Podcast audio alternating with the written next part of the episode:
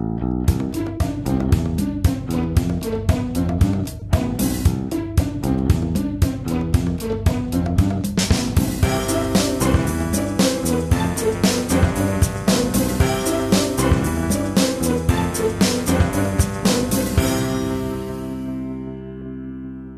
Es ist der 15. Februar 2018. Hier ist der Sendegarten.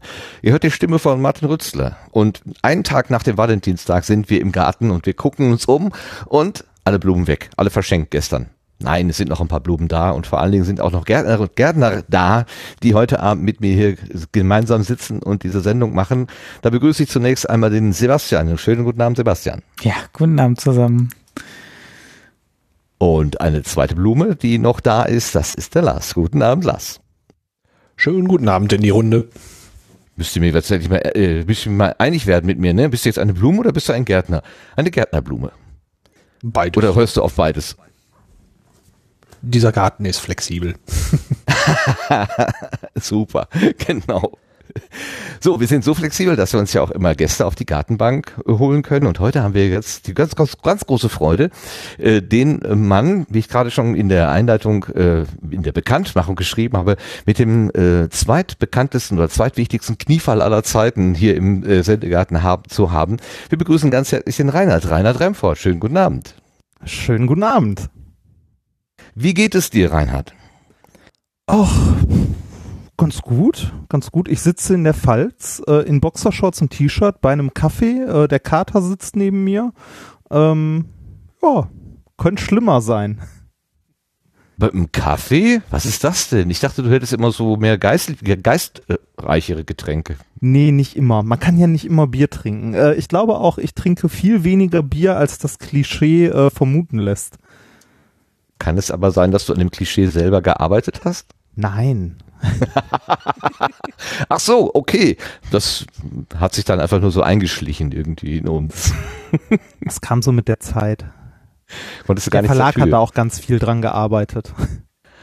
Ach, der Verlag ist ja, mit, das. mit, mit diesem, mit diesem methodisch korrektes Bier trinken äh, Titelgezeugs. Naja, okay. eine lange und traurige damit. Geschichte. Ja, das ist gut. Lange und traurige Geschichten sind bei uns im Sendegarten genau richtig aufgehoben. Aber erst, wenn wir bei dir angekommen sind, wir gucken nämlich jetzt am Anfang äh, der Sendung erst einmal noch auf die neue Ernte.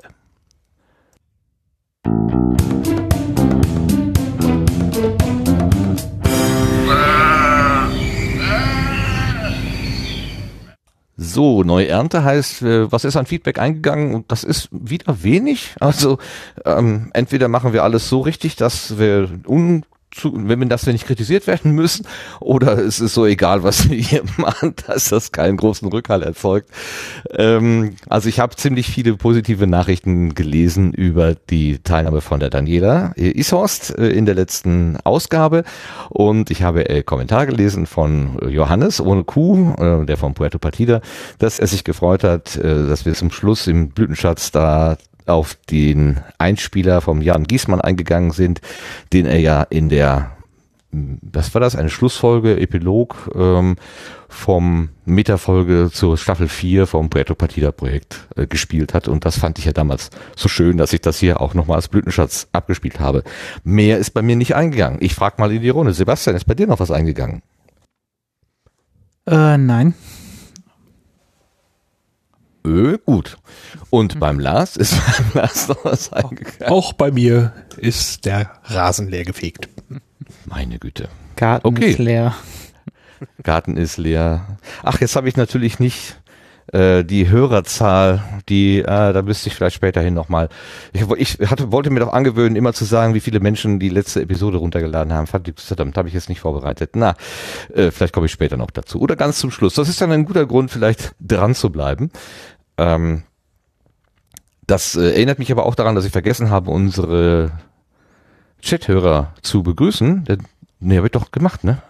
Oh, ich bin heute nicht gut zurecht. Äh, Entschuldigung bitte. Ich hatte irgendwie, ähm, also ich bin nicht, bin nicht krank, aber mein Hirn macht heute nicht so richtig mit.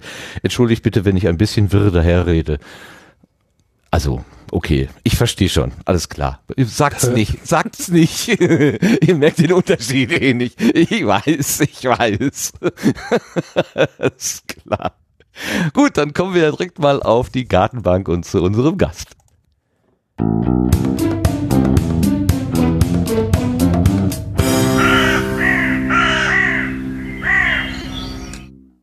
Unser Gast ist Reinhard Remford, vor allen Dingen bekannt aus dem Podcast Methodisch Inkorrekt, also der Physiker-Podcast. Und ich habe mir überlegt, Hier der Physiker-Podcast. Physiker-Podcast, ist falsch? Äh, Ja, es sind zufällig zwei Physiker. Ah, Wie, wie, wie zufällig kann das sein? Komm, Ja. wie ist die ja, Wahrscheinlichkeit, dass ihr zwei Physiker euch zufällig getroffen habt? Ja. Entschuldige, wollte ich nicht unterbrechen. Äh, ach, das ist ja hier, hier darfst du das ja. Gar kein, Uh. ja, hier darfst du das, gar kein Problem. Nee, ich habe mir überlegt, ähm, mit welchem Gesicht äh, stellst du dich eigentlich in eurem Podcast dar? Und ich habe das Gefühl, es sind verschiedene, ungefähr 1001. Ich habe mal die letzten zehn Folgen ausgewertet. Hören wir doch mal rein. Mit mir heute wieder meine persönliche Glücksmelodie, Reinhard Remford. Bitte werfen Sie eine Münze ein. Mit mir heute wieder meine All-Inclusive Bar, Reinhard Remford. Mit mir heute wieder mein Tick, mein Trick und mein Track. Der persönlichkeitsgespaltene Fähnlein-Fieselschweif. Mit mir heute wieder mein unkäuflicher Konsonant, Reinhard Remford. Ich nehme die Kaffeemaschine, den Handstaubsauger und die Stereoanlage. Mit mir heute wieder mein depressiver Roboter, Reinhard Remford. Hallo. Mit mir heute wieder mein König von Schweden, Fahre er die Kutsche vor? Reinhard Remford. Mit mir heute wieder mein unausweichliches Schicksal, Reinhard Remford. Hallo. Mit mir heute wieder meine persönliche Rettungsgasse, Reinhard Remford. Jetzt fahr, Alter! Mit mir heute wieder mein Wählerwillen, Reinhard Remford. Nicht podcasten ist auch keine Lösung. Mit mir heute wieder mein Krippenspiel, Reinhard Remford. Halleluja! Mit mir heute wieder mein Grützedetektor, Reinhard. Wiu, wiu. Mit mir heute wieder mein Bundesvorstand, Reinhard Remford. Freundschaft. Mit mir heute wieder mein Funkenmariechen, Reinhard Remford. Hello und Alaf. Okay, mit Hella und Alaf, mit diesem aktuellen Bezug, weil gestern war ja Aschermittwoch, gehen wir jetzt mal hier heraus. Ja, endlich.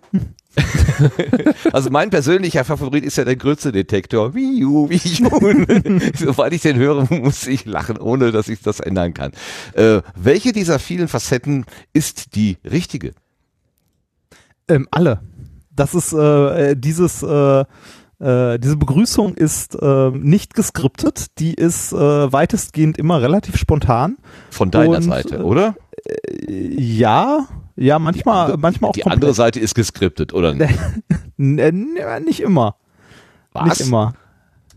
Äh, Ein bisschen. Ein bisschen. Also dies- dieser, dieser, dieser erste Satz, den überlegen wir uns immer vorher. Aber äh, die Begrüßung an sich ist meistens eher, äh, eher spontan. Und äh, ja, äh, das äh, richtige Gesicht sind alle. Ich verstelle mich äh, nicht beim Podcasten. Das wäre viel zu anstrengend. Ah, du, du bist also der manisch-depressive und aber auch der, der auf Gas tritt und sagt, weg da, mach die Bahn frei. Ja, es kommt, äh, kommt sehr darauf an, an welchem Tag man mich erwischt. Und um Was welche Uhrzeit. Was bist du denn? Äh, Eher ein Tagmensch oder ein Nachtmensch? Ähm, also äh, ich kann an beiden gut schlafen, sowohl tags als auch nachts. Beste Und- Antwort ever. Und äh, ansonsten, ich bin, wenn es äh, um Arbeiten geht, also so zum Beispiel Buch schreiben oder äh, Anadis schreiben oder irgendwie Podcast schneiden oder so, bin ich äh, tatsächlich ein Morgenmensch. Das kann ich am besten machen, wenn ich morgens sehr früh aufstehe und mich äh, direkt an den Schreibtisch setze mit einem Kaffee. Wenn ich irgendwie den, den halben Tag erst rumgammel und dann erst so um zwei, drei anfange, äh, wird das meistens nichts mehr. Was ist denn bei dir morgen? Wann, wann startet denn so ein Tag? Wenn du dann, sag mal, du hast so, so einen Schreibetag, hast du dir vorgenommen. Wie, wie geht denn das los? Ähm, das äh, beginnt meistens damit, dass ich mit äh, der äh, ominösen Frau zusammen aufstehe, wenn die zur Arbeit muss. Und äh, mich dann hinsetzen, mir einen Kaffee machen, eine Folge Simpsons gucke und dann anfangen. Das heißt so um zwischen neun und zehn. Das ist das Luxusleben, das man so als Autor führen kann. okay. Oder Naja, wenn man ich in der meine, Uni äh, arbeitet, da geht das manchmal auch. äh, äh, ja, äh, äh, also bist du denn hau hauptberuflich Autor? Nein, das ist, äh, ist doch ein, Jetzt- eine Nebenbeschäftigung. Oder ist es jetzt- jetzt doch Hauptbeschäftigung? Jetzt, Klär uns doch äh, mal jetzt, auf. Also ähm, momentan ist es ja so, ich habe äh, bis vor kurzem und tue es teilweise immer noch für die Bewuta IT in Köln gearbeitet, eine kleine feine Software-Schmiede, ähm, die einem guten Freund von mir gehört. Seit äh, ist, ich glaube, die Bewuta wird dieses Jahr 18 oder ist dieses Jahr 18 geworden oder letztes Soll ich Jahr? Strichliste führen? Mal gucken. Weiß ich jetzt. Nein, ich, ich, ich, werde, ich werde nicht, ich werde nicht dafür von der äh, von dieser Firma bezahlt. Wie Ähm, hieß sie noch? Bivut, ha? Bivuta IT GmbH. So, ähm, ich habe, äh, ich habe da bis vor einem Monat regelmäßig gearbeitet. Ähm, bin aber mittlerweile äh, durch äh, diese ganze Hochzeits-, Zusammenzieh und so weiter Geschichte ähm, zum Großteil in der Pfalz wieder gelandet. Habe ähm, hier vor einer Woche äh, Wohnungen besichtigt und auch eine gefunden, was mich sehr freut äh, und werde im Laufe des Jahres wieder in die Pfalz ziehen. Allerdings diesmal dann direkt mit der ominösen Frau zusammen. Wenn du jetzt sagst, wieder in die Pfalz, dann hast du vorher schon mal da gewohnt. Ich- ja, halt ich- hätte ich- dich ich- als Kind des Ruhrgebiets äh, verortet. Ja, äh, bin, bin ich auch. Ich bin, also gerade meine letzten zwei Jahre waren relativ äh, turbulent, was äh, Wohn- und Arbeitsstatus angeht. Ähm, ich habe in den letzten zwei Jahren ähm, aufgehört an der Uni zu arbeiten, weil mein Vertrag an der Uni ausgelaufen ist, oder so könnten sogar nur anderthalb Jahre sein. Ähm, bin, nee, müssen schon zwei sein. Bin dann nach äh, Hessen gezogen, habe dort äh, eine Zeit lang bei der äh, Sekels GmbH gearbeitet. Das ist eine Firma, die magnetische Materialien herstellt und magnetische Bauelemente, so Stromdrosseln und sowas. Ähm, also als äh, ja technischer Kundensupport kann man sagen. Das ähm, war da, wo du im Anzug rumlaufen musstest. ja, genau. Ja, Äh, mal, ja. Äh, äh, nicht nicht immer, nicht immer, manchmal. Also wenn so wenn so Besuch vorbeikommt oder wenn man irgendwie so äh, zu zu Messen fährt oder so, rennt man da halt im Anzug rum. Das war sehr nett äh, insgesamt. Also ich habe mich mit dem Chef gut verstanden. Es war ein gut bezahlter Job, also äh, ein sehr gut bezahlter sogar äh, für gerade frisch von der Uni gekommen. Aber äh, da habe ich nach, ich glaube, vier, drei oder vier Monaten aufgehört, weil ich gemerkt habe, das ist nicht, äh, nicht meins. Also das ist nicht das, was ich bis zum Ende meines Lebens machen möchte. Ähm, und das ist auch nicht mal was, was ich die nächsten fünf Jahre machen möchte. Ähm, da habe ich gemerkt, also ähm, ich habe nie, nie viel Geld verdient bis dahin. Also ähm, ich habe mich äh, während meines Studiums viel mit BAföG durchgeschlagen oder halt mit so Studentenjobs nebenbei. Also ich habe auch kein reiches Elternhaus oder so. Ich komme aus so einer typischen äh, Ruhrpott-Arbeiterfamilie. Ich war auch der Erste, der studiert hat aus meiner Familie. Und ähm, habe dann aber doch relativ schnell gemerkt bei diesem Job, dass Geld nicht alles ist, weil ähm, was will man mit einem gut bezahlten Job, wenn man morgens keinen Bock hat hinzugehen? Ja, Und froh ist, wenn man- äh, Schicksal teilst du jetzt mit Tausenden, fürchte ich. Ja, aber das, ja, aber dann, dann, dann muss man sich die Frage stellen, will man das? Also kann man das? Ähm, mhm. äh, ich habe äh, ich hab mich dazu entschieden, äh, dann eher zu sagen, nee, äh, will ich nicht. Und äh, ich verzichte eher auf das Geld und äh, guck mal, ob ich mich nicht irgendwie mit irgendwas durchschlagen kann, wo ich mehr Spaß dran habe und ähm, im Zweifelsfall halt weniger Geld verdienen. Ich meine, da kann man überlegen, was einem wichtiger ist, ne? Kohle auf dem Konto oder irgendwie äh, Spaß am Leben. Und ich habe mich für Spaß am Leben entschieden. Braucht aber auch Mut. Ne? Also, ja, da, natürlich, das, also ich bin auch in einer super komfortablen Situation. Das äh, ginge auch nicht einfach so. Ähm, ich, also mir ist auch un, also mir ist auch durchaus bewusst, dass ich da in einer sehr, sehr komfortablen äh, Situation bin, weil ich äh, so viele Hobbys und Kram nebenbei mache, mit denen man ein bisschen Geld verdienen kann. Jetzt nicht viel, aber es reicht halt, um die Krankenversicherung zu bezahlen und seine Miete. Äh, also ich mache ja, wie, wie du schon gesagt hast, äh, diesen anderen Podcast methodisch inkorrekt. Ähm, da kommen halt ein paar Spenden an. Ähm, das, äh, also es reicht bei weitem nicht zum Leben, aber es ist zumindest irgendwie, äh, da bleiben dann doch irgendwie an Spenden so im Monat so ein, äh, ein paar hundert Euro hängen, die irgendwie reichen, um zumindest seine 300 Euro Krankenversicherung zu bezahlen. Ähm, und ansonsten äh, halte ich halt hier und da Vorträge und äh, schreibe halt. Ja gut, das, das klären wir. Also das, das Detail, die Details des Schaffens, das müssen wir uns vielleicht nochmal auf der Zunge Das- zergehen lassen. das- also das- wir waren jetzt von Duisburg nach Hessen äh, umgezogen und von, da Duisburg- aus dann wohin? Richtig. Äh, von da aus bin ich ähm, in die Pfalz gezogen zu äh, meiner Freundin, die hier ähm, arbeitet, äh, die ursprünglich auch nicht von hier kommt, sondern äh, aus dem Norden von Deutschland. äh, ganz, ganz weit aus dem Norden. Und äh, die es jobtechnisch irgendwann mal hierhin verschlagen hat, habe hier, ähm, ich glaube, etwas mehr als ein halbes Jahr gewohnt. Und war dann, ähm, habe in der Zeit das äh, Buch geschrieben, das letzte, also hier methodisch korrektes Bier trinken und ähm, war dann noch anschließend äh, zwei Monate in Mexiko mit einer Firma, die heißt Polykult, die veranstalten Science Slams in Berlin schon relativ lange. Die kenne ich halt auch aus meiner Tätigkeit als Science Slammer, was ich auch äh, früher häufig und viel gemacht habe, genau wie Nikolas, wobei ich das noch ein bisschen mehr und exzessiver getan habe. Ähm, und äh, die haben mich irgendwann Ende, äh, Ende vorletzten Jahres gefragt, so du Reinhard, äh, wir suchen Leute, die zwei Monate mit nach Mexiko gehen.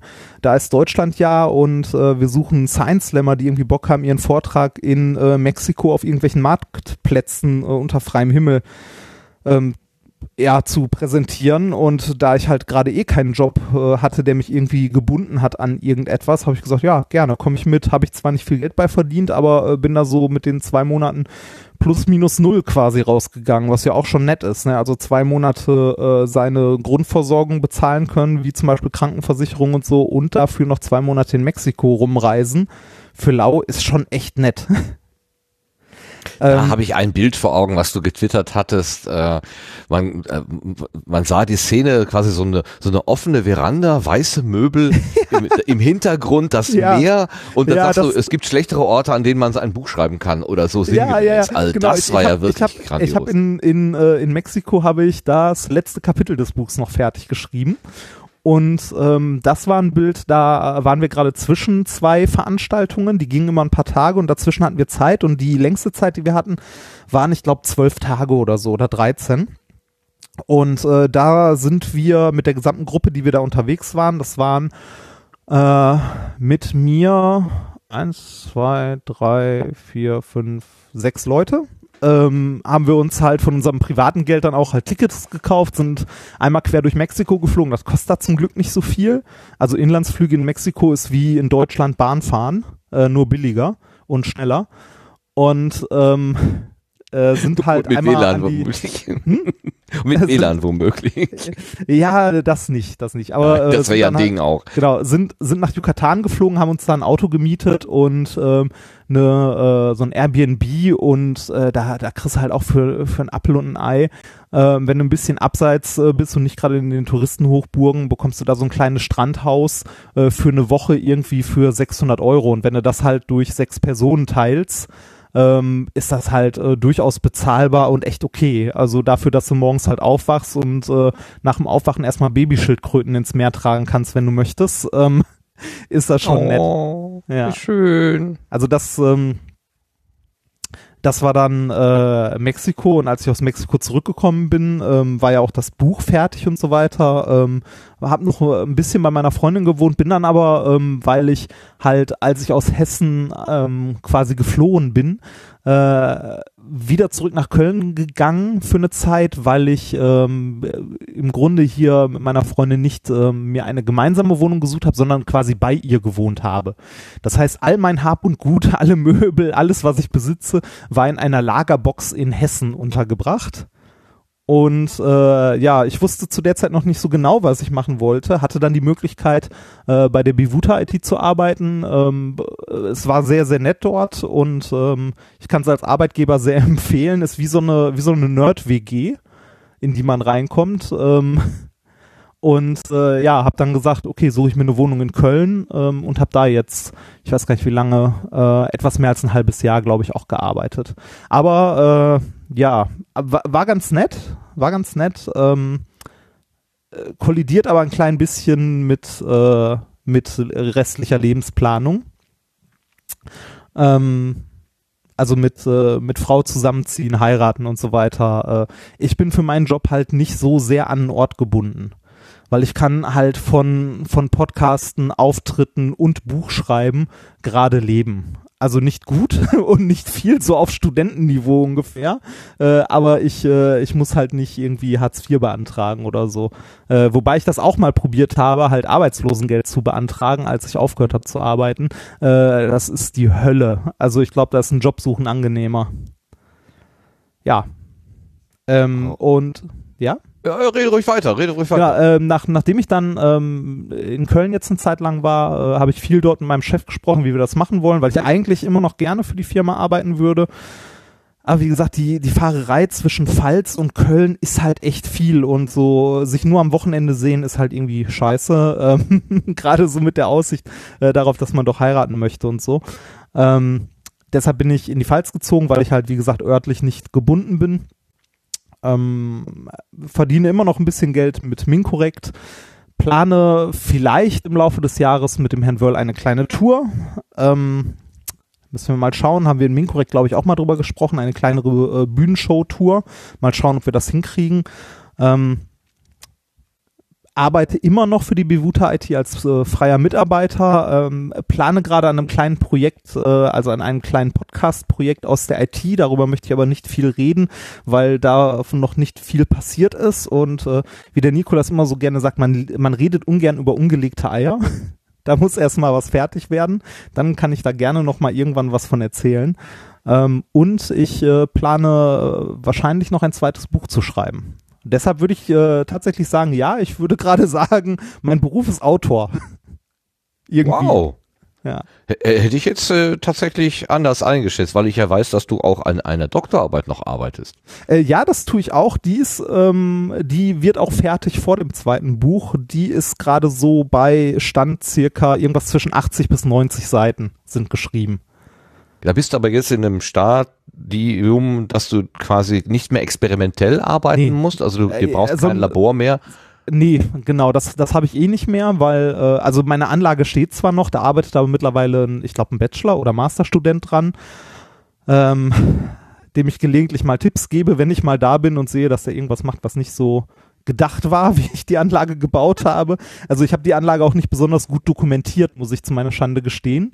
Ähm, dafür fehlte einfach die Zeit. Ähm, aber mein Gott. Du hättest ja alles Pro- in also, einem Podcast sprechen können. So, Ja, das, so die- Headset auf, während du da am Schrauben das, bist äh, und am bö böse gesagt so. ist das aber wie so häufig, ne, äh, na, also es ist, es klingt böse, aber es ist dir egal, wenn du weg bist. Weil du, ne, du hängst zwar noch ein ganz klein bisschen da dran, weil du das Ding halt konstruiert und aufgebaut hast und so, aber am Ende hast du nichts mehr damit zu tun. Also ich habe meine, äh, meine Proben noch hinbekommen, die ich machen wollte. Und äh, ja, die untersuche ich jetzt noch. Also die jage ich gerade noch ein bisschen durch Analytik, warte noch auf das ein oder andere Messergebnis. Aber das Messergebnis, was da noch rauskommt, entscheidet jetzt nicht, äh, also das ist eventuell ein Kapitel mehr in der Doktorarbeit oder nicht. Kannst du für in einfachen Worten und für Köpfe, die das deinen Hintergrund nicht haben, das Thema deiner Doktorarbeit ganz kurz umreißen? Äh, das kann ich gerne tun. Äh, ich versuche es mal möglichst kurz zu fassen. Ich habe äh, die Zeit im Labor damit verbracht, eine ähm, ja eine bestehende Plasmaquelle, also eine eine Apparatur, die man, also die bei uns im Labor stand, zu modifizieren und um diese Quelle herum eine Anlage aufzubauen, also eine Maschine zu bauen, mit der man Diamanten machen kann, also Diamantschichten dem, mit der man äh, auf Diamant Diamantschichten wachsen kann, also einen Diamantkristall weiter wachsen kann. Und das Besondere an der Anlage, davon hatten wir schon eine im Labor. Ähm, da habe ich auch schon äh, während meiner Diplomarbeit mitgearbeitet, aber das Besondere an der Anlage, die ich konstruiert habe, ist, dass die so konstruiert ist, dass die Diamantschichten, die die wachsen kann, besonders sauber sind. Also ähm, wenn wir uns Diamanten angucken, die wir in der Natur finden, die werden in verschiedene Kategorien eingeteilt, Typ 1a, 2a, 1b und so weiter, je nachdem, wie viel Stickstoff die enthalten oder wie viel Bohr, also Verunreinigungen mit Fremdatomen. Und die saubersten, die es da gibt, sind äh, Diamant Typ 2a. Die haben einen sehr, sehr geringen Stickstoffgehalt. Und Stickstoff ist die häufigste Verunreinigung in Diamant, die macht Diamanten gelb. Und selbst die klarsten, weißesten Diamanten, die man in der Natur findet, haben immer noch Stickstoff ähm, als Verunreinigung, also atomar Stickstoff drin gelöst als Verunreinigung. Und ähm, die saubersten Diamanten, die man kaufen kann, also die frei, äh, ja, frei erwerbbar sind am Markt, äh, die kommen von einer Firma, die heißt Element Six. Das ist eine Tochterfirma von De Beers. Und ähm, Element Six verkauft diese Diamanten an ja, Forscher. Und die Forscher benutzen diese Diamanten, um ja, sich Diamant als Material anzugucken, um diesen Diamant zu manipulieren, um da gezielt Fehlstellen einzubringen, also einzelne Atome reinzuschießen und zu gucken, was mit denen passiert oder was für Fehlstellen die bilden. Die sind quantenmechanisch dann häufig interessant. Da gibt's eine, die sehr, sehr interessant ist, das sogenannte NV-Fehlstellenzentrum. Kann ich nachher noch gerne ein bisschen mehr zu sagen, aber sagen wir erstmal, es gibt äh, interessante Fehlstellen, die man sich im Diamant angucken kann. Und um diese Fehlstellen zu charakterisieren und die zu untersuchen, braucht man sehr saubere Diamantschichten. Und die saubersten, die man kaufen kann, sind halt diese von Element 6, die nennen die Electronic Grade oder Detector Grade, weil man die in Detektoren benutzen kann oder weil die in Detektoren benutzt werden, weil man da diese Fehlstellen sehr genau drin untersuchen kann und die haben einen Stickstoffgehalt von weniger als 5 ppb. ppb heißt Parts per Billion, also weniger als 5 Stickstoffatome bei einer Milliarde ähm, äh, Kohlenstoffatomen. Das ist, kann man sich vorstellen, sehr, sehr wenig. Und äh, die Diamanten, die ich gemacht habe, die habe ich auf solche Substrate aufgewachsen und untersucht. Und zumindest mit den Messungen, die ich bis jetzt habe, da kommen wir nämlich noch zum Punkt, dass es relativ schwer ist, sowas überhaupt zu messen. Äh, die Messungen, die ich bis jetzt habe, äh, denen zufolge sind die Schichten, die ich gewachsen habe, also die Anlage, die ich gebaut habe, kann Schichten machen, die sauberer sind als das sauberste, was man aktuell kaufen kann. Und zwar ungefähr ein Faktor 4 besser. Das ist meine Doktorarbeit. Ich habe eine Anlage gebaut. Ja, du hast ein Verfahren äh, zusammengestellt. Optimiert. Ja, zusammengestellt. Also dieses Verfahren, wie man Diamanten damit macht, das nennt sich äh, Plasma-CVD, also mit einem äh, Plasma, also CVD steht für Chemical Vapor Deposition. Das heißt, man äh, bringt äh, verschiedene Gase äh, in einen Raum, in dem sie energetisch angeregt werden, in meinem Fall ein Plasma, und ähm, äh, bringt im Grunde einen Diamant in die Nähe und der wird dann heiß und wächst im Grunde fast von alleine weiter. Das Verfahren kennt man schon seit den 80ern, auch die äh, kritischen ja, die kritischen Parameter, welche Gase man dafür braucht und welche Rolle welche Gase spielen, weiß man ähm, auch seit den 80ern zu einem Großteil. Die genaue chemische ähm, also was sich genau chemisch da im Plasma abspielt, weiß man immer noch nicht so 100 Prozent, weil das relativ schwer auch zu messen ist. Aber man kennt das grundlegende Verfahren, wie gesagt, seit den 80ern. Ähm, das Besondere war halt, äh, eine Anlage zu konstruieren, ähm, die halt äh, diese Verunreinigung mit Stickstoff möglichst minimiert. Und dafür muss man halt so Sachen machen wie ähm, die Gase, die man benutzt, als also die Präkursoren, das, woraus man den Diamant später macht. Diese Gase müssen entweder hoch rein sein oder nochmal zusätzlich gereinigt werden. Äh, die Gase, die da benutzt werden, sind Wasserstoff und Methan in meiner Anlage. Äh, der Wasserstoff, den ich äh, benutze, der äh, kommt nicht aus einem Gaszylinder, weil es nicht sauber genug ist, sondern wird in der Anlage selbst erzeugt aus äh, hochreinem Wasser. Der wird halt, also das hochreine Wasser wird äh, elektrolytisch gespalten in äh, Sauerstoff und Wasserstoff und dieser Wasserstoff ist halt sehr sauber der wird benutzt und das Methan, das ich benutze, ähm, ist auch sauberer als alles, was es irgendwie aus so Gaszylindern gibt, weil das nochmal durch einen Methanreiniger geht vorher. Dieser Methanreiniger, ähm, der äh, ja besteht im Grunde aus so etwas wie einem Behälter mit geheiztem Titanpulver das, wo halt der, äh, das Methan durchströmt, was Verunreinigungen wie Wasser, Wasserstoff, Stickstoff und so weiter rausfiltert. Damit kriegt man auch sehr, sehr sauberes Methan hin. Das Problem mit diesen Methanreinigern ist, die sind für diese Art von Anlagen eigentlich nicht gedacht, sondern für großindustrielle Anwendungen. Ähm, das heißt, man muss irgendwie gucken, die brauchen einen gewissen Mindestdruck, damit die arbeiten. Das ist aber viel zu viel als das, was wir für unsere Anlagen eigentlich benutzen. Das heißt, da muss man sich überlegen, wie man das irgendwie kombiniert bekommt. Ähm, die Anlage selbst muss halt auch äh, diversen Kriterien entsprechen. Die sollte möglichst wenig Oberfläche haben, ein möglichst kleines Volumen. Ähm, man muss einen gewissen Basisdruck erreichen, damit kein Restgas in der Anlage ist, was irgendwie den Diamant verunreinigen könnte. Das sind alles, äh, also alles halt Sachen, die man sich gut überlegen, vorher abschätzen und ausrechnen muss und dann zusehen muss, dass man das Ganze auch irgendwie konstruiert bekommt. Äh, angefangen hat diese ganze Arbeit damit, dass ich diese Plasmaquelle, die wir im Labor hatten, das ist ein kommerziell eher ähm, erhältliches Produkt, eine Cyrannus-Plasmaquelle, ähm, dass ich die genommen habe und äh, die mir angeguckt habe im Hinblick auf was muss ich damit tun, damit ich saubere Schichten hinbekomme, also saubere Diamantschichten und habe angefangen an dieser Quelle ein paar Änderungen vorzunehmen. Also ich habe ein paar Teile da rausgebaut, äh, neu konstruiert, fertigen lassen in der Werkstatt und dann halt wieder zusammengeschraubt, ähm, um zu gucken nach mehreren Versuchen. es ist halt Experimentalphysik, ähm, was ich machen muss, damit diese Anlage am Schluss tatsächlich möglichst saubere Diamanten äh, erzeugt, ohne in einem Reinraum stehen zu müssen oder ähnliches. Und ich war am Schluss tatsächlich, also obwohl äh, man in der Physik ja hingeht, also gerade in der Experimentalphysik, man rechnet das durch, man überlegt sich das alles vorher, aber wenn es dann am Ende klappt, ist man trotzdem überrascht.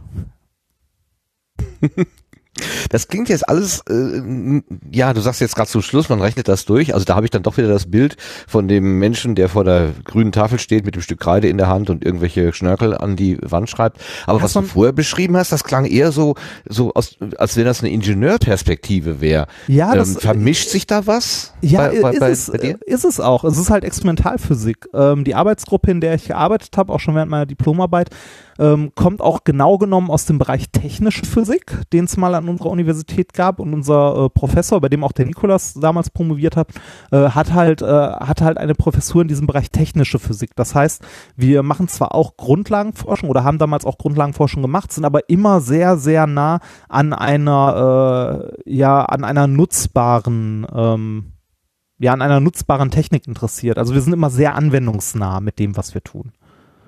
Und äh, deshalb äh, vermischt sich da tatsächlich ein bisschen die, äh, die Ingenieurseite und die, äh, die naturwissenschaftliche Seite. Mir hat das sehr gefallen. Ich habe ja auch mal, bevor ich Physik studiert habe, äh, mich mal an Maschinenbau versucht, zwei Semester. äh, habe dann aber gemerkt, dass ich Physik eigentlich lieber mache. Und äh, auch Nikolas hat ja ähm, neben seinem äh, Diplomphysiker vorher auch noch einen äh, Abschluss als äh, Diplom-Physikingenieur gemacht. Also äh, es gab damals bei uns an der Uni diesen integrierten Studiengang äh, Physik D1 und D2 und äh, D1 war halt die Ingenieurseite, D2 war die naturwissenschaftliche Seite. Und ähm, die Arbeitsgruppe, in der ich gelandet bin, hatte noch einen leichten Hang zu dieser D1-Gruppierung quasi, also zu der ingenieurlastigeren Seite. Äh, nichtsdestotrotz habe ich ähm, die wissenschaftliche, äh, also die wissenschaftliche Karriere oder Seite des Studiengangs gemacht. Das heißt mit sehr viel Mathematik, mit sehr viel ähm, theoretischer Physik, die ähm, bei dieser Ingenieursrichtung äh, eigentlich wegfallen würde. Ähm, bin aber, also habe die diesen ganz ganz klassischen, dieses ganz klassische Physikstudium gemacht, bin aber bei äh, der Diplomarbeit am Ende in einer Arbeitsgruppe gelandet, die noch einen sehr stark ingenieurlastigen Einschlag hatte. Was ich aber toll finde, weil ähm, äh, wir in einem, also ich bin in einem Labor gelandet, wo man noch sehr sehr viel selber machen durfte und musste auch, was ich äh, was ich halt toll finde und äh, auch jedem also äh, hat Vor- und Nachteile äh, wie, wie alles. Ne? Also Vorteil ist, ich weiß, an welcher Seite man Schraubendreher anpacken muss. Äh, Nachteil ist, wir hatten halt nie besonders viel Geld und man musste viel improvisieren. Also ich habe so Sachen gelernt wie Uhu Nfest 300 ist UHV-dicht. ja. UHV bedeutet was? Genau? Äh, das heißt Ultrahochvakuum. Das äh, heißt, man kann mit UHU Enfest 300, äh, das darf mein Prof nicht hören, kann man rein theoretisch im Ultrahochvakuum äh, Sachen äh, kleben. Das Gas zwar ein bisschen aus, aber das geht die Verunreinigung ist äh, tolerierbar. Ist, ja, ist in meiner Anlage nicht passiert, weil in meiner Anlage wäre es tatsächlich nicht ganz tolerierbar. Da wäre es wahrscheinlich problematisch, weil äh, in meiner Anlage auch äh, sehr, sehr hohe Temperaturen teilweise herrschen bei der Diamantabscheidung, also äh, von 1000 Grad und mehr. Äh, aber prinzipiell geht das. Ja, und äh, so, so ein Quatsch lernt man da halt. Deshalb, das, äh, das höre ich, das höre ich häufiger, dass sich das äh, eher in, äh, im Bereich Ingenieurwissenschaften be ähm, bewegt, aber gerade wenn man so im Bereich einer Doktorarbeit ist, bei der Diplomarbeit, was auch schon ein bisschen so, aber gerade im Bereich einer Doktorarbeit sind Übergänge von Physik, Chemie und Ingenieurswissenschaften, das ist fließend, komplett fließend. Also das, was ich gemacht habe, könnte genauso gut ein Chemiker in seiner Doktorarbeit gemacht haben. Oh, das war eigentlich ja äh, eines der moderneren Schlagworte, diese Interdisziplinarität oder heute heißt es ja, glaube ich, Transdisziplinarität oder Uh. ich weiß nicht. Ja, Ja, da, da, ne, die, die Begriffe wan- wandeln sich ja, aber gemeint ist eigentlich immer dasselbe, dass man sich halt nicht zu sehr abschottet und auch schaut, wo kann man irgendwie äh, gemeinsam irgendwo an einem, an einem Thema arbeiten. Das Genau, klingt jetzt schon so, als wäre das gerade, also gerade in dem Bereich, wenn äh, wenn es halt äh, Forschung wirklich ist, dann ist der Unterschied zwischen Chemie, Physik und Ingenieurwissenschaften, also je nachdem, welche Ingenieurwissenschaften es ist, äh, es sind, äh, da gibt's im Grunde keinen Unterschied mehr. Das ist so nah alles beieinander. Ähm, ich habe zum Beispiel äh, am Anfang meiner Dissertation noch äh, in einem Projekt für äh, eine große deutsche Firma mitgearbeitet, an dem unsere Arbeitsgruppe ein bisschen beteiligt war und habe da ähm, auch mit einer chemischen Gasphasenabscheidung, allerdings mit einer anderen Anlage, äh, Silizium, Siliziumkarbid-Schichten gemacht. Da hat eine Freundin von mir ähm, in Chemie drüber promoviert, also sie hat auch in diesem Projekt gearbeitet und äh, wir haben im Grunde das gleiche nur mit anderen Verfahren gemacht. Und sie hat darüber noch ihre Doktorarbeit geschrieben. Daher, also man, man sieht, dass das ist alles sehr, sehr fließend in ja, Bereich. Ja. Ähm, äh, wenn ich dich so darüber sprechen höre, dann sprudelt das alles so aus dir heraus. Also ich habe wirklich den Eindruck, das ist ein Feld, was was dir tatsächlich ja liegt, wo du wo du dich richtig wohlfühlst. Ähm, wir haben ja ganz am Eingang gesagt, ähm, man muss überlegen, warum man morgens aufsteht und wenn man zur Arbeit geht, und es macht keinen Spaß, dann ist es vielleicht die falsche Arbeit.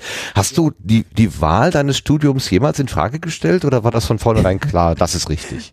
Ich glaube, jeder, der Physik studiert hat, hat es mehr als einmal in Frage gestellt, ob das eine, eine gute Idee war oder nicht.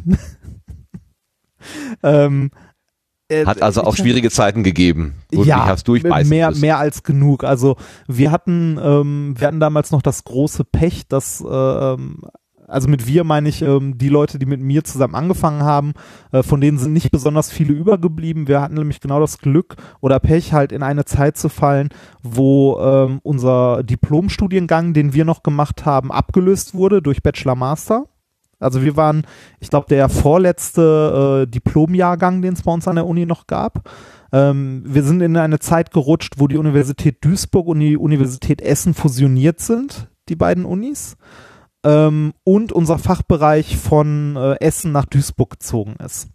Das äh, waren mehrere Sachen, die unser Studium äh, nicht gerade vereinfacht haben, weil äh, selbst die Diplomstudienordnungen von Duisburg und von Essen waren halt unterschiedlich, was dazu führte, dass wir ähm, ja Vorlesungen hören mussten, eigentlich laut Studienplan, die es aber gar nicht mehr gab, also die so nicht mehr stattgefunden haben. Mhm. Ähm, und wenn man dann zur, äh, ja, zur Studiumsleitung ging und sagte, ja, schönen guten Tag, ich muss hier noch äh, Vorlesung XY hören, äh, die gibt's nicht mehr, dann gucken die einen an und fragen, ja, Sie sind doch im achten Fachsemester, das haben Sie doch schon längst gehört.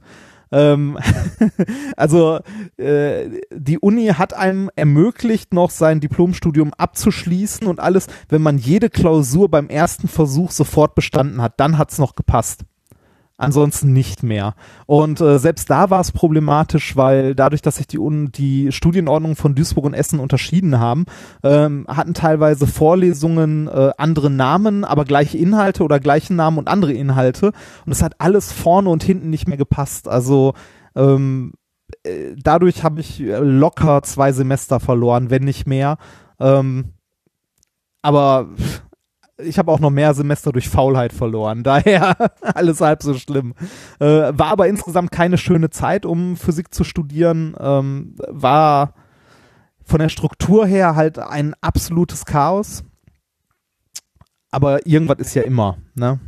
Ansonsten, äh, Physikstudium ist nicht gerade das leichteste Studium. Ähm, Mathe kann echt böse sein und wenn Mathe vorbei ist, äh, fängt theoretisch Physik richtig an und phys theoretisch Physik ist im Grunde nochmal Mathe. Das, äh, ja, ich bin da irgendwie durchgekommen. Ich bin sehr dankbar dafür, dass ich es irgendwie geschafft habe, aber ich muss es nicht unbedingt nochmal haben. Okay, ich habe also, äh, bevor ich dich und den Nikolas kennenlernte, habe ich eigentlich nur zwei andere Physiker mal vor Augen gehabt, und zwar in einem studentischen Chor.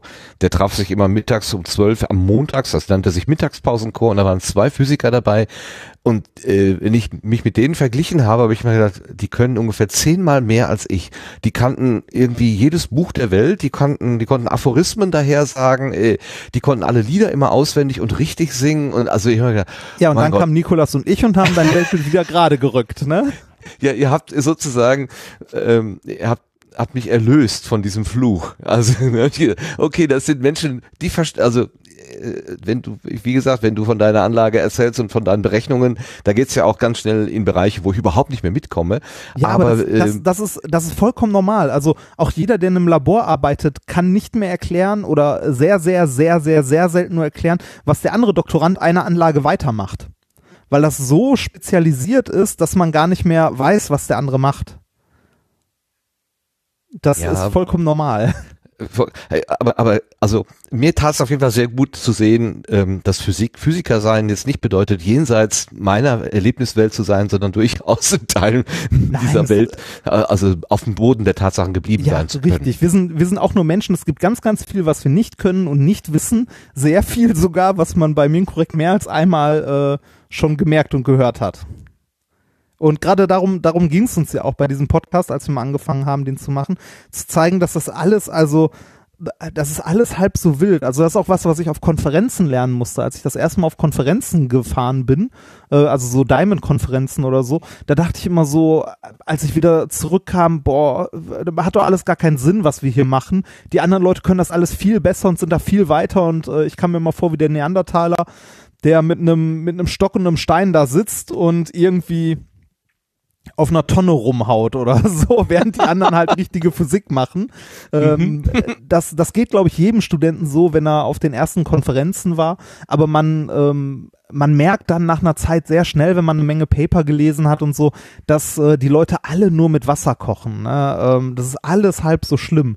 Beispiel, wenn in irgendeinem, in irgendeiner Veröffentlichung sowas drinsteht, äh, ein Bild einer typischen Probe, ne, und dann ist eine Probe abgebildet, äh, man sieht das Bild und denkt sich, wow, das ist bei denen eine typische Probe. Das denkt man am Anfang. Und wenn man den Zirkus eine Zeit lang mitgespielt hat und weiß, dass äh, das leider auch viel mit, äh, mit Selbstdarstellung zu tun hat, damit man halt auch Fördergelder bekommt und so weiter, dann weiß man irgendwann sehr, sehr schnell, äh, wenn in einem Paper ein Bild von einer typischen Probe drin ist, dann ist das die beste Probe, die die hinbekommen haben.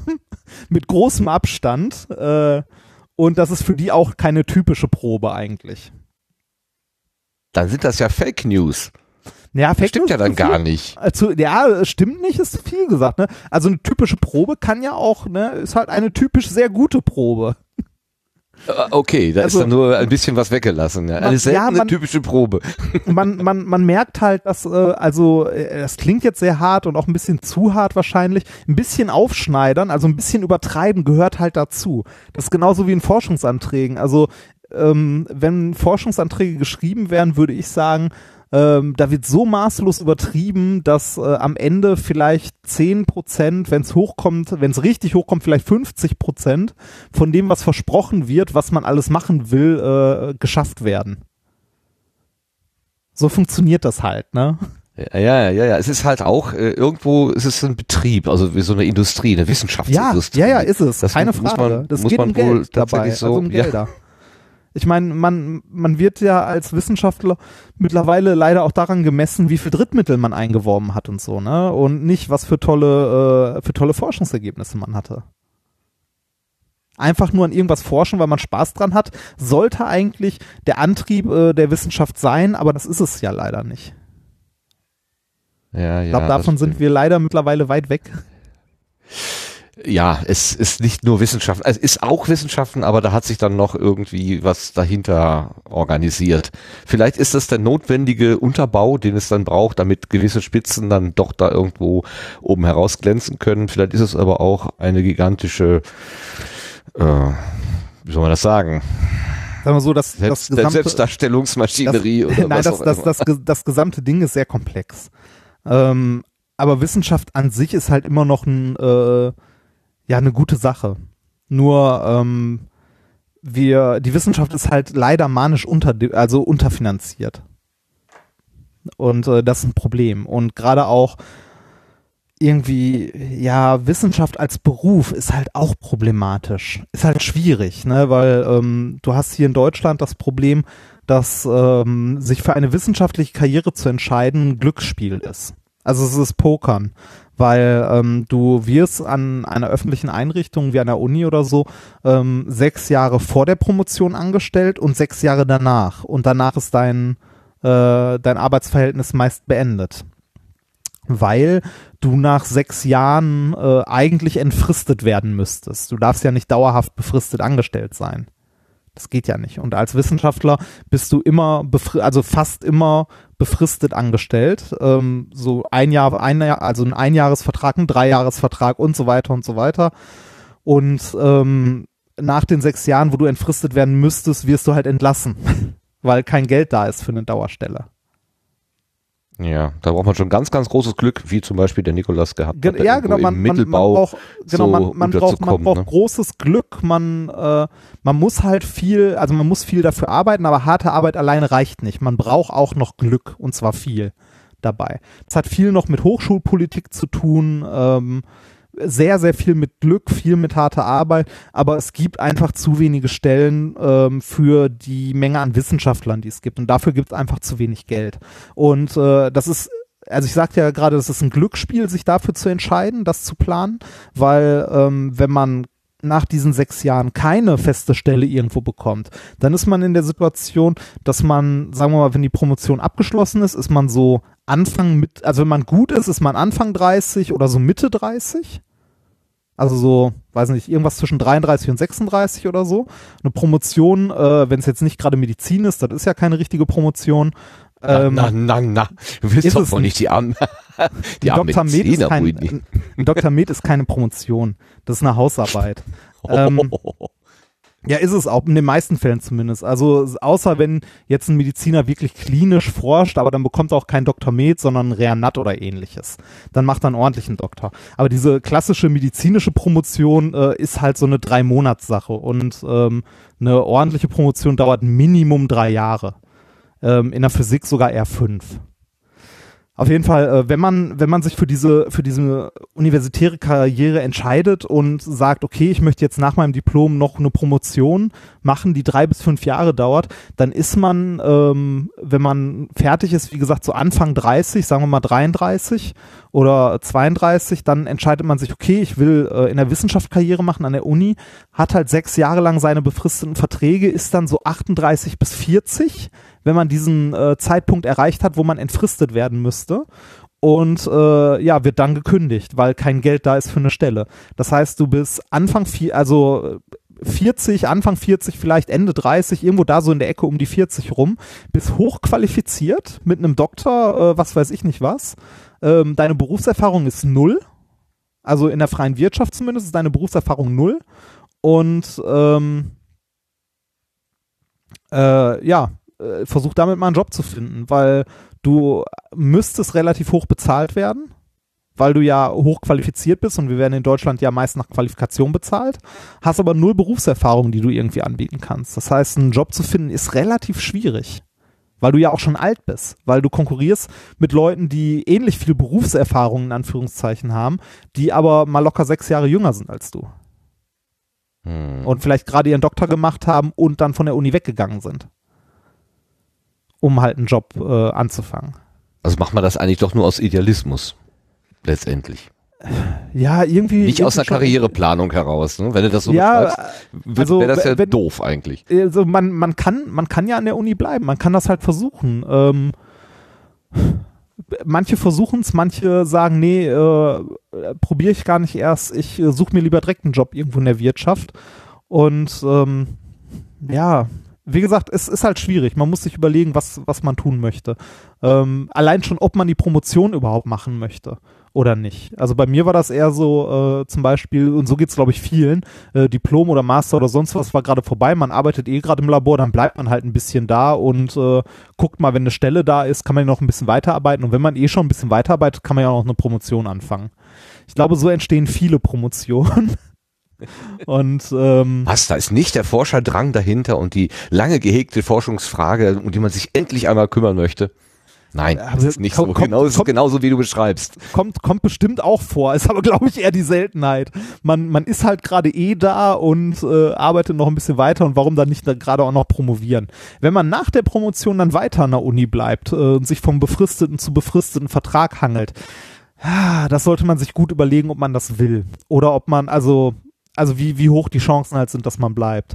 Oder ob man sich vielleicht doch lieber ähm, einen Job außerhalb sucht. Oder was auch immer man machen möchte. Ist halt auch immer die Frage, will man Geld verdienen? Will man irgendwie rumreisen? Möchte man ins Ausland gehen? Oder was auch immer. Ich habe in den letzten fünf Jahren gelernt, dass ich ähm, sehr viel Spaß daran habe, äh, in Mikrofone zu sprechen, ähm, was über Wissenschaft zu erzählen, dass ich gerne auf Bühnen stehe und Menschen was über Wissenschaft erzähle und tatsächlich auch ganz gerne äh, im Bett sitze mit einem Kaffee und was schreibe. Das ist auch gar nicht so schlecht.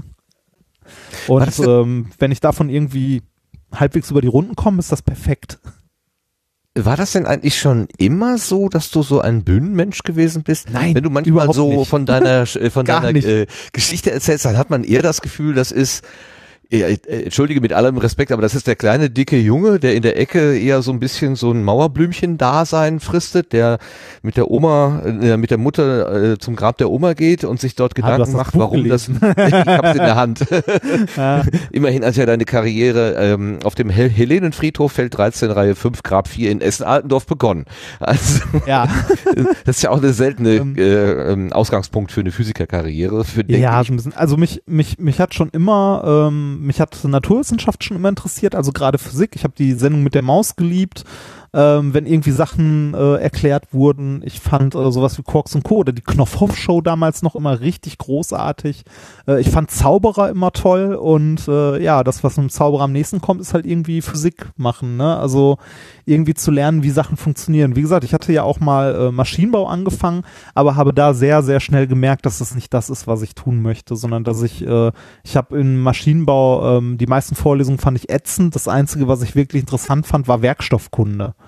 Ähm, so mit Kristallgittern und so weiter und habe dann gedacht, so ja komm, wenn Werkstoffkunde ist ja schon irgendwie ein tolles Thema, machst du mal Physik und bin da ja dann auch äh, in der technischen Physik bei den Werkstoffen am Ende gelandet.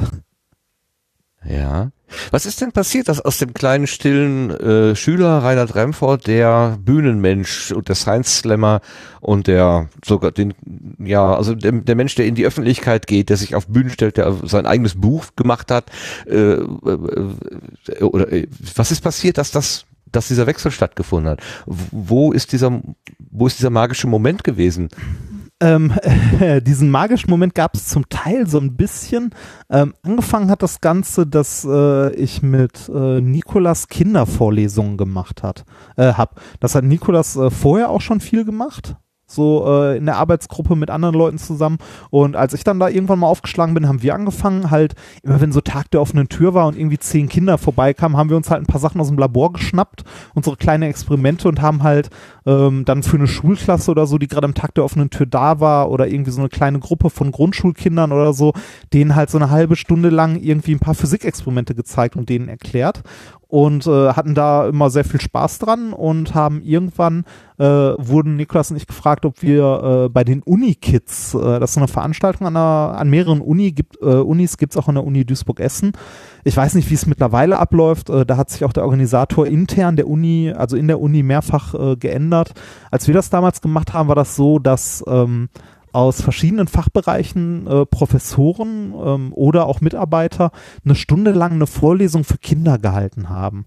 Und äh, ja, das im Audimax abends, äh, also nach, äh, nach der Schule quasi.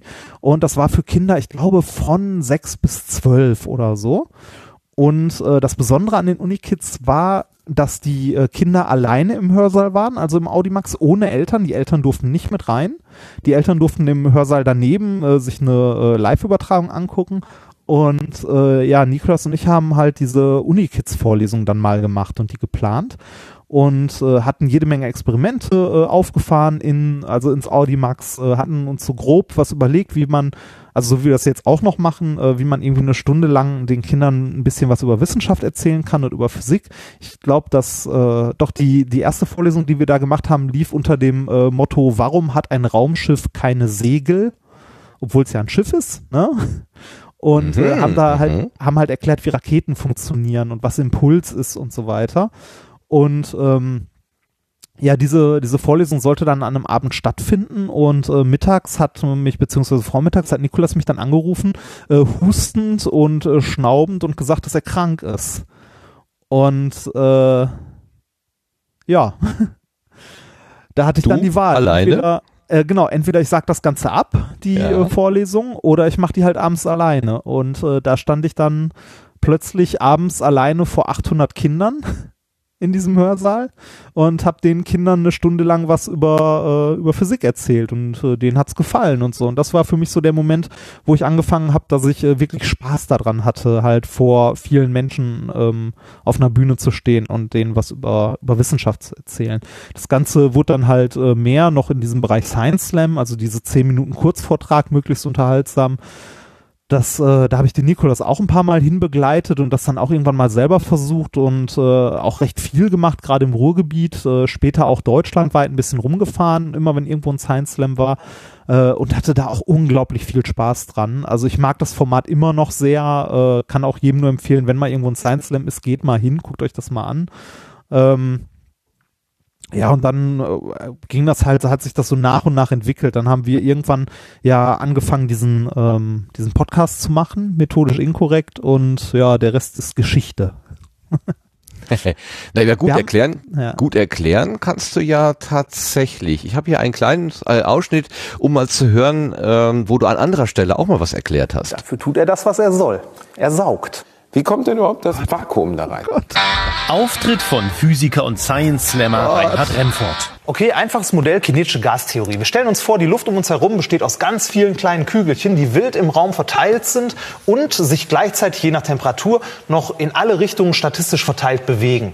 Ein Vakuum ist jetzt nichts anderes als ein Raum, in dem statistisch gesehen weniger Kügelchen drin sind, also nur zwei, drei, wie jetzt hier mal als Beispiel. Und genauso einen Raum erzeugt der Staubsauger, so ein Vakuum, indem er Kügelchen hier durch seinen Motor nach außen befördert und die anderen Kügelchen, weil ja statistisch draußen jetzt mehr sind, hier vorne in den Staubsauger reingedrückt werden. Und ja, das ist im Grunde alles. Das Vakuum in 30 Sekunden erklärt von äh, Reinhard das, Remford. das, das, äh, das, das war damals bei, äh, bei den Zerlegern äh, etwas, das ich für, äh, für äh, Spiegel... ZDF Wieso? Ja, das, das war äh, produziert von Spiegel TV für, also im Auftrag von ZDF, äh, vom ZDF für ZDF Wieso. Ähm, ganz schlimm. Tatsächlich ganz schlimme Sachen. Ähm, war, war aber nett. Also ich habe da mal Erfahrungen gesammelt, war auch ganz gut bezahlt. Also ähm, hat mich auch äh, ein paar Monate äh, durchgebracht quasi. Und hat auch Spaß gemacht. Also das Aufnehmen hat Spaß gemacht. Ähm, auch wenn ich äh, das teilweise schlimm albern fand und was die nachher da noch zusammengeschnitten haben. Ähm, vor allem diese Moderationsstimme aus dem Off fand ich richtig schlimm. Ähm, äh, auch eigentlich komplett überflüssig, weil es auch jegliche Modi- Moderationen in dem Format von äh, sowohl von Basti als auch mir war, äh, gab. Äh, das Beste an der ganzen Geschichte, ich habe den Basti dabei kennengelernt, den Herrn Bielendorfer. Das Lehrerkind, ne? So heißt Ja. es, glaube ich. Ja. Ja, der hat ja auch bei äh, Methodisch Inkorrekt 100 äh, eine Vorshow, weil die Vorgruppe sozusagen. Er, ja, Äh, er, er war, er war so nett und äh, hat das spontan gemacht, als ich ihn gefragt habe. Es ist mittlerweile ein sehr guter Freund von mir geworden, da habe ich was mich, was, mich, was mich sehr freut. Da, das kann mir gut vorstellen. Also gut, die Bühnenfigur ist natürlich immer noch mal was anderes als die Privatperson. Äh, Liegen gar nicht so weit auseinander. okay. ähm, aber der hat mich äh, da aus dem Stand, aus dem, äh, ja, aus, dem- aus, dem, aus dem, doch aus dem, aus dem Sessel gehoben sozusagen. Also der, der hat mich einfach total gekriegt. Natürlich hat er auch die Geschichten erzählt, die ich eben kenne. Ne? Dieser, dieser kleine dicke Junge, der immer mehr oder weniger in der Ecke steht. Das ist ja auch so das, was du immer gerne so ein bisschen erzählst aus deiner Vergangenheit. So, ähm, das so dieses, dieses irgendwie auf der so auf der äh, im zweiten Anlauf sozusagen erst seine Persönlichkeit irgendwie so ein bisschen entwickelt und nicht gleich so wie die Schulkameraden von vornherein so dick auftreten können. Das so kommt es mir jedenfalls vor, wenn ich meine eigene Vita so angucke. Ja, das, äh, ich war früher auch eher so die, äh, der Außenseiter, gerade in der Schule und so. Ähm, ich glaube, dass auch viele Leute aus meiner Schulzeit damals, äh, auch Lehrer, äh, nie im Leben gedacht hätten, äh, dass, äh, äh, ja, dass mal sowas aus mir wird. Jemand, der ein Buch schreibt. Wenn, ich, da fällt mir ein, ich muss meinem Deutschlehrer mal eins schicken. Ja, das wäre doch schön. Genau, Ja. mach das mal. Mal gucken, wie der reagiert. Aber äh, nehmen wir doch mal das Buch äh, zur Hand. Also ich habe es tatsächlich in der Hand. Warum hast du denn überhaupt angefangen, ein Buch zu schreiben? Nur weil du Geld brauchtest? Äh, äh, ja, nee, deshalb nicht. Äh, also sagen wir mal so, jeder, jeder hat ja irgendwie, äh, ne, also äh, auf, bei fast jedem steht irgendwie auf der Bucketlist mal ein Buch schreiben.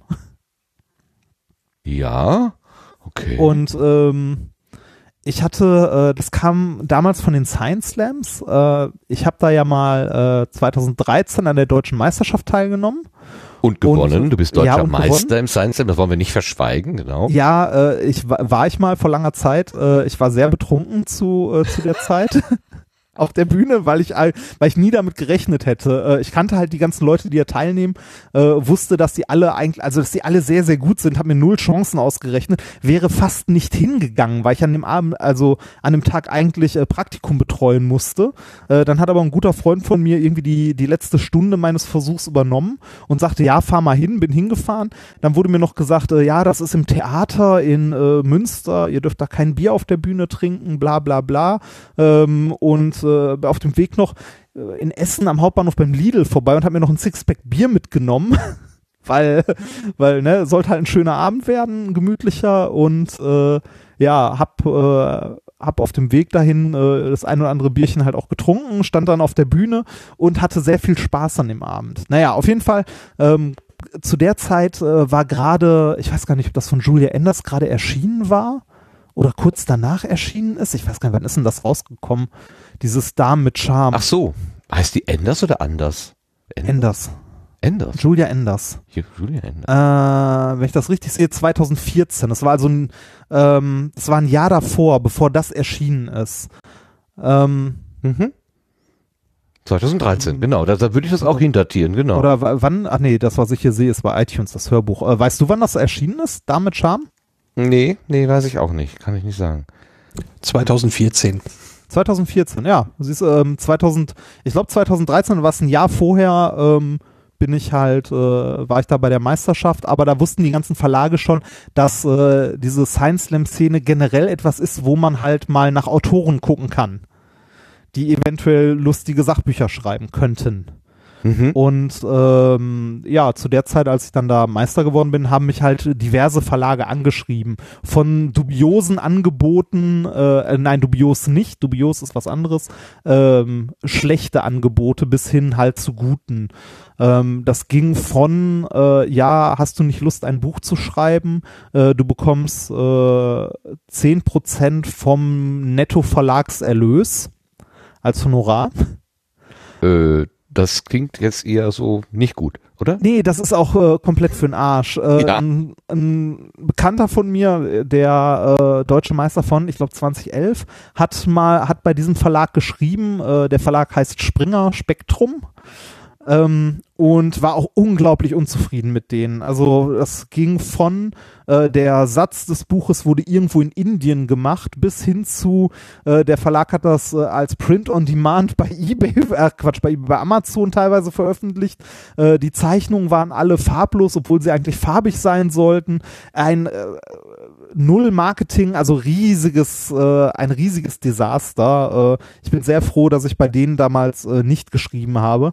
Äh, es waren aber auch die ersten, die mich gefragt hatten, aber danach kam dann irgendwie noch, weil es wohl gerade hip war zu der Zeit, äh, Fischer, Rowold und halt auch Ulstein. Und ähm, ja, Ulstein hat mir halt äh, die Lektorin von Ulstein, die Marike, die mich immer noch betreut, war halt sehr hartnäckig und sehr nett und ähm, hat mich halt etliche Male gefragt und auch äh, versucht irgendwie ähm, Lösungen zu finden, weil ich mal gesagt habe, äh, ich muss meine Diss halt fertig schreiben, dass man das irgendwie unter einen Hut bekommt.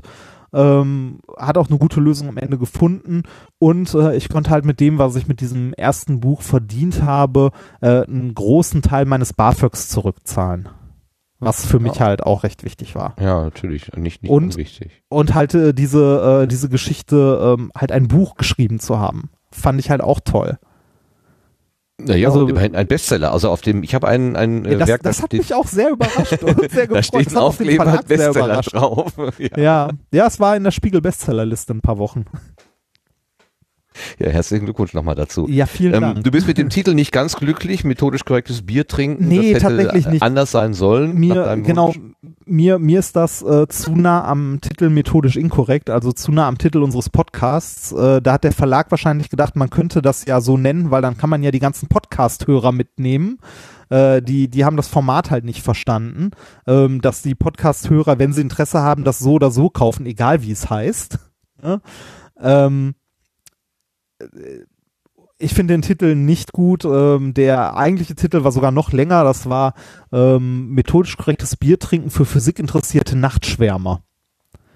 Naja, das und jetzt der- heißt es methodisch korrektes Bier trinken und weitere Erkenntnisse aus einer Nacht mit Physik. Genau, ja, ja, genau. Das, das, nicht, das war so nicht das. weniger sperrig, oder? Nee, das, das, das, das ist aber nur so der Untertitel noch, ne? Das ist, gehört nicht zum Titel an sich. Das ist eher so der Untertitel so. davon. Ach so, Das ist ja methodisch korrektes Bier trinken und dann so Punkt, Punkt, Punkt und dann noch so ein Untertitel. Das andere, was sie geplant hatten, war wirklich der komplette Titel. Okay. Meine Und- URL ist länger als deine DE, genau. Ja, das ist, also das, das war wohl zu, zu der Zeit auch mal, äh, auch mal in oder so ein bisschen hip. Ähm, Sarah Kuttner hatte zu der Zeit ja auch ein Buch geschrieben. Ähm, und zwar äh, hieß das Buch von äh, Sarah Kuttner damals äh, Oblatendünne, irgendwie das Oblatendünne Eis des halben Zweidrittel Wissens oder irgendwie sowas. Ja. Naja. Ja, ja, so, so, so ganz, äh, oder die, warte mal, wie hieß das an? Das anstrengende Dauer, die anstrengende Daueranwesenheit der Gegenwart oder so. So, so also so un, äh, abstrus lange Titel waren mal ganz hip. Und äh, meine Lektorin meinte damals, nee, äh, Reinhard, der Titel ist voll okay. Guck mal hier, Sarah Kuttner hat auch das Buch geschrieben, die Oblatendünne, bla bla bla bla bla bla bla. Und das auch, hat sich auch super verkauft. Da habe ich auch gesagt, so ja, das äh, liegt daran, weil man da in den Buchladen gehen kann und sagen kann, schönen guten Tag, ich hätte gern das neue Buch von Sarah Kuttner, dessen scheiße langen Titel ich mir nicht merken kann. Weil Sarah Kuttner kennt man halt, ne? Ähm, aber Reinhard Remford kennt man halt nicht. da wäre ein eingängiger Titel schöner. Und äh, am Ende haben wir uns so halb, beziehungsweise der Verlag hat es am Ende entschieden, äh, auf äh, methodisch korrektes Biertrinken dann äh, in Anführungszeichen geeinigt. Ähm, ich, es gab noch einen anderen Vorschlag, den die Lektorenrunde auch gut fand, den ich persönlich auch super fand. Also äh, das wäre Schrödingers Kotze gewesen. Ähm, das hat allerdings der Vertrieb von Ulstein. Der hat leider wenig Humor und hat gesagt, nee, das geht nicht, das äh, kriegt man nicht verkauft und bla. Das äh, wurde dann abgelehnt. So ein Ja. Wort kommt uns nicht aufs Cover, genau. Ja, so, so in etwa. Äh, aber so, so, so, richtig böse kannst du den Verlag nicht sein. Du hast dir immerhin äh, das Logo des, Ver, äh, des Verlages auf deinen Körper tätowieren lassen. Ja, das auf meinem auf War meinem das nicht etwas mutig? Äh, Das haben mich viele Leute gefragt und ich verstehe nicht warum. Also wa warum sollte das mutig sein? Naja, man kennt es ja, äh, wenn man sich den Namen der Liebsten irgendwie auf den Körper tätowiert und dann geht die Beziehung in die Binsen. Da muss man halt schauen, dass man jemanden findet, der genauso heißt oder irgendwie geschickt ja, damit umgehen. Genau, genau. Das, das, das ist halt doof, wenn man jemanden finden muss, der eventuell genauso heißt oder so. Aber äh, das Logo ist halt an sich, das ist eine Eule, ne? Äh, mehr halt nicht. Und ähm, eine Eule mit einem Tintenfass daneben. Und das ist halt ein Lebensabschnitt, ne? Also das, äh, dieses Buch hat mich drei Jahre meines Lebens begleitet, weil ich äh, die Deadline so oft gerissen habe. Hat mich äh, schlaflose Nächte gekostet und äh, viel, viel Frust, aber auch viel Freude am Ende. Und äh, ja, daher finde ich voll okay. Sind alle deine Tattoos mit solcher Erinnerung verbunden? Kannst du dir quasi Ähm, dein Leben so an den Bildern abgucken? Ja, viele davon auf jeden Fall. Also äh, da habe ich, äh, ich habe, äh, ich erinnere mich noch sehr gut. Mein erstes Tattoo war äh, ein äh, ein Clownskopf von so einer von so einer Clown-Porzellanfigur auf meinem linken Oberarm. Das war ähm, als Erinnerung an meinen Vater.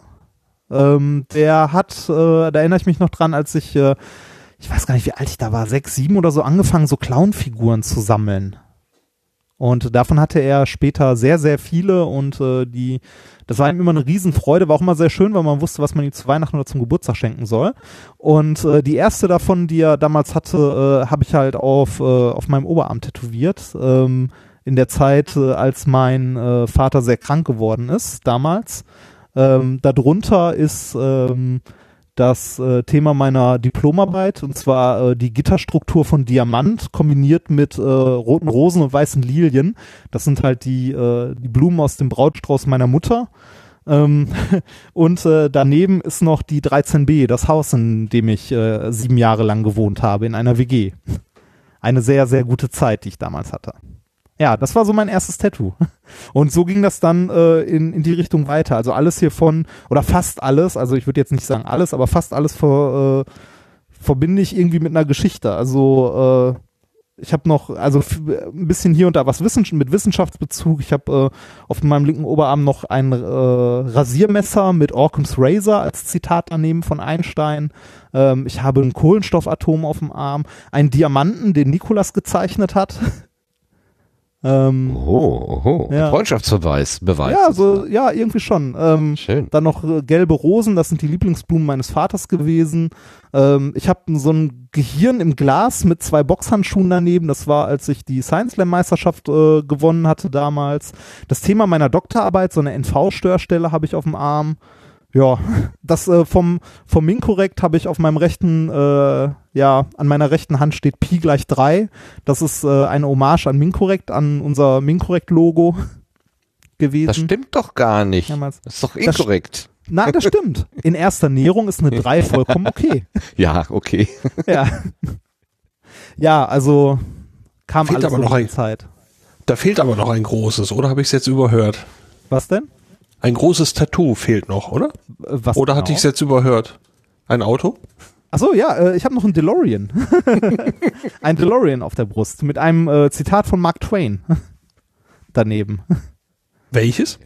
Ähm, äh, ich weiß gar nicht mehr, ich habe es irgendwo abgekürzt, weil es nicht ganz drauf passte. Äh, Throw of the Bowlines steht, glaube ich, nur. Ja, doch, hier links äh, auf meiner linken Brust steht Throw of the Bowlines. Äh, and leave the safe harbor geht's eigentlich noch weiter. Also äh, ne, heißt so viel wie äh, wirf, wirf die Taue weg und verlass den sicheren Hafen. Ähm, was sowas bedeutet wie, äh, ja, pro, probiere immer, also probiere immer alles aus. Sag niemals kategorisch nein bin ich sehr gut mitgefahren bisher. Also ähm, vor allem, also sich äh, ist jetzt nicht bezogen auf Drogen oder ähnliches, sondern eher so, ähm, es gibt ja auch häufig Sachen, wo man sich überlegt, ah, soll ich das machen oder nicht? Ähm, wie zum Beispiel das Buch schreiben ähm, oder nach Mexiko gehen für zwei Monate. Das, äh, also solche Sachen, wo man so denkt, so, ah, soll ich das machen? Und im, im Nachhinein ärgert man sich, also ist so ein, so ein alter dummer Spruch, aber man ärgert sich im Nachhinein ja immer über die Sachen, die man nicht gemacht hat. Nicht über das, was man gemacht hat. Und äh, ja, bis, bisher hat das äh, meistens sehr gut funktioniert. Also im Nachhinein war es immer alles gut. Sehr gut. Aber äh, so, wenn, wenn ich dir zuhöre, dann nimmst du ja manchmal gar kein Blatt vor den Mund. Also äh, Verlage bekommen von dir, äh, wenn sie Closed äh, publizieren, schon ordentlich das Fett weg. Ähm, du hast gerade Schrödingers Kotze, also das Wort Kotze, äh, wolltest du auf einen Buchtitel bringen. Ich kann mich an das ähm, Interview mit dem Deutschlandfunk äh, erinnern, was ihr auf dem 34C3 äh, geführt hattet Ah, in der größeren ja. Gruppe. Da ist dir das Wort Scheiße rausgerutscht und Ja. dem dem äh, äh, Manfred Kläuber Manfred? Oh, dem Herrn Kläuber jedenfalls, der dabei stand, dem ging so ein bisschen das, äh, das Gesicht, weil das ist ein Wort, was normalerweise in einem Deutschlandfunkbeitrag nicht vorkommen darf. Also da, da gingen echt Blicke zwischen den beiden Redakteuren hin und her. Das war sehr schön zu sehen. Ähm, also auf gut Deutsch, also du, du nimmst kein Blatt vor den Mund. Hat dir das schon mal richtig Ärger eingebracht? Äh, jetzt mal überlegen. Ich glaube nicht. Nee, ich glaube tatsächlich nicht. Die meisten Leute finden das eher sympathisch als schlimm. Das ist total verwunderlich, weil ich denke mir immer, irgendein hat, latschte doch immer damit auf, auf die ja, Füße habe ich, auch dann- hab ich, auch, Ja, hab ich auch garantiert schon, aber das Ja. muss man dann irgendwann einfach mal verdrängen. Ähm, äh, wie, wie gesagt, den, den meisten Leuten äh, ist das, glaube ich, auch egal oder viele Leute finden das auch eher, äh, eher angenehm oder erfrischend, wenn man einfach mal halt äh, aufhört, sich zu verstellen oder irgendwie versucht zu gefallen oder so. Ähm, ich habe zum Beispiel mal, das war einer der ersten Vorträge, für die ich mal ein Honorar bekommen habe, äh, jetzt nach äh, mehr Erfahrung und im Nachhinein und zu wissen, wo und mit wem ich da äh, verhandelt habe und wo ich war, viel zu wenig. Ähm, das war in äh, Mülheim. bei Zenit. Das ist so ein Wirtschaftsförderungsding, so um Forschung, Wirtschaft und bla zusammenzubringen. Die hatten damals auch so diesen Science Slam gesehen und fragten, ob ich ähm, Zeit hätte, bei denen ähm, für so einen Sektempfang vorbeizukommen und irgendwie ein bisschen was zu erzählen zu Wissenschaft und so. Ich sagte so, ja, kein Problem, kann gerne einen Science Slam Vortrag halten und ein bisschen was zum Format erzählen. Sind sie, ja, super, kommen Sie mal vorbei, ne? Und dann war ich an dem Abend da, bin da, äh, weil es halt Mülheim ist, auf dem Weg nach Hause, also von Duisburg nach Essen, ähm, hab da mal kurz, also bin da halt vorbeigefahren, war im Sommer so kurze Hose, äh, T-Shirt, äh, schon relativ viel tätowiert zu der Zeit. Ähm, stand dann da mit meinem Rucksack äh, plötzlich vor so einer Villa an so einem Hang an der Ruhr.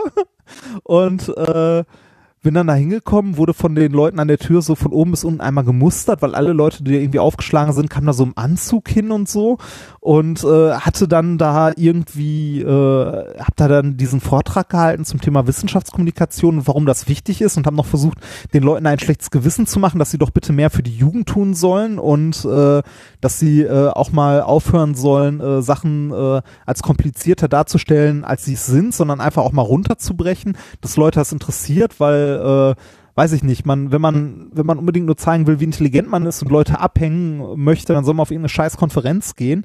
Ähm, aber dass es eigentlich wichtig ist, gerade für Leute in der Wirtschaft irgendwie Jugend zu begeistern äh, und denen wieder eine Perspektive zu geben. Und äh, eigentlich habe ich mich da relativ unwohl gefühlt, weil ich da halt ankam, komplett underdressed, alle irgendwie so ein Abendkleid und so.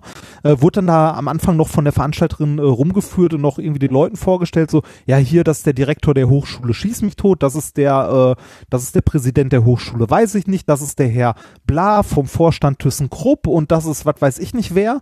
Ähm, und äh, obwohl ich vorhatte, eigentlich relativ schnell wieder abzuhauen, haben die Leute, mit denen ich da, also denen ich diese, diesen Vortrag gehalten habe, mit so ein bisschen Pathos, Inspiration, ähm, waren da doch so interessiert, dass ich irgendwie äh, danach noch mehrere Stunden da geblieben bin und mich mit Leuten unterhalten habe, weil die das halt interessant fanden, weil die die Forschung interessant fanden und weil die auch diese Herangehensweise interessant fanden, einfach mal äh, ähm, die Leute zu versuchen zu begeistern und nicht irgendwie zu sagen, was das potenziell denn alles Tolles könnte oder so, sondern ähm, Leute einfach dafür zu begeistern, dass Wissenschaft an sich nicht immer kompliziert sein muss, sondern auch komplizierte Sachen einfach sind. Und wie gesagt, dieses, was, äh, dieses Gefühl vermitteln, was ich jetzt auf, äh, also nach mehreren Konferenzen gelernt hatte, alle kochen immer nur mit Wasser. Also, egal wie kompliziert irgendwas aussieht, wenn du dir genug Zeit nimmst und dir das jemand ordentlich erklärst, kann das im Grunde auch jeder verstehen. Bin ich auch immer noch überzeugt von, dass man fast jeden, also fast jeden Sachverhalt jedem ordentlich erklären kann, wenn man sich dann ein bisschen Zeit nimmt und äh, hier und da versucht, sich in die Lage des Gegenübers zu versetzen, dass man eventuell viele Sachen nicht weiß. Ja, da setzt aber schon ziemlich viel voraus. Also ich erlebe unsere Welt ja gelegentlich eher so, dass man äh, versucht, sowas wie Herrschaftswissen anzusammeln. Also ich weiß was, was du nicht weißt, und ich werde es dir auch bloß nicht sagen, weil dann habe ich ja meinen Ja, Vorteil verspielt. Ja, ja, genau, genau. Und das, das, äh, genau das ist halt was, was man nicht haben soll. Also was nicht passieren sollte, finde ich. Das ist, das sollte das- nicht passieren. Das, das klingt aber eher so nach äh, Sozialismus oder Kommunismus oder so und Ja. nicht nach äh, Gesetz des Stärkeren und dem Kapitalismus. Bist du eher so linksorientiert, kann man das so sagen? Ja, auch. Also äh, ich, äh, ich würde Auch. ich, ich, Super. Ich würde ich würd, ich würd jetzt nicht, also äh, weiß ich nicht, wenn wenn mir Leute irgendwas von Sozialismus erzählen oder so, denke ich auch, boah, lass mich in Ruhe mit dem Scheiß. Das funktioniert nicht, das wissen wir doch. Ähm, ne? Aber äh, ich äh, bin ein ganz ganz klarer äh, ganz ganz klarer Freund davon, dass gerade im Bereich der Wissenschaft ähm, Informationen frei sein sollten und für jeden verständlich sein sollten. Also in der Hinsicht ja. Ansonsten kompletter Sozialismus äh, ist in der Theorie halt nett, funktioniert aber nicht. Hat das was mit der theoretischen Physik zu, äh, gemeinsam, oder? Äh, nee, die theoretische Physik funktioniert meistens. Okay, die lässt sich beweisen. Jetzt hast du gerade im, zumindest. äh, im, im Zusammenhang mit den Tattoos auch deinen Vater erwähnt. Ähm, Ja. Bist du ein Familienmensch, wenn du Ja, das, sehr. die, die Bindung Sehr. so deutlich war? Bin ich sehr. Äh, das hat es mir auch schwer gemacht, aus dem Ruhrgebiet wegzugehen. Und das ist auch das, was mich, äh, was mich jetzt immer noch so ein bisschen, äh, ja nachdenken lässt, wenn ich halt in der Pfalz wohne. Ich meine, ich habe dann hier quasi meine meine eigene Familie vielleicht, äh, ne, so mit Frau und vielleicht mal Kindern, aber äh, ich bin sonst ein tatsächlich äh, das, was man glaube ich einen typischen Familienmensch nennen würde. Ich habe äh, vier Geschwister. Ich bin der jüngste von äh, von insgesamt halt fünf Geschwistern und ähm, hatte immer ein sehr enges Verhältnis zu meinen Eltern und äh, konnte es auch lange, lange Zeit nicht verstehen, äh, wie Menschen sich mit ihren Eltern verkrachen können oder so. Fällt mir heute noch schwer, aber mittlerweile weiß ich, dass sowas, dass es sowas gibt. War für mich früher vollkommen unvorstellbar. Ja, das ist ein Glück, wenn man, wenn man, wenn Ja. man das so erleben kann, wie du am Ja, ja. Anfang. Das muss man erst zu schätzen lernen, glaube ich. Ja, ja, genau. Also das, wie gesagt, das war für mich äh, lange Zeit komplett selbstverständlich. Ich meine, ich habe andere Familien kennengelernt, in denen das halt nicht so ist. Ähm, und ähm, ich hatte immer ein sehr, sehr enges Verhältnis zu meinen Eltern. Und auch zu meinen äh, restlichen Geschwistern. Und ich weiß auch genau, ähm, egal, äh, egal was ist, ähm, wenn es irgendwie dringend ist oder wichtig ist oder so, dann äh, kann ich mich halt auf den Rest meiner Familie verlassen. Also ähm, mein, äh, mein Vater ist ja jetzt vor, ich glaube mittlerweile sind schon zwei Jahre, vor zwei Jahren gestorben. Und äh, an dem Abend war ich in Ilmenau, also im äh, tiefsten Osten und habe dort auch einen äh, Vortrag, also einen populärwissenschaftlichen Physikvortrag gehalten. Eigentlich sollten es zwei werden, den zweiten hatte ich dann abgesagt, als mein Bruder mich angerufen hatte. Ähm, bin dann noch die Nacht durch nach Essen gefahren äh, zu meiner Mutter und äh, als ich da angekommen bin, war ich halt der Letzte. Ne? Ähm, meine komplette Familie war zu der Zeit schon da und äh, wenn es irgendwie irgendwas Dringendes in der Familie gibt, dann ähm, weiß ich halt, dass ich mich auf meine Familie verlassen kann und das finde ich auch wichtig. Und gut. Ja, das ist, also das ist natürlich äh, der Idealfall, wenn es halt so läuft. Obwohl ich glaube, so ganz einfach kann das ja manchmal nicht gewesen sein. Dein Bruder, so hast du uns ja auch schon häufig, häufig äh, auf dem Mikrofon erzählt, äh, glaubt ja an Gott Vater. Du Ja. glaubst aber eher an Mutter Natur. Äh, wie Ja, geht denn das das- zusammen? Ach, das, das geht, das geht. Also ich falle in meiner Familie eh ein bisschen außer Reihe. Ähm, mein, äh, meine Mutter ist sehr gläubig. Mein Vater war, oh, ich glaube, dem war es egal. ähm, und äh, meine Geschwister sind so bunt gemischt, ob gläubig oder nicht. Ja, und äh, der eine Bruder ist, wie gesagt, äh, Rallye-Lehrer mittlerweile, verbeamtet, glaube ich auch. Ja, äh, ist ein Jahr älter als ich und äh, derjenige von meinen Geschwistern, mit dem ich so das engste Verhältnis halt habe. Weil äh, wir, weiß ich nicht, so äh, Religion spielt da irgendwie keine Rolle. Ne?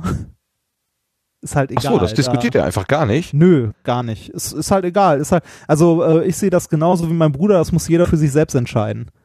Ne? Ähm, das ist auch nichts, wovon man irgendjemand anders überzeugen muss oder will.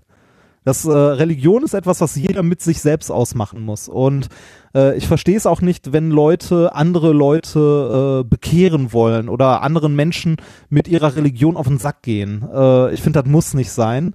Äh, Religion kann jeder für sich handhaben, wie er möchte, ähm, solange er damit die Freiheiten eines anderen nicht einschränkt.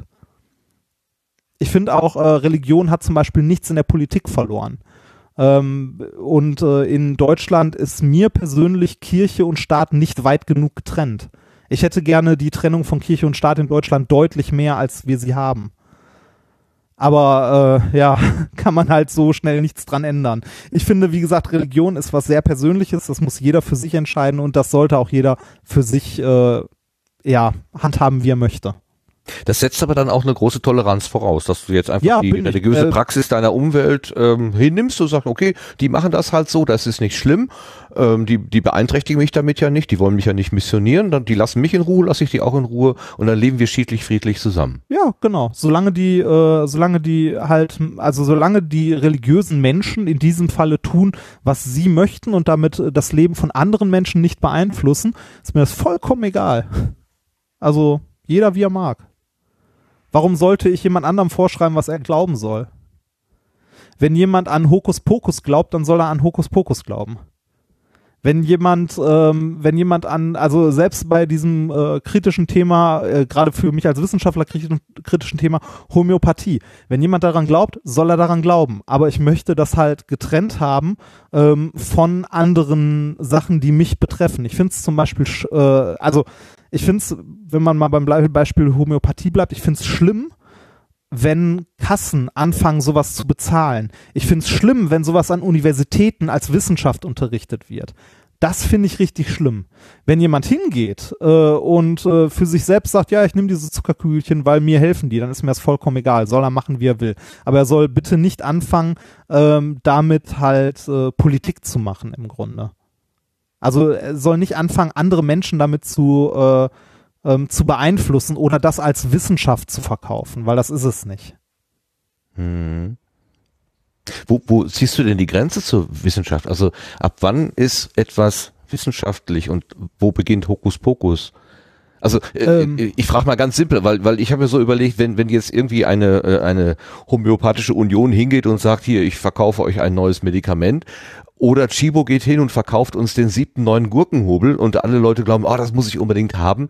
Ähm, so ganz unterschiedlich ist das ja eigentlich nicht. Nö, ist äh, beides Werbung, ist auch beides keine Wissenschaft. Okay. Äh, also Wissenschaft ist das, was äh, von mehreren Leuten unabhängig in ähm, ja mit einer wissenschaftlichen Methode bewiesen ist oder bewiesen werden kann. Das ist Wissenschaft. Und die wissenschaftliche Methode ist, äh, dass ich es nachvollziehen kann an anderer Stelle von anderen Leuten Die- und dass es falsifizierbar ist. Also dass ich es auch äh, äh, Messbar. aha, messbar muss es sein, okay. Und die Behauptung muss falsifizierbar sein. Also ich glaube, das ist so diese Poppersche äh, Annahme, Grundannahme für Wissenschaft oder, oder ich lehne ich mich jetzt gerade philosophisch etwas zu weit aus dem Äh, Fenster. da, über, da überfragst du mich.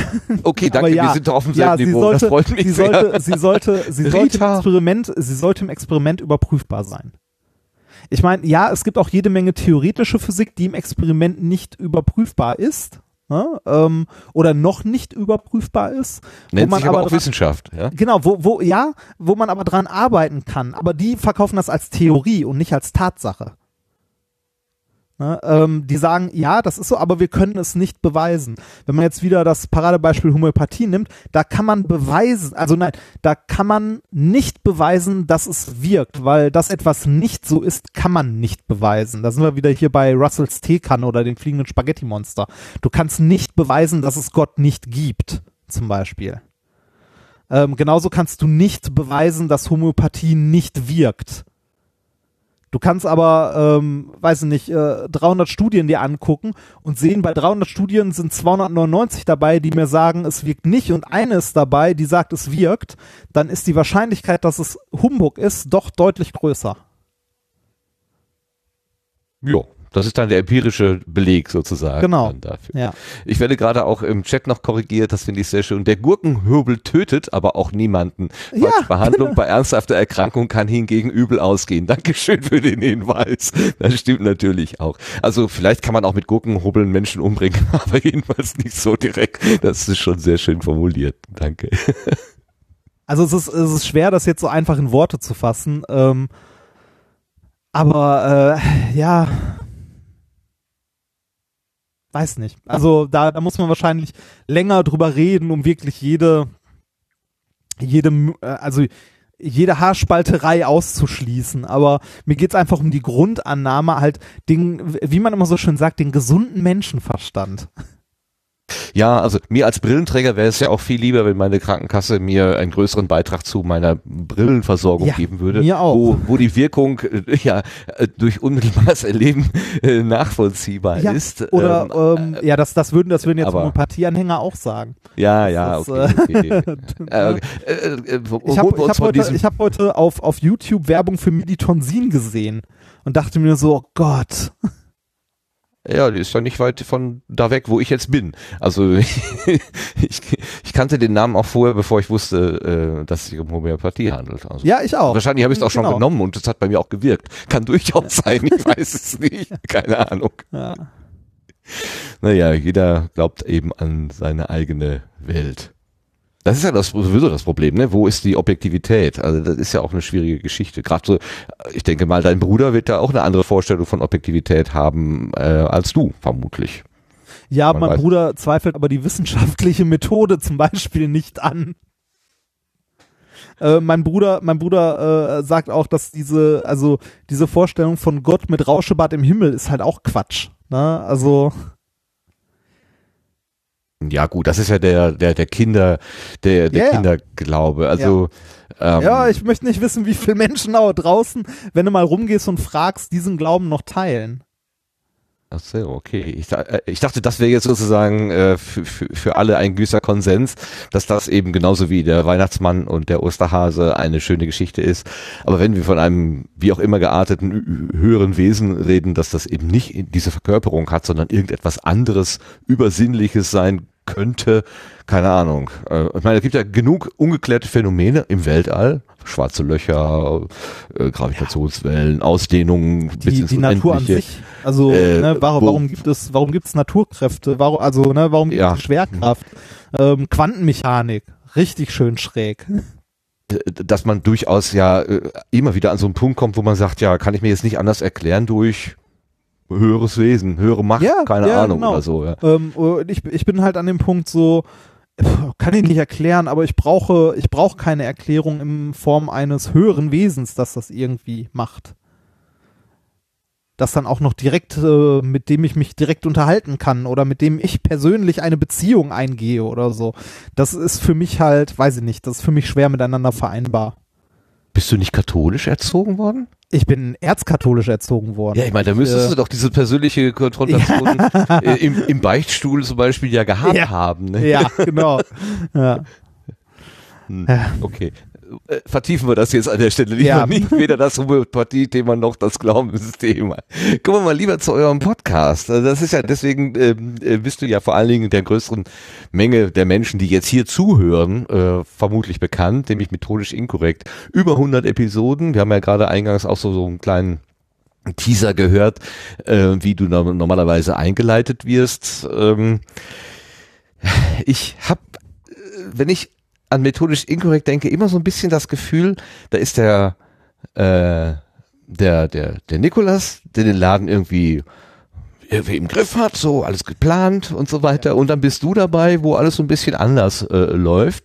Und äh, ähm, also ich, Ich bin durchaus mit allem Respekt, ja. es ist immer so ein bisschen wie Stan Laurel und Oliver Hardy, so ein bisschen. Dick und doof, sehr schön, ja. Gut, dass ich der Dicke bin. Und, ich- und ich habe ich hab mal so ein bisschen, ähm, ich habe mal so ein bisschen nach äh, äh, nach mit nach Quellen geguckt und habe eins, eins gefunden. Theo Lingen, kennst du Theo Lingen noch? Oh, sagt mir was. Den Das ist Na- alter Namen- deutscher Schauspieler, der hat mal äh, Ha- Stan Laurel und Oliver Hardy Filme anmoderiert. Und Ah, natürlich. So. Theo Lingen hat doch hier äh, die Lümmel aus der ersten Bank immer ja, genau, da war er der Lehrer, genau. Ja, natürlich. Großartiger Schauspieler. Aber das klingt so, pass mal auf. Hier haben wir die drei wichtigsten Bücher über die Geschichte der amerikanischen Filmindustrie. Also wohlgemerkt, Filmindustrie, da geht es um Gewinn und Profit. Und in keinem dieser drei Standardwerke werden Mr. Laurel und Hardy auch nur erwähnt. Tatsache ist aber, dass außer den Filmen von Charlie Chaplin keine anderen Filme, amerikanische und sonst welche, von so vielen Leuten auf der ganzen Welt bis zum heutigen Tage gesehen worden sind, als die von Laurel und Hardy. Das heißt, mit keinen anderen Filmen ist so viel Geld verdient worden. Und während Charlie Chaplin rechtzeitig bemerkte, dass er sein eigener Unternehmer werden musste, um von den Filmbossen unabhängig zu werden, um die Früchte seiner Arbeit ernten zu können, waren Mr. Laurel und Mr. Hardy immer zu sehr mit ihrer Arbeit beschäftigt, um an so wichtige Dinge denken zu können. Das kann ja sein, aber heute ist es zu spät dazu. Und dass es bei euch nicht zu spät ist, glaube ich, kann man merken, denn ihr seid inzwischen Unternehmer. Also ihr habt eher den Charlie Chaplin Weg eingeschlagen als den von Stan Laurel und Oliver Hardy. Ah, Unternehmer ist vielleicht ein bisschen hochgegriffen. Ja, ja, methodisch ja. inkorrekt ist eine Firma geworden, oder? Genau, methodisch inkorrekt, äh, me- methodisch inkorrekt ist eine Firma geworden. Und wer ist der Geschäftsführer? Äh, Wir sind zwei Geschäftsführer. Ach so, okay. Ja. Aber eingetragen bist nur du. Nein, eingetragen sind wir beide. Das ist meine Quelle falsch. Okay, okay. Was, was ist denn deine Quelle? Irgend so ein Handelsregister ähm, Derivat. Also ich hätte da was kaufen müssen, um die Quelle wirklich zu sehen. Ich, äh, ich kann Da stand mal den, den, den richtigen Auszug äh, zuschicken. Nee, wir sind beide Geschäftsführer. Okay, da- beide da bin ich aber- eingetragen. als also ich habe gedacht, was, mal, was äh, zur Folge hatte, dass äh, die Gründung teurer war. Ach so, okay. Äh, weil man, äh, wir, wir haben halt eine UG gegründet Ähm, der Grund, warum wir das überhaupt gemacht haben, ist folgender. Ähm, wir haben ja so, äh, wir bekommen ja häufig, also nein, häufig, ja doch, wir bekommen häufig Spenden von Leuten, die uns in den Podcast hören. Wir bekommen Einnahmen über Patreon und ähm, ein bisschen noch was über den äh, Amazon Affiliate Link, den wir auf unserer Homepage haben. Und äh, egal wie viel Geld man einnimmt, äh, ob es ein Euro ist, ob es 10 Euro sind, ob es 100 Euro sind oder 1000, man muss sowas ja versteuern. Das sollte man tun. Schweigen. Das sollte man tun, sonst kommt man auf irgendwelche Steuer-CDs, die in der Schweiz gepresst werden und dann kommt man ins Gefängnis. Nee, ich glaube, ich glaub, um darauf zu kommen, musst du mehr machen. Okay. und auch deutlich mehr verdienen. Nee, Okay. man, man, man sollte, man sollte sowas ja, also man sollte sowas versteuern, weil das sind ja Einnahmen äh, aus selbstständiger Arbeit. Das heißt, man macht dafür eine Steuererklärung und so weiter und so weiter. Da ich ja vorher schon ähm, vor dem Podcast mit, äh, also bevor wir angefangen haben, dass wir mit dem Podcast mal mehr eingenommen haben als 10 Euro im Monat, ähm, schon irgendwie mal Vorträge gemacht habe und Rechnungen ausstellen musste, wusste ich ja eh, wie das ist, eine Steuererklärung zu machen. So mit selbstständiger, äh, mit selbstständigen Einkommen und so weiter. Und äh, habe mich dann auch angefangen darum zu kümmern und äh, habe mich dann mit vielen Leuten unterhalten, die äh, unter anderem mit dem Chef der Bivuta IT, ähm, wie das so ist, eine Firma zu gründen oder ob man sowas machen kann, sollte und so weiter und so weiter. Und ähm, äh, Nikolas und ich haben uns dafür entschieden, weil wir ja auch sowas machen wie, ähm, wie die Minkorrekt 100, wo wir auf einer Bühne stehen und äh, eine Show machen. Ähm, auch hier und da Musik in unserem Podcast haben und so weiter und so weiter. Man weiß ja nie, wem man auf die Füße tritt und so weiter. Ähm, und äh, wir haben das bis dahin als GBR gemacht. Das macht man, das ist man ja automatisch, ohne dass man dafür irgendetwas tut.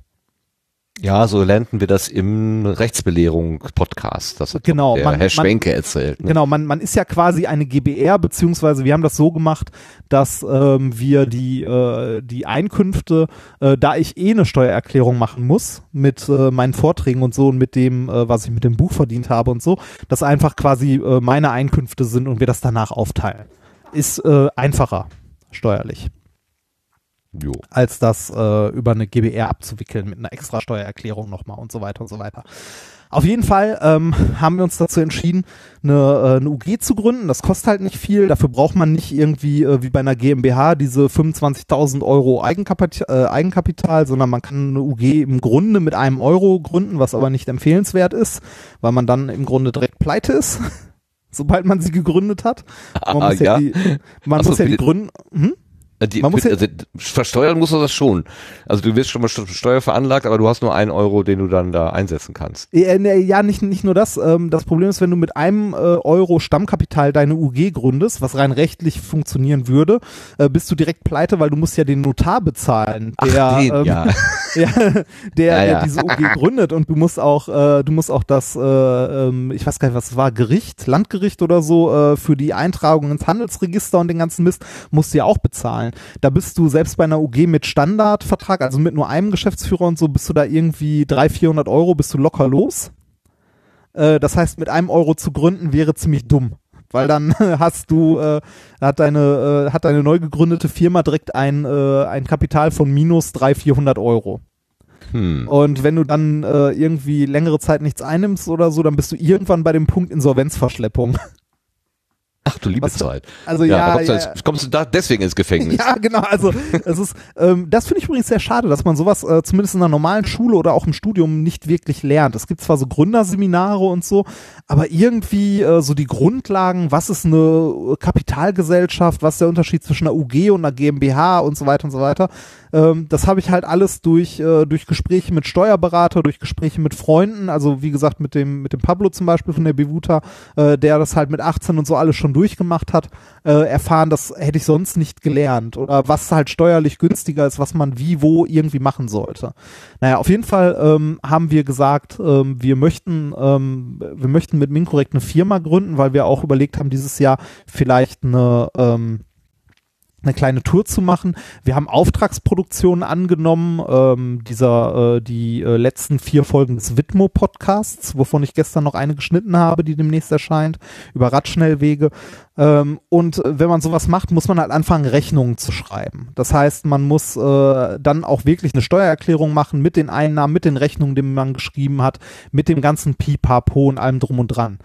Und ähm, irgendwann willst du dafür selber rechtlich nicht mehr zwingend haftbar sein, sondern das Ganze lieber einer Kapitalgesellschaft übergeben. Dann geht im schlimmsten Fall die Firma pleite, aber du haftest nicht mit deinem Privatvermögen. Das heißt, der eine Euro ist dann weg. Ja, oder äh, ich glaube, in, in unserem Fall, wir haben halt mit 3000 Euro diese UG gegründet.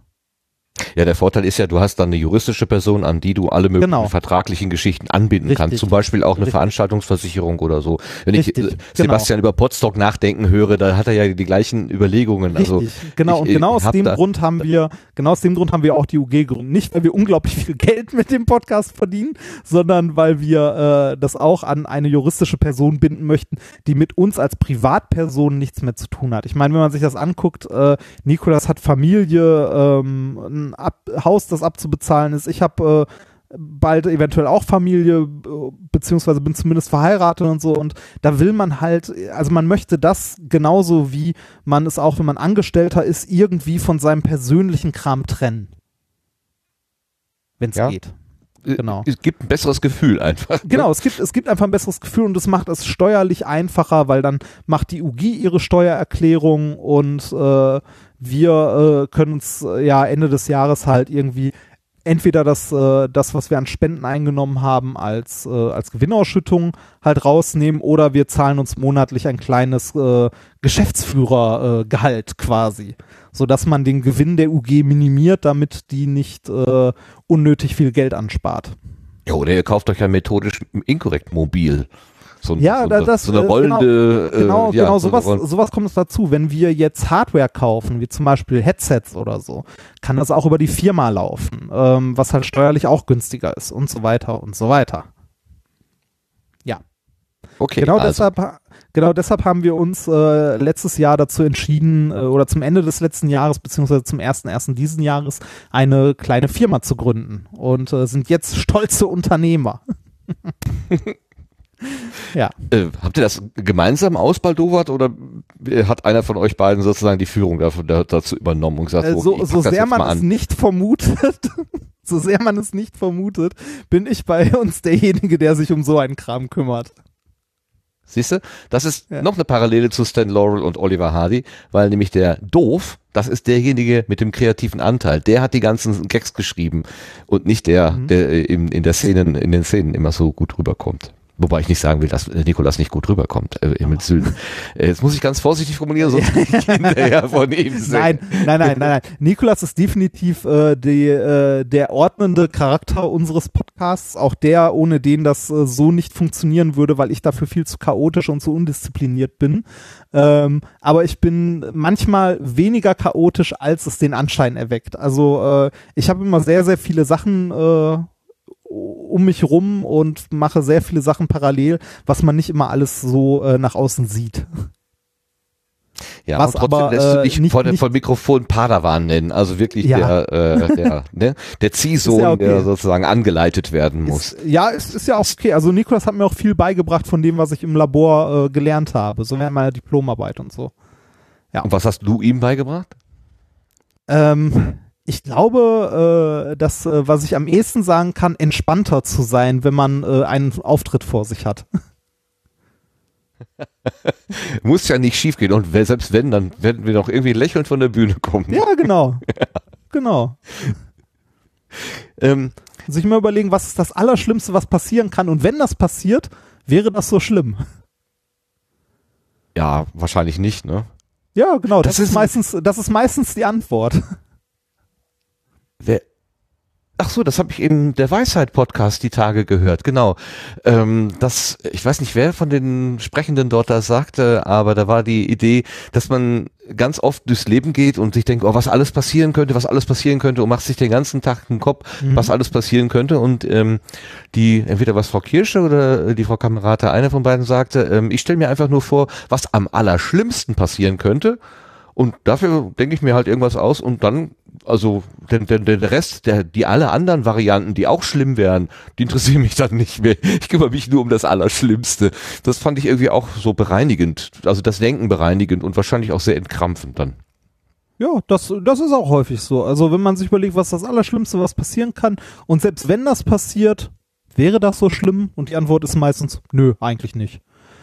Ja, wir machen uns oft den Kopf für nix, genau, das stimmt. Also äh, man sollte natürlich trotzdem versuchen, Sachen äh, möglichst, äh, ne, also möglichst irgendwie ernst zu nehmen und nicht zu viel schleifen zu lassen. Also Beispiel jetzt, wenn man irgendwie an seinem Studium verzweifelt, ähm, und äh, mit dem Gedanken spielt, halt äh, sein Studium abzubrechen, sollte man das nicht sofort tun. Man sollte versuchen, das irgendwie zu schaffen. Aber wenn man merkt, dass einen das unglaublich unglücklich macht, dann kann man sich ja mal ruhig äh, einen Abend nehmen, sich ein Bier aufmachen und sich mal überlegen, okay, was wäre, wenn ich das jetzt abbreche? Was wäre das Schlimmste, was passiert? Und dann mal überlegen, ob man damit nicht glücklicher ist. Oder ob das nicht auch in Ordnung wäre. Ja. Ja, ein, ein legitimer Gedanke, den, den ich mir damals ge äh, genommen habe, war, äh, in Deutschland zählt tatsächlich das Stück Papier, auf, auf dem irgendwas draufsteht. Egal, ob du das letztendlich von der Qualifikation her tatsächlich drauf hast oder nicht. Ja. Aber wenn du das ja, mal irgendwo hinlegen ja. kannst, da bist du hier in Deutschland tatsächlich besser dran. Also ähm, wenn es irgend geht, dieses Papier erwerben und dann kann man ja danach immer noch gucken, dass man Land gewinnt und irgendwas Ja, anderes macht, genau. was einem mehr gefällt. So. Genau, das, das stimmt. Aber auch, also ich, ich bin auch ganz großer äh, Fan davon, sich, äh, sich selber nicht mehr so viel Druck zu machen. Also, wie, ich weiß nicht, wie sagt man noch so schön in Köln? Es ist noch immer gut gegangen. Ja, da muss man aber auch, glaube ich, da geboren sein, mit dem mit dem Rheinwasser irgendwie getauft, also ja, Ja, oder wie auch bin ich ja immer auch gewickelt nicht. worden sein. bin, bin ich ja auch nie. Und trotzdem finde ich das eine sehr schöne Lebenseinstellung. ja, ja, das, aber so so so Westfalen, ich glaube, wir ja, wir sind zwar, sind wir Nordrheiner oder sind wir Westfalen? Wir so mitten auf der Kante, ne, irgendwie. Pott. Uns fehlt so, glaube ich, Und für- für- uns, für uns die fehlt so ein Leute- bisschen die Leichtigkeit des, des Rheinlands. Die Und haben wir dann für, für, für die Leute von weiter weg, Köln ist nicht Ruhrgebiet. Nein, um Himmels Willen. Das, ja, das, das, äh, das kriegen viele Leute von weiter Ja. weg. Äh, also habe ich im Süden schon häufig gehört. Ah, äh, ach so, Köln, ah, Ruhrgebiet. Ne? Ist, nein, da liegen 100 Kilometer dazwischen in etwa. Das- ja, ja. Aber Ander, können wir Bam- andererseits, andererseits muss man aber äh, ganz, äh, also zur Verteidigung sagen, wenn du jemanden im Ruhrgebiet fragst, ne, äh, Nürnberg, Stuttgart und München, ist das für die auch alles das gleiche. Genau, wollte ich auch gerade sagen. Können wir so- Bamberg und München auseinanderhalten? Nein, Nein. können wir nicht. genau. Das ist dann auch alles dasselbe. So, aber nochmal zurück zum Inkorrekt. Ähm, Ja. Die Entstehungsgeschichte, die hatte uns der Nikolaus, glaube ich, skizziert. Er war ja auch hier im Sendegarten, hat so ein bisschen erzählt darüber. Ähm, aber mal so deine persönliche Einschätzung. Wie hat sich das so entwickelt, von der Idee bis zu dem, was ihr heute macht, über 100 Episoden, alle 14 Tage, das ist ja nun auch eine, ein richtiger Schlauch. Also das ist ja schon fast kein Hobby mehr, ja, es ist ein Unternehmen geworden. Ähm, aber ist es, hat es immer noch was von diesem Hobby oder ist es schon irgendwie Arbeit geworden für dich? Nee, es ist äh, also Arbeit in dem Sinne, dass es, äh, wie gesagt, meine Krankenversicherung bezahlt. Das ist halt toll. Äh, aber ansonsten ist das immer noch irgendwie Hobby. Also ich versuche da gerade mehr rauszumachen als das Hobby, indem wir, wie gesagt, sowas wie eine Tour versuchen zu organisieren. Das wäre halt, wäre halt schön, wenn das, wenn das mehr werden könnte als mein Hobby. Ähm, oder wenn generell, wenn es für uns mehr werden könnte als das Hobby, dass man wirklich sagt, methodisch inkorrekt ist etwas, wovon wir ähm, mit Perspektive irgendwie vielleicht mal leben können oder so. Jetzt nicht von dem Podcast alleine, sondern von der Marke an sich ähm, mit ähm, mit Shows, mit vielleicht noch Büchern oder ein Videoformat vielleicht noch dazu. Das wäre wundervoll. Ähm, ist aktuell nicht so, wäre aber wundervoll. Und, Wäre das- ähm, Ja. ja? Wäre das dann so in die Fußstapfen treten oder so, so die, die, die Idee aufgreifen, äh, diese Wissenschaftskommunikation im Fernsehen, Joachim Bublatt beispielsweise oder Jean Pütz, der hat ja auch äh, gemacht, oder Ranga Yogeshwar, der jetzt aktuell diese Wissenschaftsgeschichten macht. Ist das dann, hast, hast du solche Vorbilder oder hast du ganz andere Ideen, was du daraus beruflich machen könntest? Also ich fände, ich hätte auch nichts dagegen, fürs Fernsehen sowas zu machen, aber das ist, glaube ich, nochmal eine ganz andere Geschichte. Äh, da, ähm, da, da stecken ja ganze, also äh, das ist ja nicht Ranga Yogeshwar, äh, der, der das Ganze macht. Ich meine, der, ähm, wenn man jetzt in Folge Quarks und Co. guckt, der moder- moderiert das und arbeitet auch an der Entwicklung und so mit, aber dahinter steht eine riesige Redaktion, die das macht. Also riesig im Vergleich zu jemand, der sowas privat mal eben macht. Ähm, also an, an so einer Produktion arbeiten unglaublich viele Menschen. Äh, da steckt unglaublich viel Geld und so weiter drin. Fände ich auch großartig, wenn wir sowas machen können, aber ich hätte oder könnten, ich hätte aber auch nichts dagegen, das auf so einem Level, wie wir das jetzt machen, so als Privatmenschen einfach weiterzumachen. Einfach nur äh, in der Art, wie wir das gerne machen, halt mit einem Augenzwinkern und nicht immer ganz ernst halt ähm, ein wissenschaftliches Weltbild vermitteln. Also dann doch ein bisschen mehr auf ähm, ja, Clownerie, darf man das so sagen? Oh, Clown, ja, Clown, Clownerie klingt da immer so ein bisschen hart, aber ähm, oder ein bisschen, ein bisschen doof, aber ich find's gar nicht so schlimm, wenn Leute halt auch darüber mal lachen können, weil das bleibt halt gut im Gedächtnis hängen. Wenn, wenn sowas unterhaltsam ist. Okay, dann kann ich ja Theo Lingen nochmal zitieren, der nämlich in dieser gleichen Sendung vorhin, äh, die ich vorhin schon erwähnte, das auch sagte. Gott segne alle Clowns. Also, möge, möget ihr gesegnet sein, von wem auch immer, von welcher höheren also Macht ich- auch immer. Ich meine, wenn, wenn der Clown irgendwie unterhält und, äh, und man dabei noch was lernt, äh, ist doch toll. Also ich möchte jetzt nicht immer als Clown quasi abgestempelt werden. Genau, das ist ja Ähm, das Problem. Genau, dann wirst dann, ne, dann wirst dann vielleicht nicht mehr ernst genommen in den Momenten, wo du, wo du wirklich gerne verdammt nochmal ernst genommen werden möchtest. Ne? Ja, aber da, da ist das, äh, da ist es dann wieder, was sonst eigentlich eher doof ist in Deutschland, recht toll, wenn man ein Papier hat, auf dem draufsteht, dass man mal was Schlaues gemacht hat. Ach so, ich dachte so ein Clowns-Patent. Nee, nee, Das kann man ja. so Man kann ja tatsächlich äh, staatlich geprüfter Clown werden oder irgendwie sowas. Ne? Nee, Das ist ja auch, dachte- das, das geht in mein Gehirn gar nicht rein, aber ist okay. ich, ich dachte eher an sowas wie das Physikdiplom oder so. Also auch Okay. irgendwie sowas wie ein Clown-Patent. Ja. Okay, das habt ihr also vor, die, eine Show, das könnte dann, Also wir äh, nicht nur eine Show, also wir würden aussehen? eigentlich gerne die, ähm, also äh, ja, Marke ist zu viel gesagt, wobei das glaube ich noch, obwohl es zu viel gesagt ist, der Begriff ist, der es am ehesten trifft, äh, Minkorrekt als Marke quasi, dass wir ähm, eine, ja, eine, eine, eine Bühnenshow im Grunde machen, so, ähm, so wie wir das bei der Minkorrekt 100 gemacht haben. Nur da war es halt sehr viel Retrospektive auf äh, 100 Folgen Minkorrekt sondern eher eine äh, ja, Wissenschaft äh, zu den Menschen auf die Bühne bringen. Halt so wie wir es sonst auch machen, halt wissenschaftlich Themen erklären, vielleicht mit ein bisschen mehr Präsentation, ein, zwei Experimenten dabei ähm, und das halt als äh, unterhaltsame Abendveranstaltung machen. Also so haben wir uns die Tour in etwa vorgestellt, dass wir sowas machen. Ähm, wir haben auch schon überlegt, ähm, wir haben so viele Sachen, äh, die uns Leute zuschicken, die uns Leute per Mail fragen oder äh, auch Audiodateien schicken, äh, die wir gar nicht alle beantworten können. Äh, zumindest nicht in dem normalen Format, wie wir so Minkorrekt machen alle zwei Wochen, ähm, weil es ja ursprünglich nie geplant war, dass wir irgendwie groß Zuhörerfragen beantworten oder irgendwie Sachen präsentieren. Ähm, wir haben darüber nachgedacht, ob wir vielleicht ein monatliches Videoformat noch versuchen aufzubauen dazu. Also ähm, äh, ein monatliches, äh, irgendwie eine Stunde äh, ein YouTube-Video quasi machen, wo wir die Sachen vorstellen, die uns Leute schicken, weil da wirklich tolle Sachen bei sind, also wirklich großartige Sachen, die uns Leute basteln, äh, Experimente, die uns Leute zuschicken. Äh, vielleicht das ein oder andere Experiment, das wir in der Sendung jetzt äh, halt im Audiopodcast nicht richtig äh, präsentieren konnten oder was da nicht richtig gewirkt hat, nochmal in ordentlicher Form halt in so einer Art äh, ja, Abendshow einmal im Monat präsentieren können. Das würden wir super gerne machen.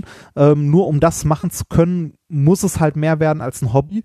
Da müssen wir zumindest teilweise irgendwie davon leben können, weil es dann doch so viel Zeit äh, in Anspruch nimmt, dass man das nicht mehr nach Feierabend bei einem anderen Job noch nebenher macht. Und deshalb äh, haben wir Anfang diesen Jahres ja auch mal angefangen, was wir vorher nie getan haben, äh, aktiv um Spenden zu bitten. Ja. Weil wir, welche äh, Kanäle, welche Kanäle bietet ihr an? Was ist denn so Für- für Spenden? verschiedene? Ja. Äh, wir hatten alles Mögliche. Wir hatten mal Flatter früher, haben wir mittlerweile rausgenommen, weil wir glauben, dass Flatter nicht mehr funktioniert. Ähm, wir haben aktuell noch Patreon, ähm, wobei äh, da eine Menge Leute, äh, also der Plattform den Rücken kehren, was wir sehr gut verstehen können, wo wir auch überhaupt nichts gegen haben, was uns auch sehr entgegenkommt. Ähm, wir hatten oder haben immer noch PayPal, über das man spenden kann. Ist aber auch nicht unsere liebste Variante, weil äh, alles, was es so an Spendenkanälen gibt, da bleibt halt immer was bei dem äh, Dienstanbieter mithängen. Äh, und das muss ja eigentlich nicht sein. Also ähm, am liebsten ist uns für Spenden, und das haben mittlerweile ein paar Leute auch wahrgenommen, einfach eine, eine Überweisung. Also wir, wir sagen, ähm, sowas wie, äh, gibt es im amerikanischen Raum, gibt es dieses Sprichwort ähm, a buck a show. Das wäre super, wenn uns einfach äh, ein Teil der Hörer, ein Teil wird wahrscheinlich schon reichen, einfach für eine Show einen Euro in den Hut wirft. Also per, per SEPA-Überweisung äh, einen Euro im Monat hinwirft oder zwei. Wäre schon super. Ähm, wenn das, mh, wenn das, weiß ich nicht, 10% der Hörer machen, können wir damit sowas wie eine Show finanzieren, ähm, dass wir sowas machen. Nur, ähm, wie gesagt, wir, wir müssen, wir müssen halt zusehen, dass wir aus diesem Hobby, was wir immer noch super gerne machen, ähm, wenn wir das ausbauen möchten, dieses Format Minkorrekt in Form von noch irgendwie einem kleinen Videoformat, von einer Live-Show und so, dann müssen wir es irgendwie hinkriegen, dass äh, sich das finanziert. Also, dass wir äh, zum Beispiel sagen können, dass ich mir nicht noch einen Job suche, sondern dass ich irgendwie äh, halbtags für Minkorrekt arbeite quasi. Also nicht als äh, äh, nicht als Podcast, sondern den Rest halt mache. Okay, dann könnte sich das dann auch mit deiner zukünftigen Existenz als Ehemann durchaus vereinbaren lassen. Äh, Zum Beispiel, ja. Ich meine, das, das geht jetzt, also dieses Jahr geht das ohne Probleme, weil ich äh, noch ein äh, zweites Buch schreiben werde. Uhu, Spoiler. Methodisch Ähm, korrektes Wein trinken oder was? Worum nee, nee, ich glaube, äh, der Arbeitstitel ist methodisch korrektes Reißverschlussverfahren. Steht zumindest im Vertrag. Ah. Frag nicht nach, frag nicht nach. Das ist Aber nur der ist Arbeitstitel. Es ist nicht schlecht, es ist nicht schlecht. Ja, ja. mal, mal schauen. Ähm, ist der Arbeitstitel, ähm, mal gucken.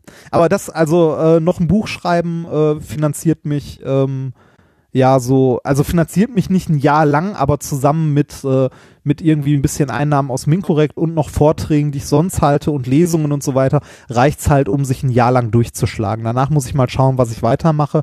Ich fänd's halt großartig, wenn wir es schaffen würden, äh, Minkorrekt als Showformat, als Videoformat weiter auszubauen und zu gucken, dass man da vielleicht noch was draus machen kann, weil wir haben mit der Masse an Hörern, die wir haben, da prinzipiell ein recht großes Potenzial, dass man es irgendwie schaffen könnte, das auszubauen, dass es irgendwie reicht, ähm, um äh, unseren Lebensunterhalt zumindest teilweise zu finanzieren. Das wäre wundervoll. Also wenn wir zu den äh, Leuten gehören würden, die äh, es schaffen, von, von, ihr, von ihrer Idee und ihrem Hobby, also ihr Hobby irgendwie zum Beruf zu machen. Ja, ja, das, das, das klingt immer so gut. Ne? Ich mache mein Hobby zum Beruf. Das Problem ist, dann habe ich halt kein Hobby mehr. Dann habe Ja. ich nur noch einen Beruf. Das ist, äh, das, das, Hobby ist der zum Beruf Nachteil. machen, ja, das, äh, das, äh, ich glaube, es ist ganz cool, aber es ist schwer. Es ist unglaublich schwer, das irgendwie hinzubekommen, weil ähm, es ist ja nicht so, dass du von 0 auf 100 plötzlich Geld verdienst. Egal was Nee, nee, nee, ja, ist klar. Du musst natürlich immer, gerade, ja, vor allem, wenn du Genau, in die das- Öffentlichkeit gehst, das muss langsam aufgebaut werden. Genau, das Aber da seid, ihr, da seid ihr ja nun wirklich auf einem sehr guten Weg. Also, Na, äh, ja, ihr, das ihr veröffentlicht da über Podseed, glaube ich, und da kann man ja sogar Downloadzahlen nachlesen. Und das letzte, was ich irgendwie mal gesehen hatte, war 15.000, aber das ist auch schon lange, lange her. Ich denke, da seid ihr auch schon inzwischen weit drüber.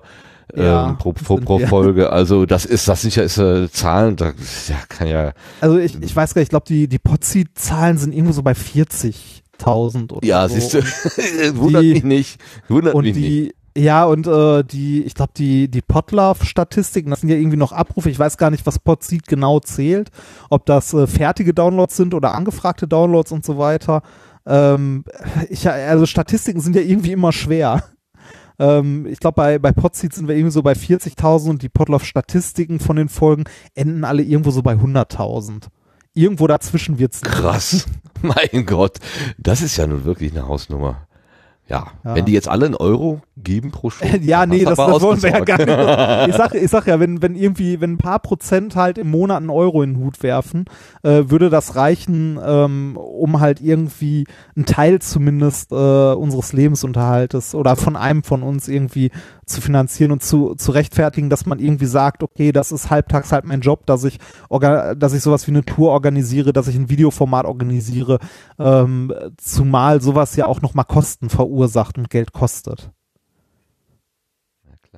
Und äh, was, was ich auch lange, also was ich auch lernen musste, äh, was viele Leute nicht auf dem Schirm haben, ähm, ist, dass äh, dieses, äh, dieses ganze Geld, was auch so in Spenden und so ankommt, dass das ja, wie gesagt, eigentlich noch versteuert werden muss. Ne? Und ähm, für mich war das auch lange Zeit so, dass ich, also auch bei Vorträgen und so, die ich gehalten habe, für die ich dann irgendwie mal 200, 300 Euro Honorar bekommen habe, äh, lange, also lange gebraucht habe, um zu lernen, dass 300 Euro, die du einnimmst, äh, bei weitem nicht 300 Euro sind, die du behältst sondern äh, je nachdem, wie viel du, also wenn, wenn du so viel damit verdienen möchtest, dass du davon lebst, also als Job quasi, zahlst du auf äh, jede Einnahme, die du hast, 20% Umsatzsteuer. Von dem, was dann überbleibt, zahlst du noch deine Einkommensteuer. Und von dem, was dann überbleibt, zahlst du noch deine Krankenversicherung und deine Rentenversicherung. Das heißt, von den, das heißt, von den 300 Euro, die du für so einen Vortrag bekommst, bleiben am Ende netto auf deinem Konto weniger als 100 Euro über. Das muss man sich echt bewusst machen, ja. Ja, das, das muss man sich bewusst machen, Das- weil das, das hat man halt nicht parat, weil sonst ist man halt gewohnt, man geht arbeiten und bekommt ein Gehalt. Man sieht ja, also man sieht auf der Gehaltsabrechnung mal, was man brutto hatte. Aber da steht ja auch nur das Arbeitnehmerbrutto drauf. Das Arbeitgeberbrutto, was dein Arbeitgeber für dich zahlt, ist ja nochmal deutlich mehr. Also, ähm, also deutlich nicht, aber da kommt nochmal eine Schippe drauf. Das heißt, wenn du irgendwie mit deinem Nettogehalt von 2000 Euro nach Hause gehst, hast du ein Bruttogehalt von wahrscheinlich um die 4000 Euro. Und äh, genau diese Bruttogehälter sind halt das, was du ja verdienen musst, wenn du irgendwie selbstständig arbeitest. Genau, weil die ganzen Sozialleistungen dann von dir selber gemacht werden müssen. Auch genau, die müssen von dir selber gemacht werden, plus die Steuern, plus halt, wenn du äh, in einem Bereich von ein paar tausend im, im Jahr bist, das, äh, dann landest du irgendwann noch in dem Bereich, wo du halt auch noch Umsatzsteuer zahlst. Halt nochmal diese 19 Prozent. Oder je nachdem, was du machst, halt 7 Prozent. Aber ja, das, das ist schwer zu vermitteln. Also deshalb, ähm, ich rede auch eigentlich echt ungern über Geld und Honorare und Gehälter, weil das, also äh, ich finde es prinzipiell nicht schlimm, über Gehälter zu reden. Ich finde es zum Beispiel nicht schlimm, irgendwie äh, Studien, äh, also Leute, die mit dem Studium fertig sind, zu sagen, was man in so einem Job verdient, weil woher soll man es sonst wissen? Wir haben in Deutschland ja diese, diese Eigenart, dass man nicht über Gehälter redet. Finde ich an der Stelle äh, unproblematisch, wenn es um selbstständige Arbeit geht. Also Einnahmen aus selbstständiger Arbeit kann ich verstehen, dass es problematisch ist, über Gehälter, also über Geld zu reden. Genau aus diesem Grund, weil unglaublich vielen Leuten nicht bewusst ist, wie viel davon netto halt am Ende überbleibt. Naja, Oder beziehungsweise was- was- Honorarforderungen immer so überzogen, aber letztendlich, genau, wenn man das ja, dagegen hält, ist es das natürlich gar nicht. Ja, genau, nicht. das, da, genau, das ist es halt. Honorarforderungen wirken immer unglaublich überzogen. Also äh, ging mir auch so. Also ich habe lange, lange, lange gebraucht, bis ich mich irgendwann mal durchringen konnte, um zu sagen, ja, für den Abend hätte ich gerne 500 Euro Honorar. ähm, wenn ich irgendwo, weiß ich nicht, einen längeren Vortrag halte oder so. Ähm, weil ich das halt auch immer fand, oh, das ist ja unglaublich viel Geld. Aber wenn man dann äh, von diesen, wie gesagt, von diesen 500 Euro halt äh, die, die ganzen Sozialleistungen ähm, und die Steuern runterrechnet, bleibt da echt nicht mehr so viel von über. Und äh, man, man hat ja meistens mit so einem Vortrag dann nicht irgendwie einen Tag Arbeit, sondern es sind irgendwie meistens zwei oder so. Also häufig haben ja äh, Leute, die irgendwie freiberuflich arbeiten, so Tagessätze von 500, 600 Euro, die man halt als extrem hoch empfindet, wenn man sowas nicht selber macht. Aber wenn man sich einmal versucht hat, selber damit auseinanderzusetzen und zu gucken, dass man irgendwie seinen Lebensunterhalt halt selbstständig zusammenbekommen möchte, äh, dann merkt man relativ schnell, dass das äh, also ein Tagessatz von 500 bis 600 Euro bei weitem nicht überzogen ist, sondern ähm, je nachdem, was man so macht, sogar noch relativ günstig sein kann. Das ist sicherlich richtig. Okay, lass uns den, hier einen Punkt machen, um, äh, um, um Geld zu reden. Ähm, ich würde gerne noch äh, eine Sache ansprechen, und zwar aus der ähm, aus der letzten methodisch inkorrekt Sendung habe ich was mitgebracht, nämlich diesen Ausschnitt. Und da müssen wir mal drüber reden. Und dieses Konzentrationsgefälle wiederum hängt davon ab, wie die Eingießgeschwindigkeit des Espressos am, des Espressos am Anfang ist. Des Espressi. Des Espressi am Anfang ist. So. Ja, meine Frau hat letztes Mal schon geschimpft. Ich glaube, ich habe schon mal, Was schon, denn? schon mal von Espresso. Espressi? Nee, warte mal, Espressi ist. Was, warte mal, äh, wessen? Das ist Genitiv, oder? Jetzt verwirr mich noch nie, nicht noch zusätzlich. Espre Das, das, das, das wäre Espressi, glaube ich. Zumindest wenn das so lateinmäßig Aber das ist, äh, genau, aber das ist Plural, ne? Espressi. Espresso ist, ich Äh, trinke einen Espresso, Ich Ja, oder mehrere Espressi. Ja, Ja. aber auch, aber auch ein Genitiv müsste es auch ein I sein. Also des Espressos wäre falsch, sondern es wäre des Espressi. Glaube ich. So, Reinhard, du kannst also Latein. Das Ja, äh, äh, ich konnte das dir echt zumindest Respekt mal. ab. Ja, Ich, äh, ich äh, musste an der Schule, an der ich war, ähm, musste ich Latein machen. Das war kein, das war keine Wahl bei uns, das war Pflicht. Okay. Das heißt, du könntest, äh, wenn man dir jetzt was Late- Lateinisches nennt, du könntest es vermutlich übersetzen? Nein. so wie jeder, der mal Latein hatte. Nein. Können wir es trotzdem mal versuchen? Ich habe was mitgebracht. Traust du Äh, dich? ja, pro, probier mal. Ach, du bist ein mutiger Mensch. nicht. Sehr gut. Dann hören wir doch mal eben rein. Unio Christianorum socialium, finem certaminis fecit, quod aliquod menses de principatu habibator. Conventu factionis Sormbergae habito, Marcus Söder electus est, qui succederet Horst Seehofer presidi. Na? Okay, es, es hat irgendwas mit Wahlen zu tun und Wohnen? Oder? Das waren lateinische Nachrichten, die bis äh, Ende letzten Jahres bei Radio Bremen ausgestrahlt worden sind regelmäßig. Kann man auch als Podcast abonnieren. Die haben aber leider ihr Angebot wohl eingestellt. Ähm, vorgelesen hat sie Unio Christianorum Socialum. Das ist offenbar die CSU. Und äh, ich kann es jetzt nicht besser übersetzen als der Google Translator. Der sagt, äh, die Vereinigung der Christensozialwissenschaften machte das Ende des Kampfes, der in ein paar Monaten für die Führung stattfand. London Treffen Partei Leben. Ist Markus Söder den Präsidenten Horst Seehofer zum Erfolg gewählt? Das ist ungefähr das Niveau, auf dem ich es übersetzen konnte in der Schule. Ich habe mein kleines das- Latinum ersessen. Das, das, das, das, das ging mir ähnlich. Ähm, ich weiß, also äh, ich gehörte zu dem Jahrgang bei uns, der also ich gehörte zum letzten Jahrgang in unserer Schule, der Latein wählen musste. Also der kann, also nicht der, der nicht wählen durfte, sondern Latein machen musste. Und äh, ich gehörte zum äh, ersten Jahrgang bei uns, glaube ich, der Latein bis zur bis zum Ende der 11. Klasse machen musste, um sein Latinum zu bekommen. Und äh, ich bin wegen Latein einmal sitzen geblieben. Oh, Ja. heftig. Äh, wegen, äh, genau genommen wegen Latein und Englisch bin ich sitzen geblieben. Mal und äh, du bist ein Sprachtalent. in, in Kann man das Klasse sagen? War das? Ja, ja, ja. Sprachtalent und ähm, ich habe trotzdem nachher noch mein Latinum geschafft. In der Elf. Oder ja, immerhin. Elf. Das Große Ja. dann. Ja, ja, das äh, das Große. Ja, ich habe halt nur das Kleine. Also es hat mich sehr beeindruckt, wie du mir da so gekonnt mit dem Ja, Genitiv man- des Espressos. Ja, Ähm, ja also das, das, das kriegt man ja reingeprügelt, ne? Hier die, die verschiedenen Fälle und so. Ähm, äh, Latein fand ich auch, also ich fand Latein immer schlimm. Ähm, wobei mir irgendwie jemand dann sagt, ja, aber das ist doch wie Mathematik, das gibt doch, ist doch alles nach Regeln klar und so. So, leider nein, das stimmt leider nicht, weil es gibt wie in allen Sprachen immer Ausnahmen. Ganz viele Ausnahmen. Ja, Deutsch, ganz- Deutsch ist da ja nicht, nicht, äh, Nee, Deu- gar Deutsch ist noch nicht viel schlimmer. Nicht wenig, Nee, war nicht arm dran, wollte ich sagen. Ich Genau, wollte gerade ja. sagen, also Deutsch, äh, Deutsch als Fremdsprache zu lernen, ist, glaube ich, unglaublich schwer. Weil, äh, also, wenn man sich mal Englisch anguckt, da, da gibt's halt äh, als Artikel the. Und das war's, ne? Und wir haben der, die, das und dann dem, den und so weiter und so weiter. Äh, alles Mögliche.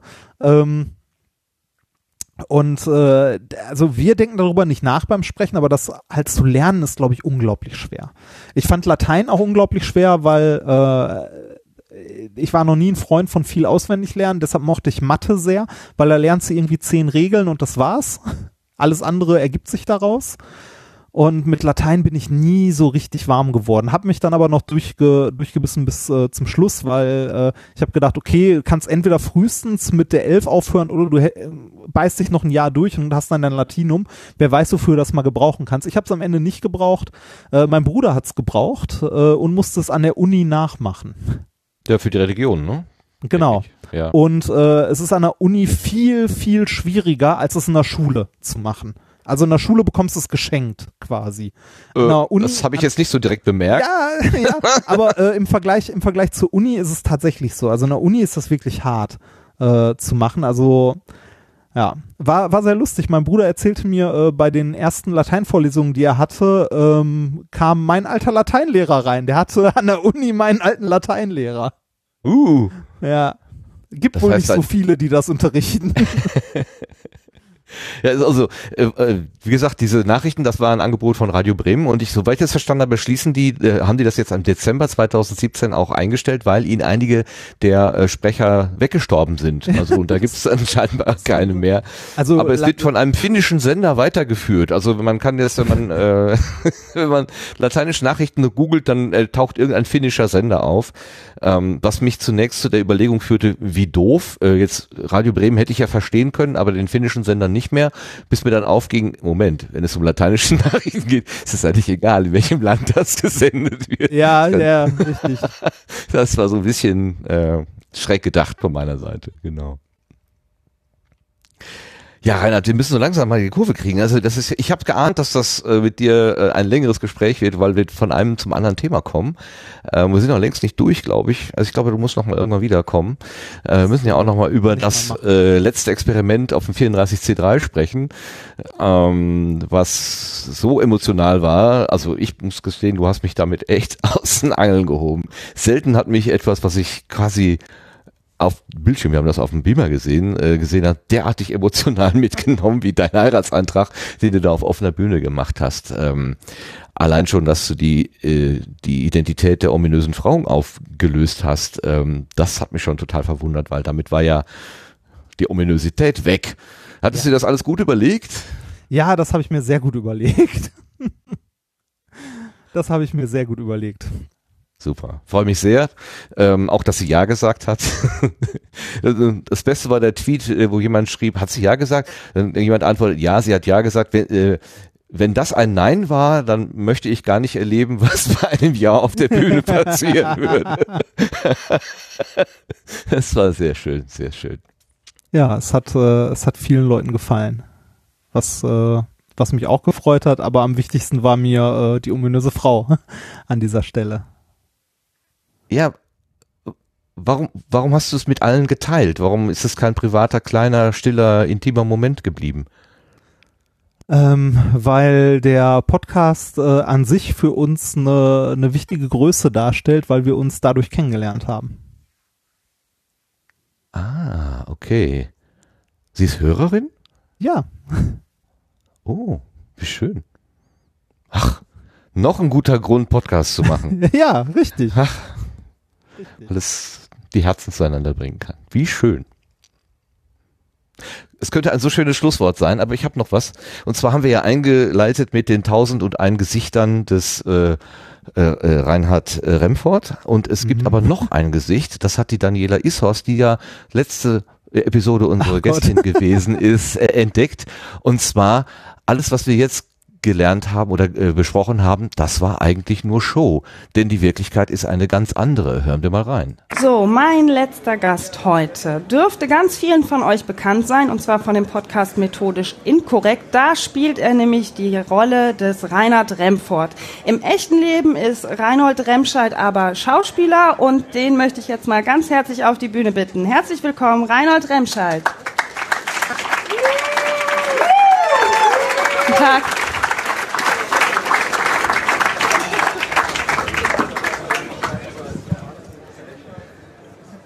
Guten Tag, Herr Remscheid. Guten Tag, Frau Horst. Schön, dass Sie sich die Zeit genommen haben. Ich habe ja gesehen, ähm, Sie haben ja auch dieses Jahr als Schauspieler wieder sehr viel zu tun. Sie Viel, ja, machen, das- ähm, Sie machen hier Shows ähm, mit Ihrem Podcast, der ja nicht Ihrer ist. Nein, das ist eher, ne, also mit, mit dem Mitarbeiter, der dort auch die Rolle des Nicolas Wörl spielt. Des Doktorvaters sozusagen. Durch und durch. Das, ja, ja, das. Ich sehe Sie immer Bier trinken und ich habe Ihnen heute auch ein Bier mitgebracht. Möchten Sie das gerne haben? Nee, ich äh, möchte darauf äh, tatsächlich verzichten. Also die, die Rolle des Reinhard Remford, die erfordert halt Bier trinken. Ich persönlich verabscheue Alkohol. Sie trinken Das- überhaupt keinen Alkohol. Nein, überhaupt Was ist nicht. denn dann nein, immer in nein, Ihren Flaschen nein. drin? Das, meistens ist es Tee. Tee? Also Tee, ja. Und, und wenn es irgendwie wie, wie, also wie äh, was Hochprozentiges aussehen soll, auch gern mal Apfelsaft. Aber Ah. hauptsächlich Tee. Also ich verabscheue Alkohol. Das ist, äh, Das, sie, sie glauben gar nicht, wie schwer das ist, ähm, das, also dieses, dieses leicht angetrunkene Verhalten zu spielen. Das ist, ähm, Ist das schwer? das, das ist sehr, sehr schwer. Sehr Ja, das ist sehr schwer. Das, auch, auch dieser, dieser Ruhrpott-Dialekt. Sie merken vielleicht schon, ähm, ich, dass, ich habe das, diese Rolle so verinnerlicht, dass das selbst, äh, selbst hier kann ich das kaum noch ablegen. Ja, Sie sehen auch äh, immer noch aus wie Reinhard Remford. Das, äh, ich, ist muss, ich, natürlich- ich, muss, ich muss mir auch 10 Kilo dafür anfressen. Das ist auch nicht so einfach. Das, ne, In Hollywood, äh, Eigentlich bin gibt's ich Hochleistungssportler. Das, Ja, das ist ja jetzt vorbei. ich jogge für mein 10 Leben Kilo. gern. Ja, das, Ne, die Ge Gelenke sind jetzt durch. Das ist vorbei. Ich jogge für mein Leben gern, hat er gesagt. Was ist denn jetzt die richtige Identität? Äh, Die, mit der wir Nein. sprechen oder die, mit der der Daniel, die, die Daniela gesprochen hat? Nein, die, äh, die richtige Identität ist natürlich äh, der äh, Reinhard Remscheid. Ähm, Ach so, Eine nicht der Mischung aus Reinhold. Remford. Okay, Nee, jetzt. Ähm, Nein, die, äh, die, äh, diese Geschichte mit, äh, äh, mit Reinhold Remscheid ist äh, entstanden durch, ähm, äh, durch den Beitrag beim ZDF, äh, diesen Zerlegerbeitrag, den ich mit dem Basti gemacht habe. Ähm, das ZDF hat das nämlich irgendwann mal vertwittert mit hier erklärt unser Wissenschaftler Reinhold Remscheid bla bla bla bla bla irgendwas.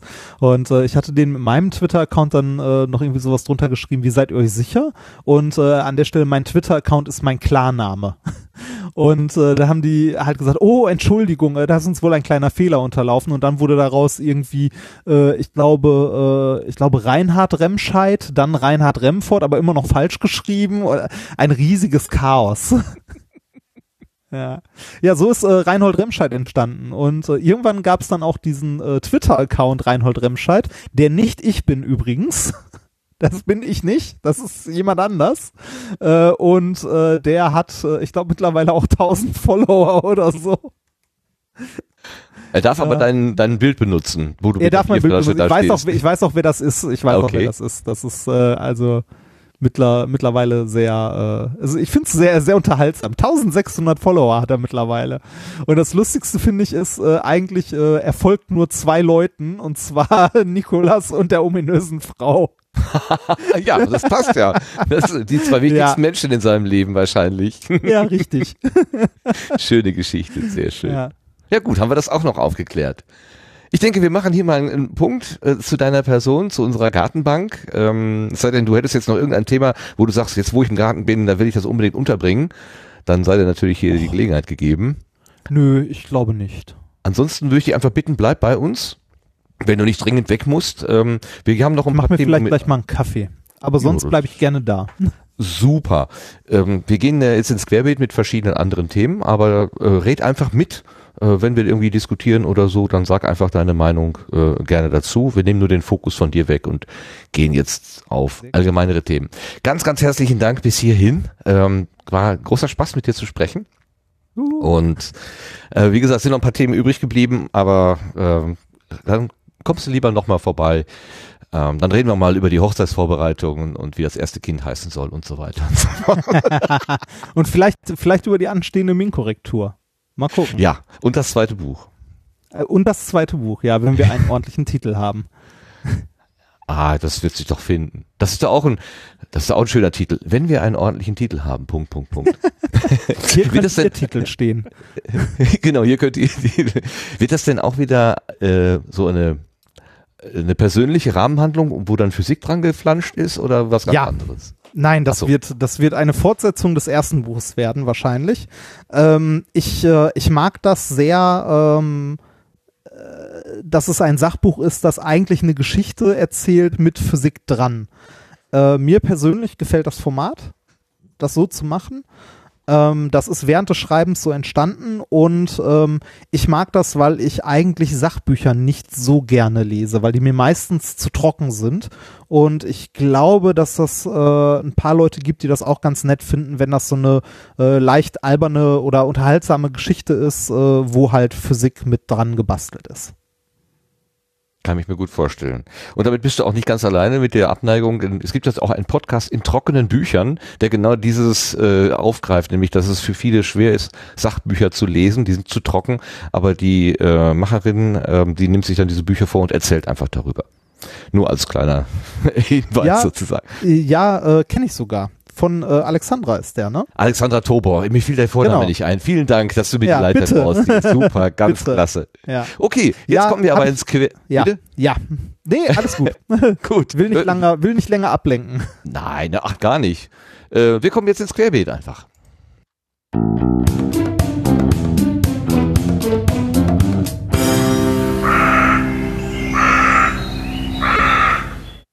Das Querbeet, das ist heute schon so gut gefühlt wie sonst nur im Herbst zur Erntezeit. Äh, wir haben einiges äh, zusammengetragen. Wir fangen mal an mit einem neuen Projekt. Das ist keine Tour, so wie Reinhard gerade beschrieben hat, sondern ein äh, serverbasiertes Projekt, aber der äh, Lars kann uns da etwas mehr dazu erzählen. Ja, und zwar äh, der Stefan, der Stefan Hasslinger, den wir auch schon zu Gast hatten hier im Sendegarten, der hat kürzlich auf Twitter ein neues Projekt erwähnt, ist ein paar Tage oder eine Woche her oder so. Und äh, da habe ich dann mal nachgefragt und ähm, wir haben uns dann äh, per Studiolink mal eben äh, zusammengeschaltet und haben uns eine Weile unterhalten. Ich habe das mit Stefans Einverständnis äh, mitgeschnitten und danach derbe zusammengeschnitten. Ich hoffe, dass alles Wichtige übrig geblieben ist. Wenn das nicht der Fall ist, liegt's an mir. Ähm, und ich würde dich bitten, Martin, das mal eben einzuspielen. Also ich habe gesehen, du hast kürzlich am 11. Februar Tweets verschickt, ähm, wo die Rede davon war, dass es ein Schwesterprojekt zu Panoptikum.io gibt und dieses äh, Schwesterprojekt heißt Panodio. Und Das stimmt. das sei ein Audio-Only Interface to the Acoustic Web. Genau, das ist die, das ist die Idee oder der Disclaimer dazu. Also ähm, die Idee dahinter ist die, dieses Panoptikum ist ja im Großen und Ganzen eine Podcast-Datenbank, die durch entweder API, also dazu müsste man programmieren können sogar, oder durch eine Webseite zugänglich ist. Und das ist einerseits schon einmal ganz gut, weil mit einem Webbrowser können relativ viele Leute umgehen, aber eben nicht alle. Und ähm, die Idee wäre, den Leuten Panoptikum noch zugänglich zu machen, die keine Webseite bedienen können, aus den verschiedensten Gründen. Da geht es also um Barrierefreiheit. Da geht's auch um Barrierefreiheit, wobei äh, das klingt jetzt so ein bisschen nach ähm, zugänglich machen für Sehbehinderte oder sowas. Aber denk alleine nur an so Situationen wie, du fährst gerade mit dem Auto, daher sind deine Hände ähm, belegt äh, durch das äh, Steuern des Fahrzeugs oder du fährst mit dem Rad oder auch du stehst nur in der U-Bahn und willst jetzt nicht unbedingt auf deinem äh, Smartphone herumwischen, sondern möchtest einfach dem Ding sagen, was du jetzt als nächstes hören willst oder worüber du was erfahren willst. Formulieren wir es sogar noch allgemeiner. Dann habe ich jetzt zu dem Zeitpunkt garantiert einmal keine Tastatur von mir, wo ich hübsch eine Frage formulieren könnte, die ich in Google eingebe und so weiter oder die ich in die Suchmaschine von Panoptikum eingeben könnte, sondern würde ich gern am liebsten das Ganze eben nur mit Sprache formulieren, die, die Anforderungen nur mit, nur mit Sprache abgeben. Und das Panodio soll mich verstehen. Ähm, zuerst einmal wirklich das, was ich gesagt habe, also die Worte verstehen. Und dann soll es mich im nächsten Schritt auch inhaltlich verstehen. Was habe ich denn jetzt eigentlich gemeint damit? Das ist wahrscheinlich auf längere Frist gesehen sogar das schwierigere Problem. Ähm, und dann entsprechend meiner Fragen entweder schon was liefern, was passend ist.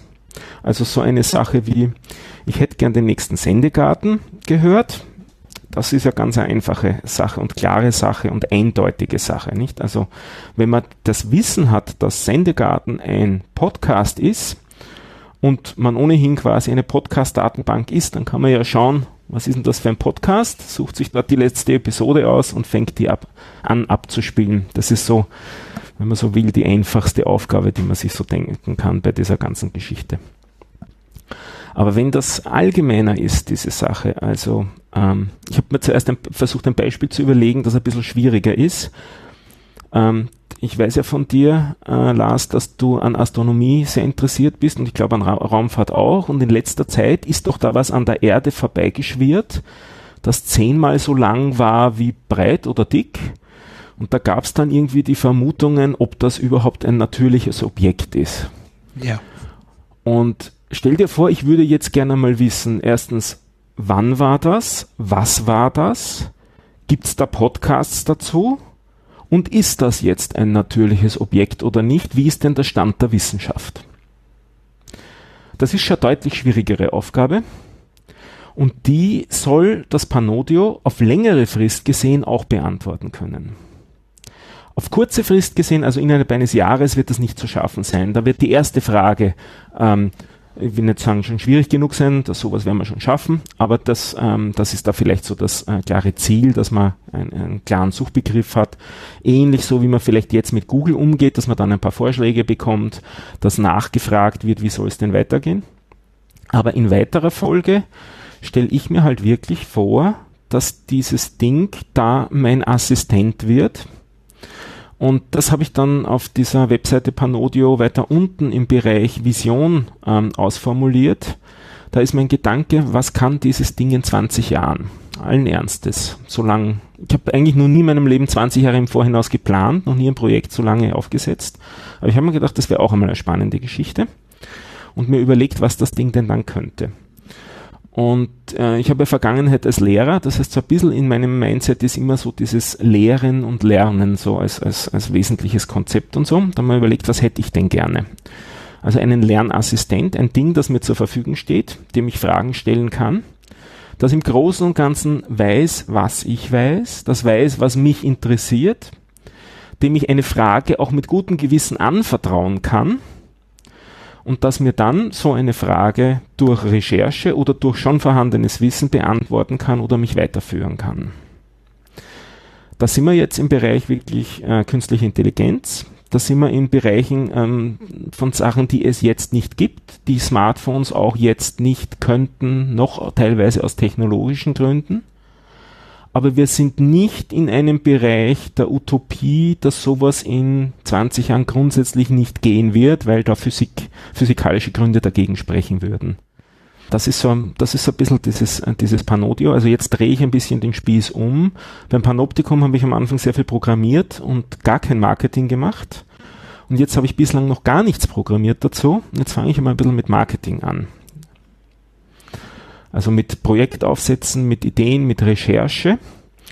Und äh, vielleicht noch ein Aspekt dazu, den ich ganz spannend finde. Ähm, ein, eine Sache, die an der Ecke auch sehr wesentlich ist, ist Sprachausgabe. Also, dass man sich etwas vorlesen lassen können sollte, beziehungsweise Panodio soll zu mir sprechen können.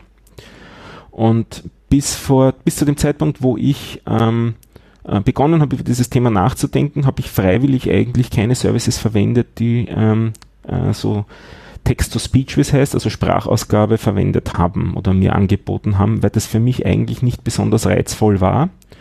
Und das hat sich jetzt im letzten, insbesondere im letzten Vierteljahr sehr geändert. Ich lasse mir jetzt allen Ernstes E-Books vorlesen. Also ich sehe jetzt auch so äh, erste technische Fortschritte, der, äh, dass man äh, Hoffnung gibt, dass diese Sache auch komplett umsetzbar ist und nicht nur eine, eine Vision oder nicht nur eine Utopie ist. Hast du einen Zeithorizont, wo ihr jetzt mit der ersten, also so wie ich es gelesen habe auf der Webseite, ist es ja erstmal eine, eine App für Android.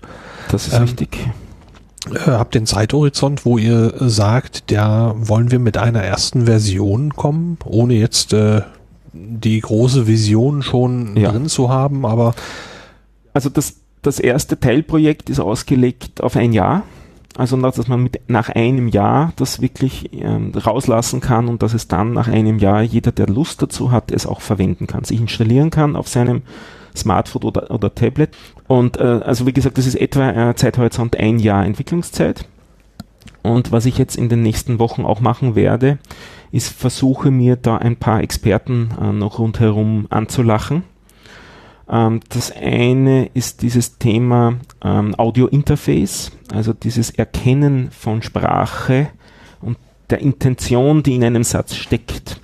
Das gibt's ja, ähm, ich weiß nicht, ob wir das heute schon gesagt haben, rund um diese Assistenten wie Amazon Echo und ähm, den, den, den Google Home als, als Assistant und so weiter und Siri auf den, auf den Apple Devices äh, gibt es ja im Prinzip schon, aber im Allgemeinen eigentlich nur mit Algorithmen, äh, denen, bei de die proprietär sind, also die uns nicht zugänglich sind, wo wir also eigentlich nicht wissen, was so genau dahinter passiert. Und das ist auch ein Aspekt, der mir wichtig ist, dass ähm, dieser Teil unbedingt äh, von Anfang an offen ist, dieser, dieser Algorithmus, dass klar ist, was da passiert, aufgrund äh, welcher Mechanismen, Algorithmen da jetzt äh, zur Erkenntnis äh, gekommen wird, was die Intention sei und darauf reagiert wird und in weiterer Folge auch, dass diese Daten eben nicht ähm, verwendet werden für irgendwelche Marketinggeschichten, da weiter transferiert werden. Also ich hätte gerne, ich weiß nicht, ob sich das im ersten Jahr realisieren lässt, aber ein Ziel ist es definitiv, dass da keine Daten das Smartphone verlassen. Wann ist Projektstart? Also wann fängt dieses Jahr an? Ähm, Im Prinzip jetzt. Also wir haben es jetzt formuliert, wir sind damit eben jetzt auch rausgegangen an die Öffentlichkeit. Ähm, und ähm, wir lernen auch fröhlich, also da gibt es ja eben auch einiges an Technologie zu lernen rundherum. Also ich, ich spiele jetzt damit aus und sage, in einem Jahr äh, sollen wir, sollten wir da was haben. Äh, wir werden früher auf jeden Fall was haben, was testbar ist in einer kleineren Zielgruppe. Also das Ganze ist aufgesetzt auf äh, zwei Entwicklungszyklen, also mal ein ein, eine, eine Basisentwicklung, die dann mit äh, einer repräsentativen Anzahl von Leuten zu testen äh, zu schauen, was die dazu sagen, äh, ist es verwendbar, ist es verständlich, all diese Aspekte durchzugehen und um dann einen zweiten Zyklus zur Verfügung zu haben, um die Sache zu verbessern, sodass sie dann äh, wirklich gut genug ist, dass man damit hinausgehen kann, auch öffentlich, ohne dass man auf das Ding irgendwie geschult werden müsste zum Beispiel. Dankeschön Stefan, Dankeschön Lars für den Beitrag. Was ich mir ja nicht vorstellen kann, ist im Bus zu stehen, mich irgendwie festzuhalten und dann in, so ins Nichts hinein zu sagen, bitte spiele jetzt den nächsten Sendegarten ab. Ich glaube, das werden meine Mitfahrenden dann doch irgendwie quittieren, merkwürdig quittieren. Kannst du Ich dir das glaube- vorstellen, Lars? Ja, absolut. Ich glaube, dass äh, das einfach Gewohnheiten sind. Äh, da werden einfach Menschen nach uns kommen, für die Dinge vollkommen normal sind, die wir jetzt als neu erleben. Und äh, das äh, ist genauso wie Leute, die jetzt einfach äh, mit einem kleinen Headset, das man teilweise nicht mal mehr als solches wahrnimmt, kaum noch erkennen kann, dass die Leute überhaupt eins tragen, die Straße entlang laufen und so aussehen, als würden sie selbst Gespräche führen und das ist genau das. Oder Leute, die äh, ja nicht mitsingen im Auto, aber trotzdem den Mund bewegen, weil sie eben über Freisprechanlage telefonieren. Ähm, das ist alles zu unseren Lebzeiten überhaupt erst gekommen und äh, genauso werden solche Sachen kommen und irgendwann völlig normal sein. Da bin ich von überzeugt.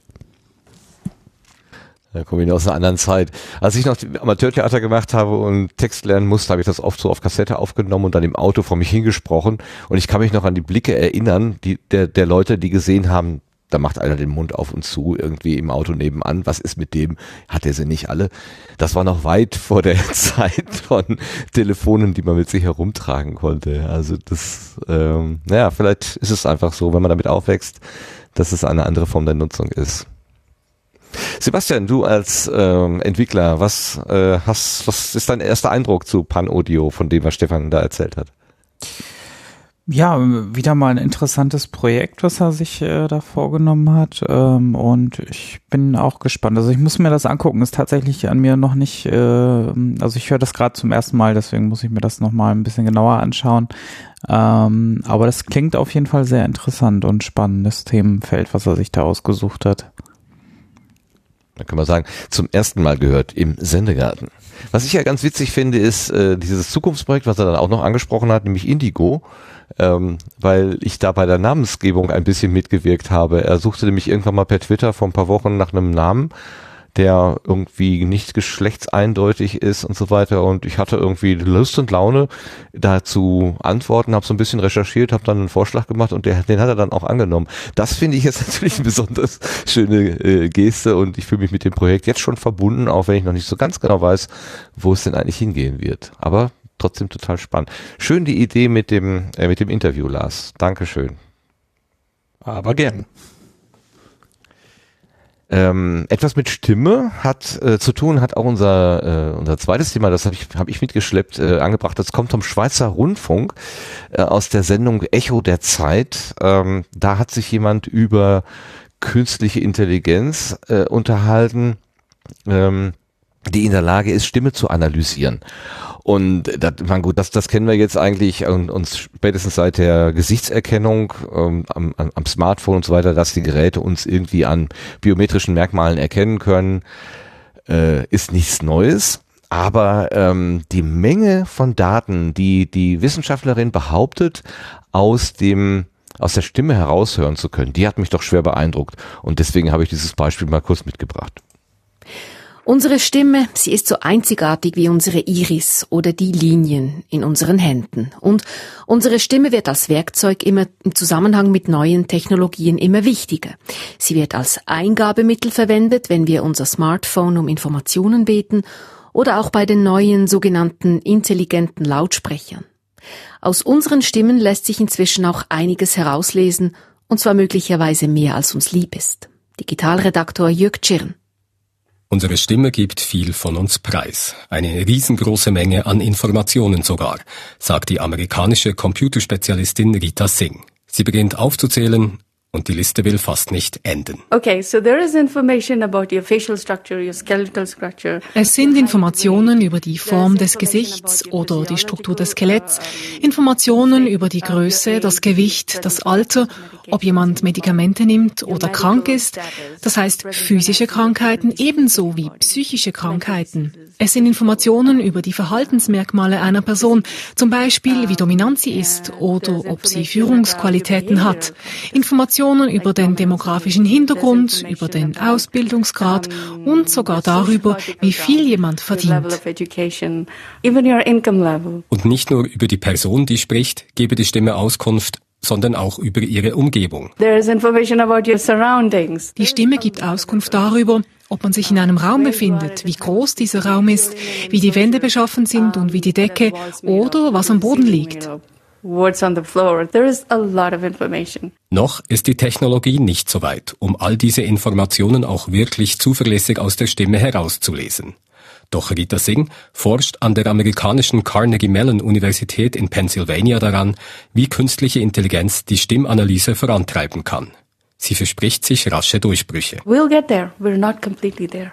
Noch sind wir nicht angekommen, aber wir schaffen es. Denn dank dem Einsatz von künstlicher Intelligenz kann der Computer Informationen aus winzigen Tonfragmenten gewinnen, selbst wenn sie nicht länger als den Vierzigstel einer Sekunde dauern. Ja, meine Herren, das würde ich wenigstens gerne kurz mit euch diskutieren. Haltet ihr das für glaubwürdig? Meint, meint ihr wirklich, es wäre möglich herauszubekommen aus einem Vierzigstel einer Sekunde, ob ich heute eine Aspirintablette genommen habe oder nicht? Lars, was sagst du dazu? Ich zweifle. Hm, geht, geht mir auch gerade irgendwie so. Also diese ganzen Informationen zum sozialen Status und den ganzen Zusammenhängen, also nur aus der Stimme, hm, also da, also da würden mich, also da würden mich die Grundlagen tatsächlich auf, auf der Basis, dass äh, möglich sein soll, doch sehr interessieren, weil das ist, äh, kann ich mir erstmal spontan nicht vorstellen, tatsächlich auch, ja.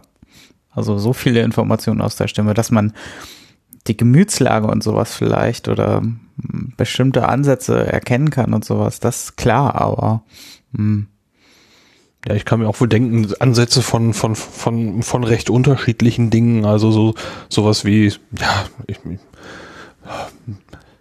ich finde, das klingt immer so blöd, wenn man sowas sagt, aber so, so, so Bildungsgrad oder irgendwie so, ja, das kann ich mir vorstellen, aber nicht aus einer 40. Sekunde, äh, weil du kriegst keinen Kontext, du kriegst gar nichts ähm, aus diesem, aus diesem Zeitraum und ähm, mhm. nee, das fällt mir also da extrem schwer. Ja, also ich weiß auch nicht, also vor allem, wir sind ja bei der, bei der Spracherkennung schon noch nicht mal so weit, dass wir wirklich sagen können, das ist hundertprozentig perfekt. Also und dann, äh, das wäre ja irgendwie noch mal x Stufen darüber, diese Analyse. Ne? Also ähm, weil Bildungsgrad erkennen heißt für mich ja auch dann, welchen Wortschatz jemand hat und wenn da in der Spracherkennung schon Fehler passieren, dann ist die Analyse ja sofort daneben irgendwie, ne? Ja, das meinte ich gerade. Also das kriegst du ja aus dieser Kürze der Zeit auch gar nicht hin. Ja. Also äh, das, das ist ja nicht mal ein Wort, nicht mal eins. also ja, wahrscheinlich war da, ja, weiß ich auch nicht, ob das jetzt repräsentativ für alle Merkmale war, die da, da angesprochen worden ja, sind. Aber, äh, ja. Also so, so eine Analyse wäre jetzt schon, ähm, eine Wortschatzanalyse zu machen oder sowas, da brauchst du ja deutlich mehr Text. Ja, ja, ja. Und ja, nee. Nee, also da lasse ich mich mal überraschen. Ja, bin ich, bin ich auch sehr.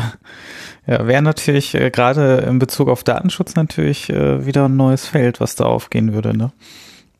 Ja, ganz genau. Ich überlege nämlich auch, was das für uns Podcasterinnen und Podcaster bedeutet. Also wenn wir jetzt hier auch über längere Zeit im Mikrofone sprechen, mal diese 40. Sekunde äh, mal ganz außen, außer Acht gelassen. Aber aus dem, wie wir uns hier äußern, wie wir, wenn man, wir geben alle 14 Tage zwei, drei Stunden Material in die Welt. Was kann man da möglicherweise über uns heraushören? Also das hat mich schon so ein bisschen nachdenklich gemacht, ob man nicht vielleicht doch lieber die Stimme, äh, die Klappe hält oder einen Verzerrer einsetzt davor, dass man sagt, äh, ähm, ich hätte gerne hier den, äh, äh, die, die Stimme mit mit der Stimme eines gesunden Durchschnitts, äh, was weiß ich. Äh, Menschen gesprochen, der äh, oder so, kann ich dann einstellen, so hätte ich gerne gesprochen oder so. Ja, aber deine, Gott, deine oh Stimme Gott, ist ja oh was, Gott, was persönlich macht. Ja, also äh, als Warum Podcaster ja.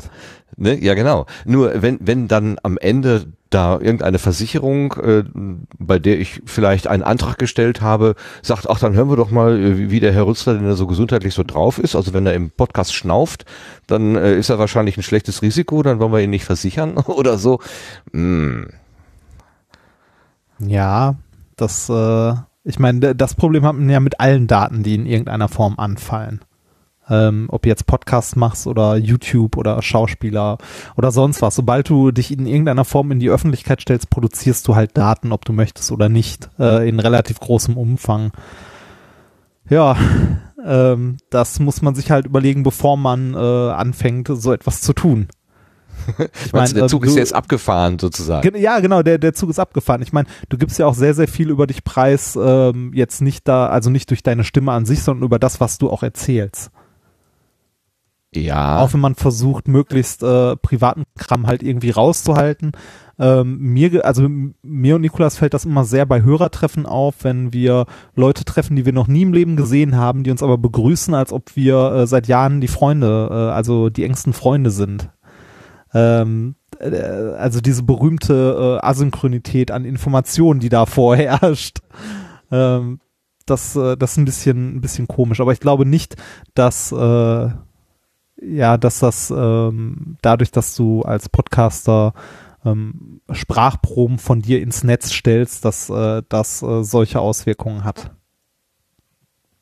Tja, nach der Behauptung von Frau Professor Rita Singh äh, wäre das aber schon der Fall. Oder das ist der Fall, den du, äh, Reinhard, vorhin äh, äh, gesagt hast. Das ist so jemand, der jetzt versucht, äh, mit einer relativ populären äh, mit einem relativ populären Thema vielleicht Forschungsgelder zu akquirieren und das Institut am Leben erhalten, indem man solche Sachen in die Welt gibt, wohlwissend, das wird nie funktionieren.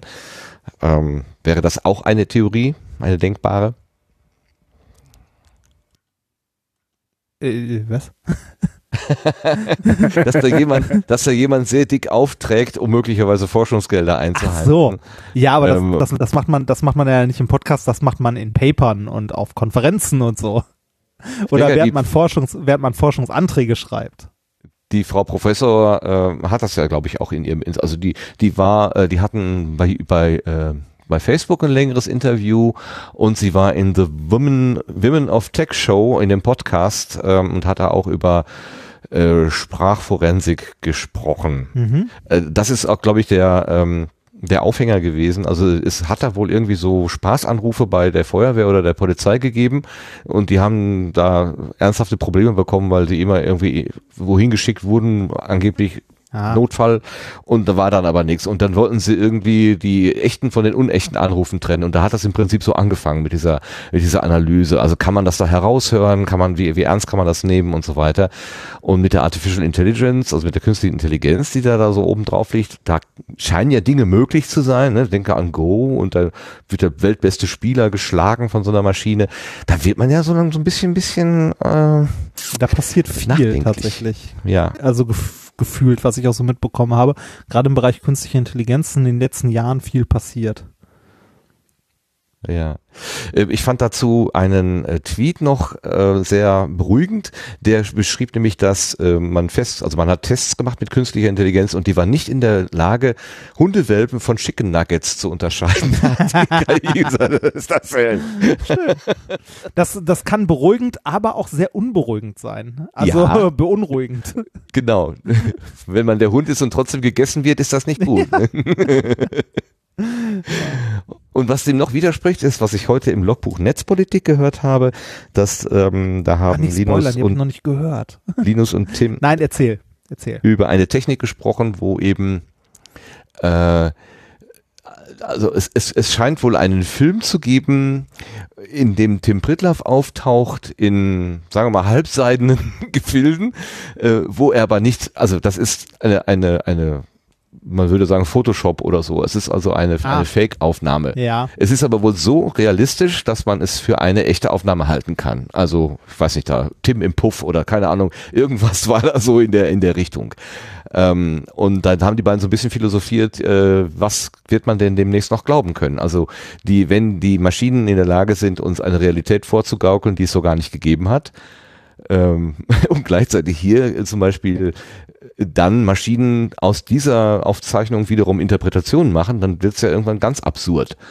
Ja, das, das, was Photoshop mit Fotos äh, gemacht hat, dass man Realität von Fake nicht mehr unterscheiden kann, das schwappt langsam so äh, auch durch, äh, durch Algorithmen, die künstliche Intelligenz verwenden, ähm, auf den Videobereich über. Das war vor, ach, wie lange ist das her? Das war Anfang des Jahres, glaube ich, oder so, habe ich es auf Motherboard äh, gelesen. Ähm, äh, da äh, ist jemand äh, hingegangen bei, äh, wie heißt nochmal dieses Forum, wo immer alle, äh, oder was ein Reddit? Ich glaube auf Reddit war es. Ähm, da hat jemand einen Algorithmus veröffentlicht, der Gesichter trainieren kann in Videos. Das heißt, äh, ne, ein Algorithmus, den man beibringen kann, äh, Gesichter in Videos äh, auszutauschen. Und der hat das äh, äh, präsentiert, indem er äh, die Schauspielerin, die Wonder Woman gespielt hat in der letzten Verfilmung, in ein Pornvideo reingeschnitten hat. Ah ja, das ist wahrscheinlich das, Ja. was Tim Pritloff auch passiert ist, ja genau. Ja, so, so in etwa. ja, das, äh, und das geht wohl mittlerweile tatsächlich erstaunlich gut. Äh, der Nutzer äh, hieß, äh, ich glaube, Deepfake. das Ganze eine Mischung aus Fake und Deep Learning. Sehr schön, sehr schön. Ja. So, was schreibt uns hier eine Hörerin? Vielleicht übernimmt ihr ja in 40 Jahren einfach eine KI die Stimme von Martin und führt damit seine Podcast bis zum Ende aller Zeiten fort. Ja, das wollt ihr nicht wirklich. das wollt ihr nicht. Es ist auch gut, wenn das Ganze irgendwann mal ein Ende hat. Also, ähm, das Thema Tod und Sterben ist ja sicherlich kein lustiges, aber es ist, also ich glaube, dass Dinge auch dann irgendwann mal vorbei sein dürfen. Das ist dann gerne auch mal vorbei. Ja gut, das wollte ich auf jeden Fall mal zu hören geben und zum Denken, zum Eindenken. Äh, also dieser Beitrag war ziemlich ähm, interessant, finde ich. Ja, Äh, es- äh, darf ich dazu noch eine Kleinigkeit loswerden? Aber selbstverständlich. Und zwar, ähm, es ging dem Beitrag, also ich habe den heute Mittag mal ganz kurz gehört, es ging ja unter anderem darum, äh, um die ganzen Sprachassistenten, die so neu aufkommen, ne? also so Alexa, äh, Google Home, was weiß ich nicht alles. Hier Apple jetzt mit seinem HomePod, äh, mit Siri, die auf dem Telefon schon nervt. Ähm, äh, es gibt ja eine Menge Leute, die, die sagen, ja, so ein Ding stelle ich mir nicht in die Wohnung. Ne, ähm, so eine Abhörwanze. Äh, kann ich sehr gut verstehen. Ich habe auch so ein Teil nicht in meiner Wohnung stehen. Ähm, allerdings, äh, da jetzt zu sagen, oh, äh, das ist eine neue Dimension von äh, potenzieller Überwachung, finde ich äh, ein bisschen, äh, ein bisschen hochgegriffen, weil äh, im Grunde sind wir an dem Punkt schon vor etlichen Jahren gewesen. Ähm, wir tragen alle seit Jahren äh, eine Wanze mit uns rum äh, in Form eines Smartphones, die mindestens genauso leistungsstark ist wie diese äh, Lautsprecher, die sich Leute in die Wohnung stellen. Also da jetzt äh, plötzlich ähm, plötzlich quasi äh, 1984 zu sehen, ist ein bisschen spät. Ja, aber man merkt auch, dass es so schleichend gekommen ist, dass man es gar nicht gemerkt hat. Ja. Äh, äh, Ja, also, ne, dieses, ich mein- dieses Bild von dem, von dem Wasser, was immer wärmer wird und ähm, ne, so langsam und man merkt es kaum. Äh, also das wäre was anderes, als würde man die Hand direkt in ein kochendes Wasser halten. Dann würde man es halt sofort merken. ne? Also Ja. ja, das hinkt und es ist natürlich äh, sehr plakativ. Aber diese schleichenden Entwicklungen ähm, und und dann eben bis man es bemerkt, ist man an einem Punkt, wie du es gerade schon sagst, eigentlich ist man über den Point of Return, ist man schon drüber hinweg. Ja. Äh, und das ist ja Definitiv. eigentlich sehr bedenklich. Ja, Ja. eigentlich, also irg irgendwie schon, ne? Also äh, gerade wenn man jetzt nicht äh, ein Android-Telefon mit sich rumschleppt, wo man selber äh, das ROM irgendwie zusammengestellt hat und guckt, was äh, irgendwie wie an Berechtigungen da auf die Kameras und die äh, Mikrofone zugreifen kann, tragen wir halt alle äh, im Grunde Hochleistungswanzen mit uns herum. Freiwillig. Mit Kamera. Ja. Also ich habe vor 14 Tagen irgendwo in der Zeitung gelesen oder wahrscheinlich im Internet gelesen, ab 1.1.2000 und boah, ganz bald, 2019 oder so, also nicht lange hin, sollen alle Fahrzeuge, alle Autos, die verkauft werden, mit so einer äh, Positionserkennung äh, ausgestattet werden. Also quasi mit so einer SIM-Karte, äh, quasi wie ein eingebautes Telefon. Sollen immer deinen Standort sagen. Das würde zum neuen Rettungssystem gehören. Dann könnte man irgendwie im Notfall auf den Knopf drücken und dann wüsste halt die Zentrale, wo man ist. Und als ich das gelesen habe, habe ich gedacht, äh, du wirst es auf jeden Fall vor, vorsehen, dass du einen Monat bevor das kommt noch ein Auto kaufst, das das nicht hat. Ich will das nicht. und da bin ich Ja. wirklich mit dieser Überzeugung einen Tag rumgelaufen und irgendwann sickerte in mich hinein, Moment mal, du hast den ganzen Tag am Körper tatsächlich Ja. immer diese Wanze und jetzt machst du dir plötzlich einen Kopf drum, weil das in dem Auto sein soll. Also da, da hat sich bei mir plötzlich so so ein Aha, so ein ganz unangenehmes Ja, genau. Aha-Erlebnis eingestellt. Genau, das, das, das ging mir auch so. Ich habe auch über äh, gerade Alexa und so, habe ich mir gedacht so, ach mein Gott, wer, wer stellt sich denn bitte ein Richtmikrofon in die Wohnung, ne?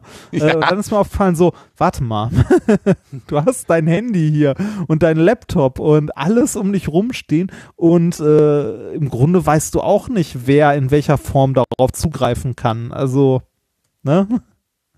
Ja, also schön immer die Kamera abkleben. Ja, und die äh, und die Mikrofone und so und Äh, ah. Bauschaum, ich weiß nicht, was hilft. Ja. Nee, Wasser laufen lassen. Ja, Wie im alten Agentenfilm. ist halt irgendwie alles Haben wir uns schon so. Also, ergeben? Haben wir uns schon so ergeben? äh, ja, ich, ich glaube, ein Großteil ja. Wobei äh, viele, vielen Leuten das wichtig ist, aber die das nicht konsequent durchziehen, weil es halt dann doch zu bequem ist.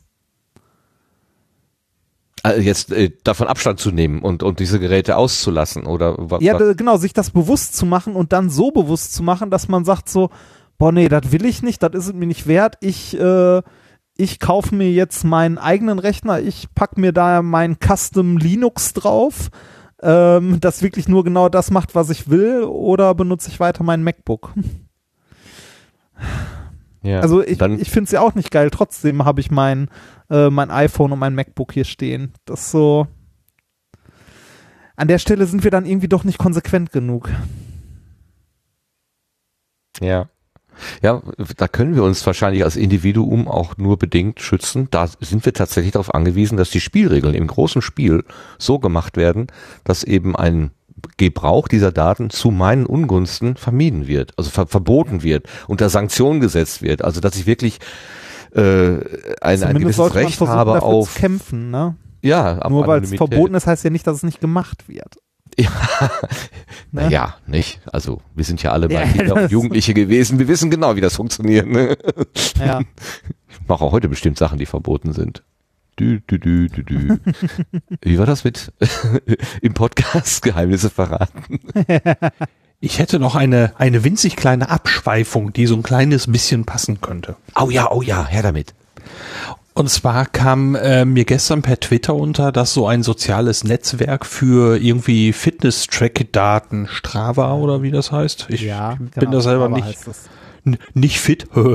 also, ähm, und die haben irgendwo so eine Heatmap online gestellt auf so einer Labs-Seite, die die haben.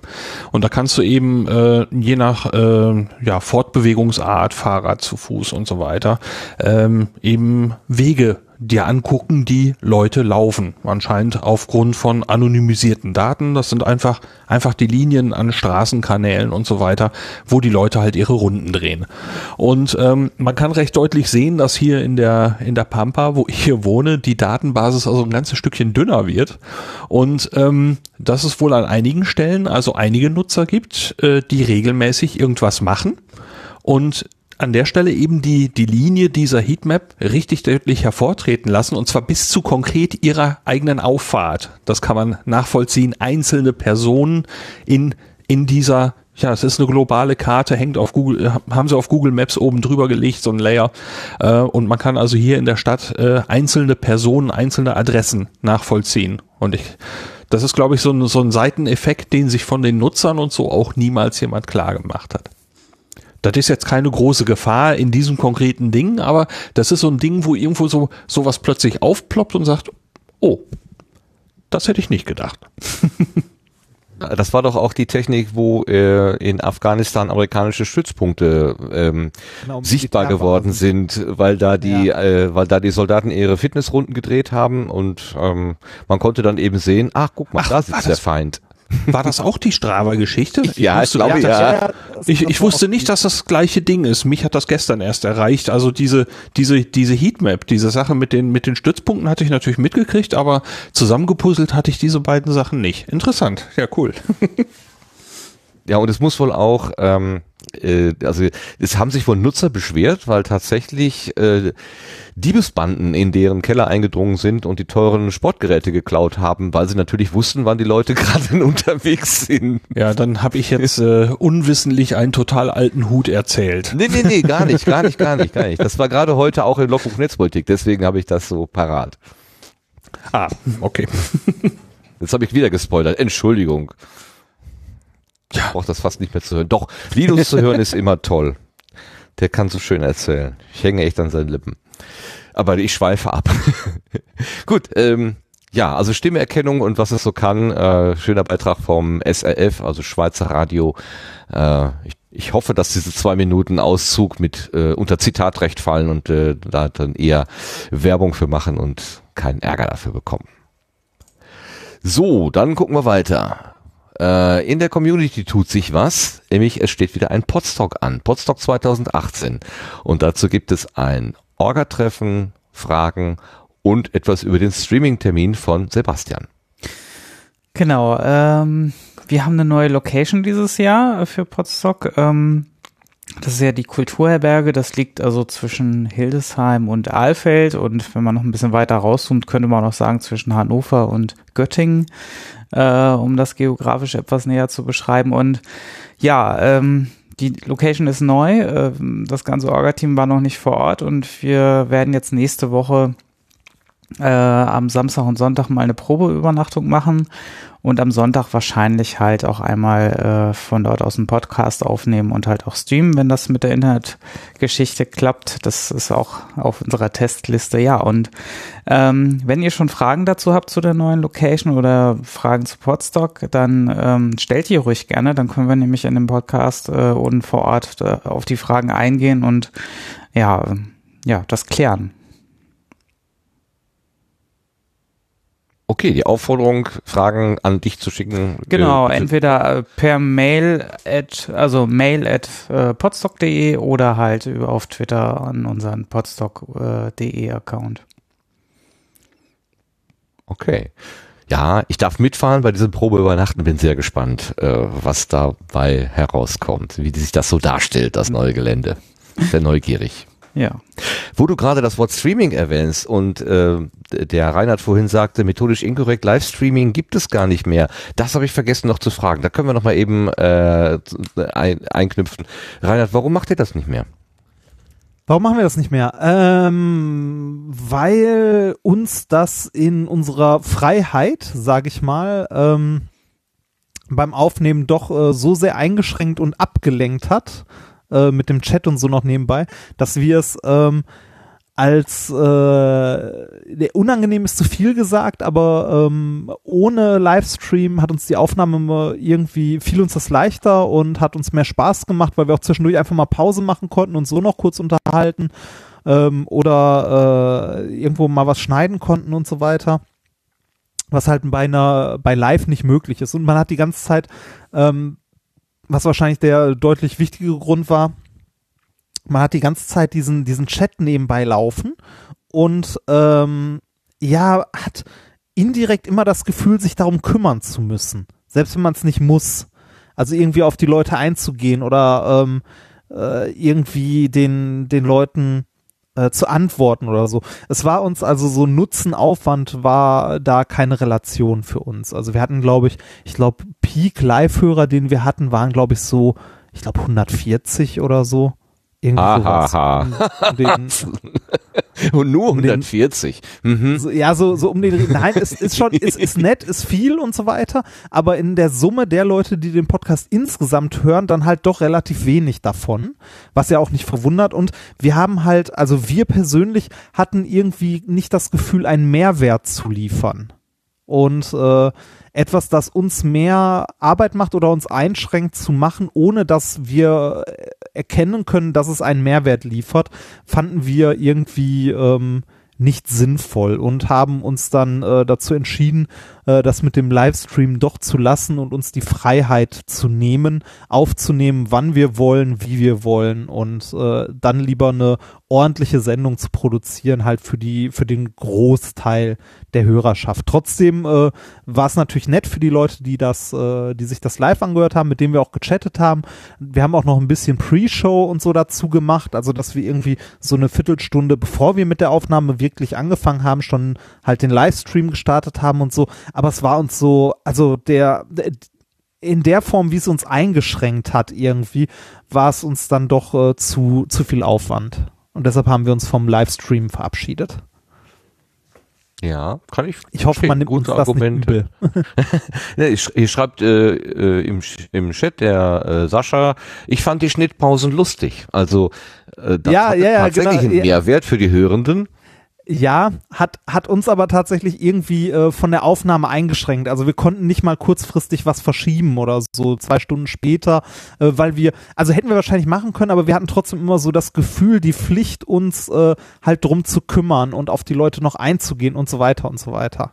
Das, ähm, ja, war, äh, wie gesagt, ich hoffe, man nimmt es uns nicht allzu übel, dass wir es irgendwann haben sein lassen. Aber wir haben gemerkt, dass live zumindest in der Form nicht unser Format ist. Also live auf Bühnen und so gerne, aber Live-Podcast ist, äh, ist für Minkorrekt nicht so passend. Also ist nicht unser Format. Finde ich, finde ich faszinierend. Also, dass, dass, dass das so ein klares Ergebnis für euch gebracht hat. Finde ich, finde ich wirklich toll. Ja, weil- also Es gibt ja diesen Tendenz, live, live, live, alles muss live sein und mein gut, wir machen es jetzt ja. Ja. auch live. Es ist ja auch ganz witzig, ähm, wir haben halt den, den Chat, äh, wo gelegentlich Kommentare kommen, wenn aber der Lars sich nicht immer so ganz wunderbar um die Leute hier kümmern würde, dann wird das wahrscheinlich auch nur halb so spannend sein und könnte man dann wahrscheinlich auch lassen. Aber ähm, so äh, teilt sich das halt ganz gut auf. Aber ihr seid zu zweit und da, ihr habt auch, wenn ihr noch einen dritten hättet, einen Moderator oder so, dann ging's vielleicht. Ja, Aber ich verstehe auch die Ablenkung, verstehe ich gut. Ja, genau. Das, ja, wir haben auf jeden Fall uns, äh, äh, wir haben es nicht ausgeschlossen, es vielleicht irgendwann mal wieder zu machen, aber sahen das jetzt erstmal so nicht. Wir äh, also wir würden unsere unsere Energie da lieber auf äh, auf andere Themen konzentrieren, wie zum Beispiel halt ähm, ja möglicher Ausbau des Formats. Jo, da war gerade noch eine Meldung, glaube ich. Irgendjemand hat Luft geholt. Ja, ich war das. Ähm, wo wir gerade thematisch so schön hin und her schlingern und du auch noch irgendwo den Chat erwähnt hast. Im Chat gab es noch eine Frage zu der Sache mit dem Podstock. Und zwar fragte der Sascha, auf welchem Kanal gibt's den Teststream? Und das bezieht sich, glaube ich, auf das Podstock eben, auf unser kommendes äh, an, nächste Woche, übernächste Woche. Äh, das müsste Podstock 2018 zusammengeschrieben sein in der URL, aber ähm, ich würde, wir würden das einfach auf Twitter nochmal ähm, raushauen entsprechend und wahrscheinlich zeitlich so Sonntag, den 25. ab 12 Uhr könnte das stattfinden. Okay. Wird mit Sicherheit vertwittert werden, oder? Denke ich Äh, mir. richtig, genau. Aber ganz bestimmt. Ihr kommt nicht drum rum. okay. dann äh, können wir dieses Hin- und Her-Schlingern an der Stelle vielleicht ein bisschen wieder einfangen und kommen wieder zu unseren äh, geplanten Themen zurück. Ach so, fange ich mal an mit der Frage, äh, Reinhard, habt ihr für methodisch inkorrekt schon mal irgendeinen Preis gewonnen? Nein, haben wir nicht. Hm. Wir haben noch nie irgendeinen Preis gewonnen, was wir sehr schade finden. Das in bald fünf Jahren. Wir machen das bald fünf Jahre. Fand ich selber sehr beeindruckend. also hat Ja, mich ein bisschen schockiert. Ich habe äh, aus irgendeinem Grund letztens bei iTunes reingeschaut und gesehen, wann unsere erste Folge veröffentlicht wurde. Und das war der 8.5.2013. Das heißt, äh, wir haben bald Jubiläum. Die Ei-Explosion, war das die? Ja, genau, das ist die Folge null. Die war so schön. Ich bin um den Chemnader Stausee gelaufen und hab sie gehört und ich musste so lachen, als dieses Ei explodiert ist. Und kann das war laut, das hört erinnern. man, das hört man auf der Aufnahme gar nicht. Das Ding ist uns so um die Ohren geflogen. Aber eure Reaktion, eure Reaktion. Und vor allen Dingen, dass es in der dritten Folge danach immer noch Eierschalen irgendwo gefunden. Also, alles in meinem Büro. Ja, das Ding ist gut auseinandergesetzt. Wir hatten, wir hatten für die, für die Folge 100 ähm, auch kurzzeitig überlegt, ob wir das Experiment mit einem Straußenei äh, nochmal machen wollen, also wiederholen sollen. Aber wir haben uns dann gedacht, dass äh, wenn das irgendwie Teile, wenn Teile davon irgendwie Leute im Publikum treffen und so, wenn das nochmal explodiert, haha, und haben es dann lieber gelassen. Da Aber das wäre ja noch was, was man- HNO-Ambulanz kaufen. Das, aber das, das wäre ja noch was, was man vielleicht mal in einem Video äh, als Open-Air-Experiment machen kann. Mal schauen. Aber eine Möglichkeit, euch einen Preis zukommen zu lassen, gäbe es über den Grimme Award. Der, da kann man nämlich noch Nominierungen loswerden. Das hat der Lars rausgesucht. Erzähl uns doch mal was darüber. Äh, Ja, ich habe eigentlich gar nichts rausgesucht. Äh, es tauchte ja heute schon bei Twitter auf und äh, als ich heute dann wegen der, der Termine nochmal im Sendegate war, äh, fiel mir dort ein, äh, ein Post auf äh, von der Daniela Ishorst, die auch äh, kürzlich hier zu Gast war und die hatte kurz was äh, zum Grimme Award geschrieben. Ich zitiere das einfach mal. Heute flog ein Tweet an mir vorbei, dass noch bis zum 1.3.2018 Vorschläge für den Grimme Online Award eingereicht werden können. Da die meisten von uns nicht nur Podcasts produzieren, sondern auch HörerInnen sind, dachte ich, ich schreibe das hier mal rein. Schlagt also was vor, Auswahl gibt es genug. Ja, das äh, soweit das Zitat und äh, mir selber war es bis zu diesem äh, Post überhaupt gar nicht klar, dass im Moment die Nominierungsfrist läuft und ich dachte, das könnte vielleicht anderen auch so gehen und deswegen wollte ich es hier mal eben erwähnen. Wir, wir würden da so ein junges, aufstrebendes äh, Medienunternehmen benennen können. ja, bitte. Sich selbst nominieren ist ja immer so ein bisschen mäh. ja, aber bis zum ersten Dritten ist ja auch noch ein bisschen Zeit. Okay. Also, der Grimme Online Award. Man mag von solchen Nomini von solchen äh, Preisen ja halten, was man will, aber es klingt immer ganz gut und hier auf der Seite von Puerto Partida beispielsweise klebt es ja auch groß drauf, ähm, dass sie nominiert gewesen sind, auch wenn es da nicht geklappt hat, aber man kann auch mit der Nominierung schon ein bisschen hausieren gehen. Ähm, macht sich sicherlich gut. Ähm, ein anderes Thema würde ich gerne noch kurz ansprechen und zwar hatten wir das schon in der Episode 39, die letzte vor Weihnachten. Mit Tim Prittlauf haben wir beim Querbeet über NR Vision gesprochen. Das ist ähm, eine Initiative von der Technischen Universität Dortmund. Die haben ja da einen, äh, eine Journalistenausbildung und in dem Zusammenhang gibt es auch einen Lernsender. Ich glaube, das ist in erster Linie ein Fernseh-Lernsender, aber die machen wohl auch Radio. Und die bauen ja nun an einer Plattform NR Vision, äh, wo sie ja einladen, dass man auf ihrer Plattform halt veröffentlicht. Ähm, sie locken mit dem Angebot, dass man bei ihnen auch GEMA-frei veröffentlichen kann. Also zum Beispiel, wenn man einen Podcast über Musik macht und will halt Beispiele ähm, spielen, dann hat man ja als Privatpodcasterin und Podcaster da immer das Problem, dass man der GEMA äh, äh, Weg gehen im. Clinch liegt sozusagen. Wenn man das also über NR Vision macht, dann wäre an der Stelle jedenfalls dieses, diese Frage wäre geklärt. Ähm, also eine Online-Mediathek wird das oder soll es werden. Es gibt bisher diese, diese Beta-Version und wir hatten da damals noch nicht viel mehr als die geschriebenen, selbstbeschriebenen äh, Angebote, die uns halt per äh, per Mail oder so zugekommen sind. Jetzt hat sich der Sascha Erler vom Podcast Imperium also, äh, mal darüber äh, damit beschäftigt und hat einfach mal jemanden eingeladen in seinen Hauspodcast ähm, und hat sich erzählen lassen, was NR Vision denn eigentlich genau ist und sein soll. Und ich denke, für alle die für Menschen, die sich mit dieser Idee tragen, da vielleicht irgendwie mal was zu machen oder das näher kennenlernen wollen, ist das eine ziemlich gute Quelle. Ich habe da heute so halb etwa reinhören können. Ähm, die reden zwar alle sehr, sehr schnell, man hat das Gefühl, die stehen auf 1,5 oder 1,7 in der Geschwindigkeit, aber ich glaube, da kommt ganz gut rüber, was das eigentlich sein soll und wie die das anlegen und das ist eine schöne Einladung, da einfach mal da reinzuhören. Also podcastimperium.de Schrägstrich Podcasts Bindestrich und Bindestrich NR Vision, wobei man Vision mit W schreibt von NRW. So, das wollte ich hier noch bekannt geben. Das ist mir über den Weg gelaufen und ich denke, das ist für Interessierte nicht uninteressant. Damit sind wir durchs Querbeet durch und wir kommen zu unserer Lieblingsrubrik, nämlich dem Blühkalender.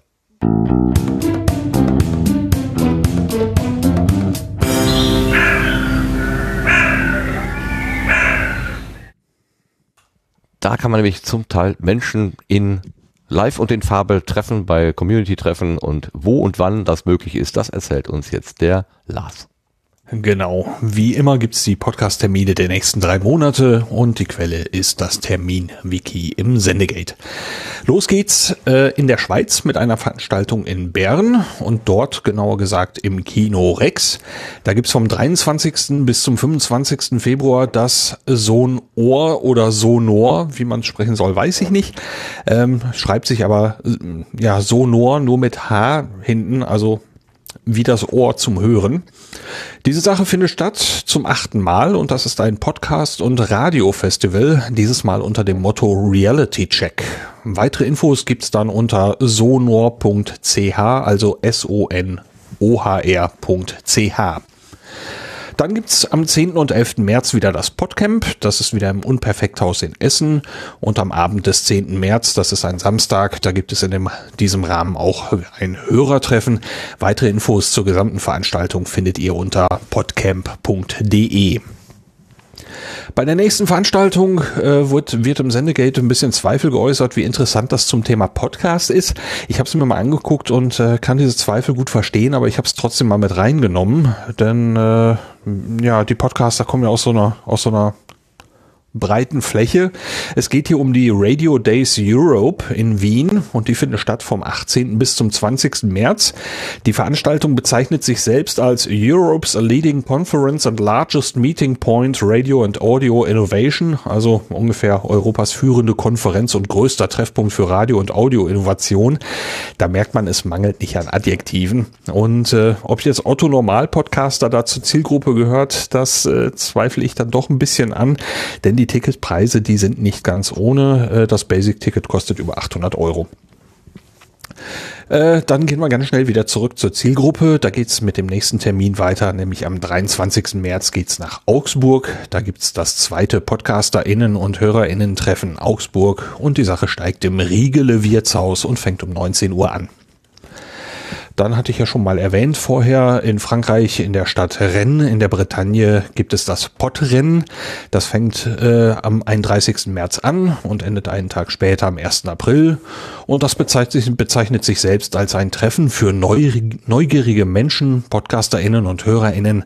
Und die sind dort eingeladen, sich zu treffen, Ideen auszutauschen und Innovationen zu entwickeln.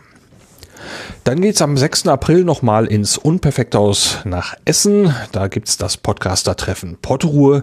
Das fängt um 19 Uhr an und unter pottruhe.de gibt's da die aktuellen Infos.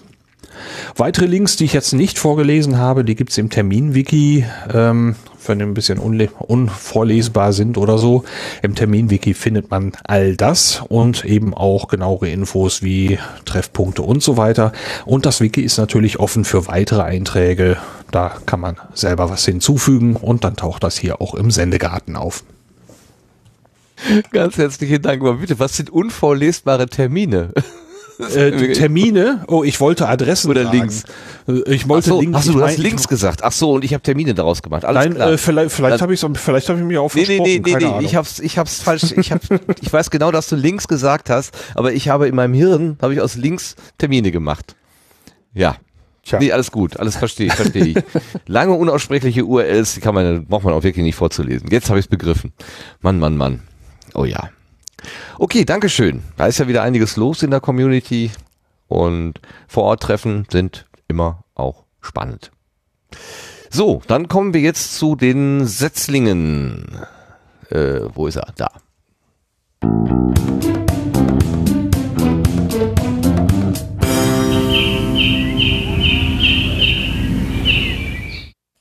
Und tausendmal gesagt, aber ich sage es nochmal dazu. Setzlinge sind eine völlig subjektive und wertfreie Auswahl, willkürlich und überwiegend durch den Zufall bestimmt. Also das ist keine Wertung, da ist jetzt nichts mit verbunden, das muss man hören, das ist besser als was anderes. Wer hier jetzt nicht genannt wird, ist auch nicht schlechter als die, also, ne? Bitte keine, keine Wertung da drin. Die kommen ja in der Regel, äh, wie gesagt, durch den Zufall zu uns und manchmal stolpert man drüber, dann sieht man irgendwas. Ähm, beim ersten ist es wieder eine Zusendung, die uns erreicht hat, nämlich einen Vorschlag. Klaus Backhaus ist ja eine nicht unbekannte Größe, was das angeht. Von ihm sind schon viele Vorschläge gekommen. Ich weiß gar nicht, was der für eine Lupe benutzt. Der findet immer ganz viele neue Sachen. Und in diesem Fall hat er reingereicht den Podcast Historia Universalis. In der Selbstbeschreibung heißt es dazu, Elias, Oliver und Carol erzählen in unregelmäßigen Abständen kurze Geschichten aus der Geschichte. Von Zeit zu Zeit wird es auch Spezialfolgen zu größeren oder kleineren Themenkomplexen geben, in denen wir Experten zu Wort kommen lassen. Also ein Geschichtspodcast. Und wie die sich die drei sich anhören, da haben wir hier einen kleinen Ausschnitt. Sehr verehrte Zuhörerinnen, sehr verehrte Zuhörer, ihr seid jetzt Teil eines neuen Podcasts, der Geschichte schreiben wird. Herzlich willkommen beim Podcast Historia Universalis, dem Geschichtspodcast. Ich möchte äh, diese Nullfolge einleiten mit einem Zitat von Johann Gottfried Säume, der einmal sagte, die Geschichte ist meistens die Schande des Menschengeschlechts. Mir virtuell gegenüber sitzt Elias und ich möchte dich, Elias, fragen, siehst du das auch so? Boah, eine gar nicht so leicht zu beantwortende Frage, die sich vielleicht, vielleicht, wenn wir es gut machen, im Laufe unserer verschiedenen Episoden ansatzweise beantworten lässt. Aber äh, dementsprechend würde ich aktuell keine, ein- keine endgültige Antwort darauf geben wollen. Ich bin froh, weil ich glaube, das ist sehr schwer zu beantworten. Gefühlt ist es wahrscheinlich so. Aber okay, ich bekomme mal jetzt dazu, dass wir kurz erklären, warum ihr jetzt hier das anhören sollt, nämlich warum hört ihr, lauscht ihr einem Geschichtspodcast. Elias. Elias sitzt in Saarbrücken und Elias hatte die Idee, es braucht einen Geschichtspodcast, einen natürlich einen guten Geschichtspodcast und das wird ein guter Geschichtspodcast. Wie bist du darauf gekommen, Elias? Und was tust du überhaupt und warum und weshalb und wieso? Und na, du weißt schon. Ja, also ich bin Geschichtsstudent im Master mittlerweile und beschäftige mich eigentlich mein Leben lang schon mit dem Thema Geschichte. Hier habe ich die, den Schnitt gesetzt, weil er jetzt eine längere Erklärung anhebt und äh, da, dazwischen konnte ich keinen guten Schnitt mehr machen. Also äh, wer wissen will, warum es diesen Podcast gibt, der höre bitte hinein. Die URL ist historia-universalis.fm Schrägstrich ueba historia universalis. Also ueba für über mit ja, ausgeschriebenen Umlauten. Ein Geschichtspodcast nennt sich halt Historia Universalis, ist auf Twitter unter @geschichtspod zu erreichen. Den zweiten Setzling äh, habe ich, weiß gar nicht, wo ich den gefunden habe, äh, der ist mir irgendwann über den Weg gelaufen. Und zwar geht es darum, eine Sprache zu erlernen. Das ist natürlich sehr äh, naheliegend, äh, das über einen Podcast zu machen, denn es gibt ja auch genug Sprachkurse so auf Kassette, kenne ich jedenfalls noch. ich weiß nicht, ob es die heute noch gibt. Und zwar geht es um Niederländisch lernen. Es geht ja, es, das ist der Bürtal Podcast, von dem es leider bisher nur eine Episode gibt. Ähm, ich denke, der könnte durchaus auch noch ein bisschen Zuspruch gebrauchen und dann gäbe es vielleicht auch noch ein paar mehr. Und zwar ist das die Alex ähm, und sie schreibt, die Idee hatte ich schon länger bei einem Blog über die niederländische Sprache und Kultur. Wäre es doch eigentlich ganz schön, wenn man etwas mehr Gelegenheit hätte zu hören, wie die Dinge klingen. Im Februar habe ich den super Online-Kurs zum Podcast erstellen von Brigitte Hagedorn aus Berlin mitgemacht und nun steht hier mein erster Audiobeitrag, ein Bürtal-Post zum Lauschen, direkt im Browser. Hatte ich erwähnt, es geht um Niederländisch? Wenn nicht, ja, das wird gleich klar. Hallo und herzlich willkommen beim Bürtal Podcast. Ein Podcast für Deutsche, die Niederländisch lernen, aber auch für Niederländer, die mehr über die deutsche Sprache erfahren möchten. Mein Name ist Alexandra Klein. Ich bin Übersetzerin und Niederländisch-Dozentin. Auf bürtal.de schreibe ich jede Woche über die Unterschiede zwischen der deutschen und niederländischen Sprache und Kultur. Hallo allemaal en hartelijk welkom bij de Buurtaal Podcast. Dies ist die allererste Folge und ich glaube, ich bin genauso gespannt wie ihr, wie es wird. Also, was erwartet euch in dieser Folge? Ich fange mit Begrüßungen an. Typisch deutsch ist Guten Tag, typisch niederländisch Gute Mittag. Dann die Aussprache. Über lange und kurze Vokale und vor allem darüber, wie diese im Niederländischen klingen, werde ich etwas sagen. Ich habe einen schnellen Tipp für euch fürs Schreiben von Briefen und E-Mails. Wie sehen nämlich im Niederländischen die Anrede und die Schlussformel aus? Dann habe ich noch zwei echte niederländische Zungenbrecher für euch. Und zum Schluss erzähle ich euch, wieso ich eigentlich nach Deutschland gezogen bin. Und ich habe gleich auch ein Interview mit einer Deutschen, die erzählt, warum und wie sie Niederländisch lernt. Viel Spaß! Ja, wer also mehr über das Niederländische äh, wissen möchte, den Bürtal Podcast schreibt sich mit zwei U, also B-U-U-R Tal, das Tal schreibt sich auch mit zwei A, B-U-U-R-T-A-A-L.de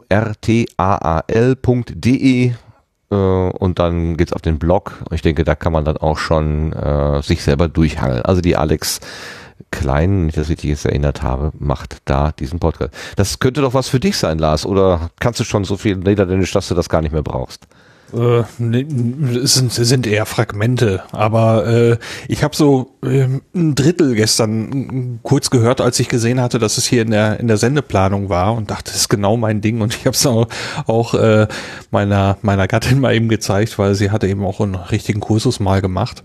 Ähm, also das ist ein Ding, das haben wir beide sofort abonniert und äh, ich werde mir die erste Folge auf jeden Fall auch kurzfristig noch anhören, weil äh, das, was ich gehört habe, hat mir extrem gut gefallen. Das äh, trifft also meinen Geschmack. Geschmack. Das habe ich mir so gedacht. Schön, das freut mich. ähm, die dritte, äh, der, dritte Setzling, den, den ich habe, der ist äh, uns Ah, wo haben wir den denn her? Also ich habe ihn gehört als Empfehlung im äh, bei, bei Jörn Schaar im äh, feinen Podcast. Ähm, es geht um den Ruppig-Podcast. Ruppig ist ein Gefängnis-Podcast. Da kann man mal sehen, wie, wie bunt die Podcast-Welt ist. Und zwar sind das Insassen der JVA Neuruppin Vulko, die gestalten unter dem Gruppennamen Ruppig ihre eigenen Audiobeiträge. Ein Podcast in Eigenregie und stets unter dem Motto von drinnen nach draußen. Das ist sehr passend formuliert. Ehrlich, schnörkellos und manchmal wieder borstig, ruppig eben. Ich habe vorgelesen aus der Selbstbeschreibung. Ähm, es, es heißt im Untertitel der Sound aus dem Knast und wie der klingt, das ist so. Ich bin Sebastian, sitze in der Untersuchungshaft in Vulko wegen Verdacht auf Betäubungsmittelhandel. Und ich bin Kirsten und bin die Co-Moderatorin. Und gemeinsam nehmen wir euch jetzt mit in den Knast.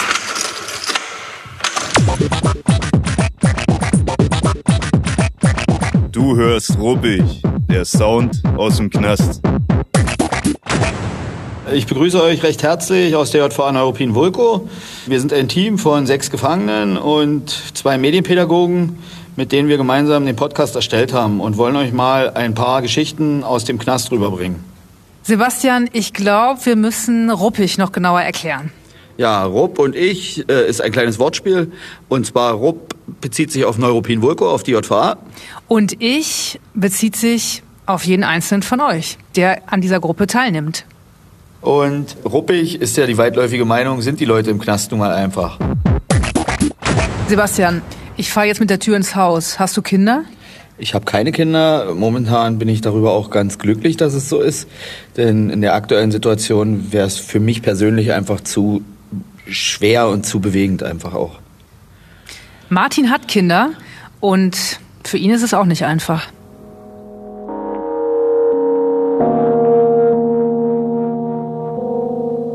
Hallo Martin.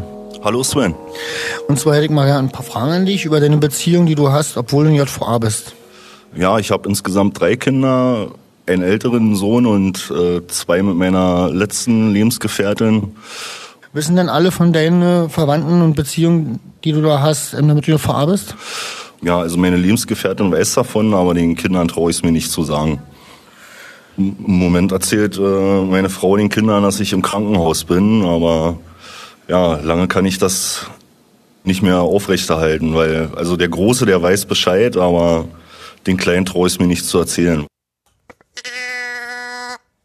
Ja, ein Einblick in den Knastalltag. Äh, ehrlich, schnörkellos und manchmal widerborstig, das ist sicherlich ein gutes Motto. Ruppig.net ist die URL, unter der dieses Angebot erreicht werden kann.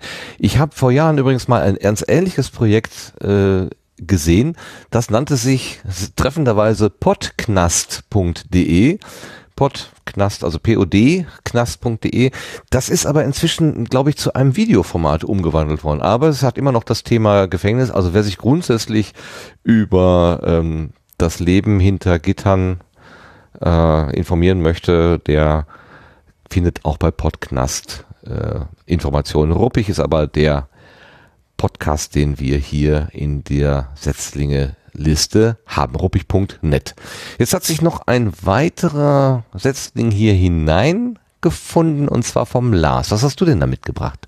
Ja, wie du eingangs gesagt hast, äh, über die Setzlinge stolpert man einfach mal so. Und äh, als ich heute, ich weiß gar nicht, Mittagspause oder irgendwann äh, gerade Twitter mal offen hatte, da kam mir von der Polydora, von der Carola Bach ein Tweet unter.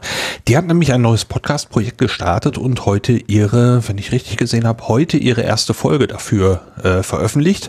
Eine Nullnummer gibt's nicht, die ist aber auch meiner Ansicht nach gar nicht so unbedingt nötig, wenn man die erste Folge hört. Ich glaube, da kriegt man den Charakter schon ganz gut mit. Die ist rund sieben Minuten lang, extrem persönlich, aber nicht im, im, im Laber-Podcast-Kram oder so, sondern ähm, Carola beschreibt in dieser ersten äh, Folge die, die Taschenuhr ihrer Urgroßmutter. Ähm, und ja, im Prinzip die Bedeutung dieser Uhr und eben berichtet auch von der Person, die diese Uhr besessen hat, nämlich eben von der Urgroßmutter. Und das macht sie ganz ruhig und ganz gefühlvoll und äh, holt im Prinzip dann äh, auch ihren, äh, ihren Großvater äh, ja, virtuell mit dazu, zitiert ihn, wie er diese Person erlebt hat. Und äh, ich fand das sehr schöne, stimmungsvolle sieben Minuten und äh, darum dachte ich, ich nehme das hier heute nochmal eben mit rein. Super, Dankeschön. Auch spontane Ergänzung, sehr gut, sehr gut, sehr gut. Was einem eben über den Weg läuft. Ach so, den Namen muss ich noch, glaube ich. Äh, ich weiß nicht, ob ich den Namen gesagt habe. Gedankensplitter heißt das. nee, glaube ich, hast du tatsächlich nicht. Du machst das genau wie ich. Die, wichtigste Sache lasse ich auch immer gerne aus. Finde das doch ja. selber raus. Ja. Nee, Zeigt äh, doch, dass wir drüber reden. Und äh, dann schiebe ich noch natürlich eben eine URL nach, also polydora.de slash Gedankensplitter. Da findet man dieses Projekt. Alles klar. Dankeschön. Die Setzlinge, das waren ja einfach Erwähnungen sozusagen, also wo wir jetzt, ja gut, ähm, natürlich so ein bisschen, ne, man findet was und dann findet man es gut und erwähnt es dann. Das ist aber nicht dasselbe wie die Blütenschätze, also müssen wir nochmal einen kleinen Unterschied machen, denn die Blütenschätze, das sind ja die Sachen, die uns irgendwie zum Lachen gebracht haben oder angeregt zum, zum Weinen gebracht haben oder wie auch immer, also die irgendwas mit uns ganz besonders ausgelöst haben. Und deswegen kommen wir da jetzt hin, Blütenschätze.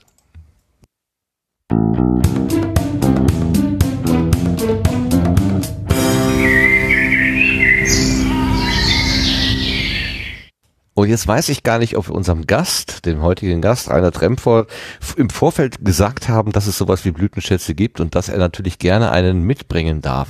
Haben wir dir das gesagt Ahnung, was- oder hat das haben wir es ver haben wir es verbaselt?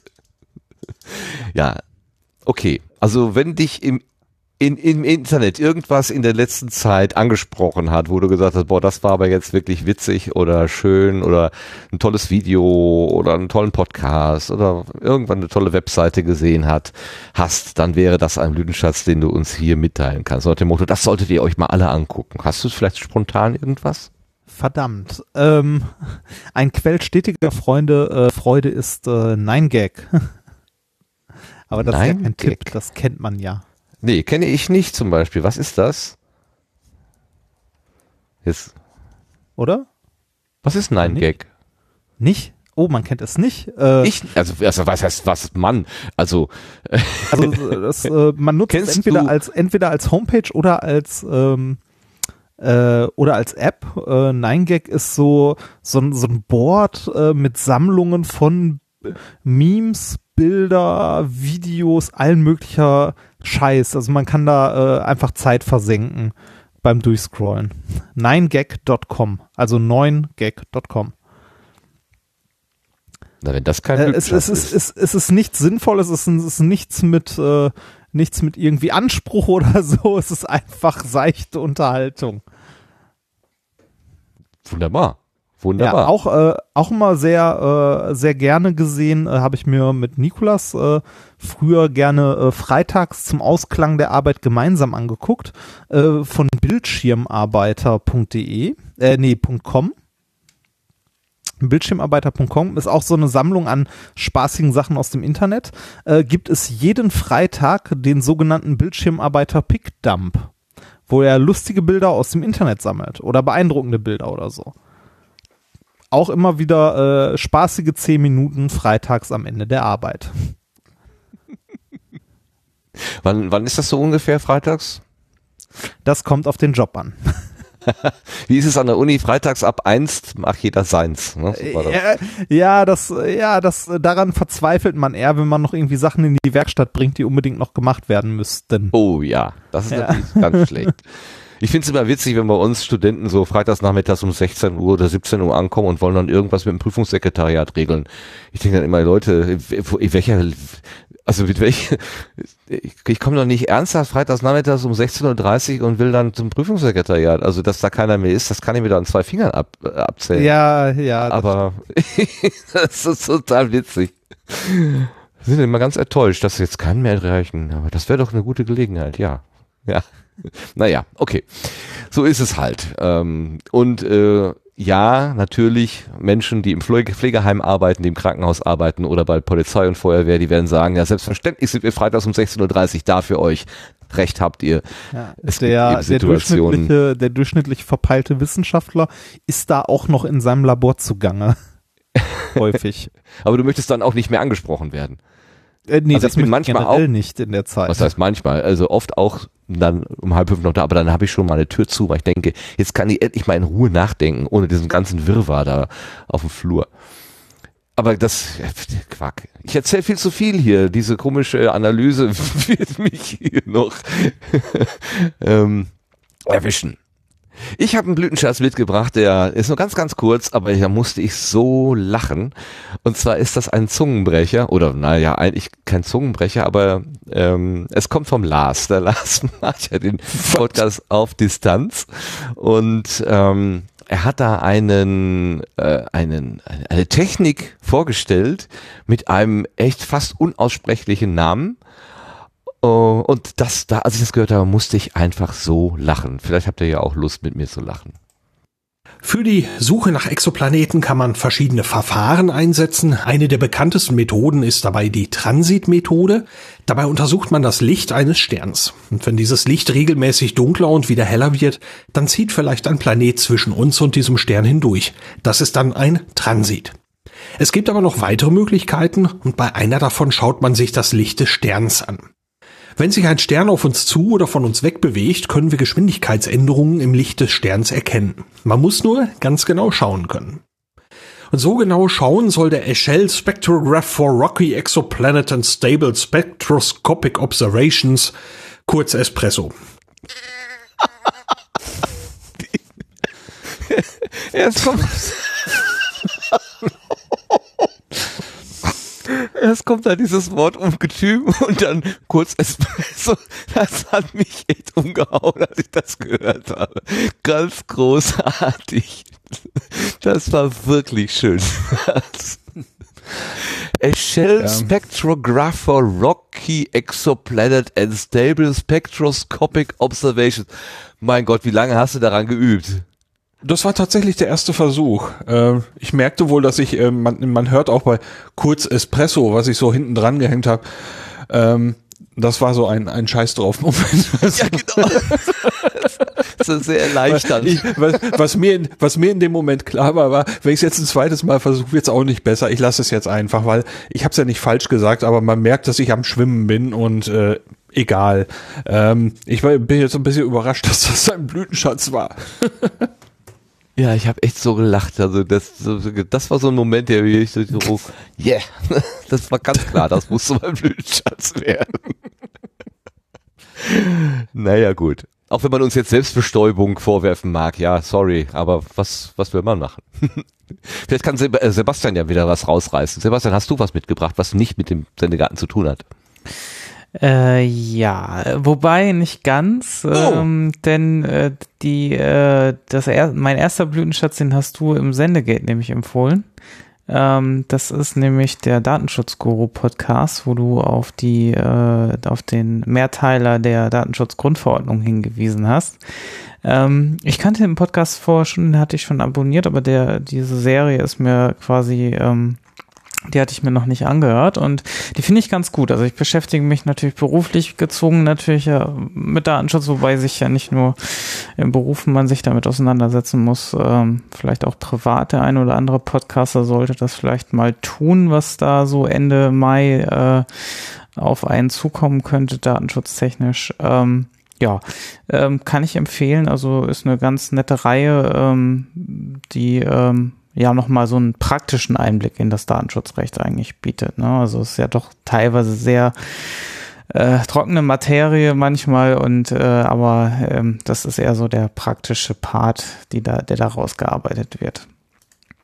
Ja, das ist äh, also mein erster Blütenschatz und dann habe ich noch einen mitgebracht aus dem Metacast, die 115, ähm, wo quasi Martin und die anderen äh, ja, Ping erklären am Anfang, was ein Ping ist. Und ähm, ja, drauf gekommen ist er, indem wir halt, also er hatte halt da so Probleme mit seinem Router und ähm, vielmehr mit, mit Aussetzern und so weiter. Und dann habe ich ihm mal gesagt, er soll mal seinen Router anpingen unter anderem. Und ähm, dabei ist dann rausgekommen, dass sein äh, sehr günstiger China-Router äh, sehr komische Sachen manchmal treibt. Ähm, und ähm, jetzt hat er eine äh, neue Fritzbox und ist äh, überglücklicher Besitzer davon.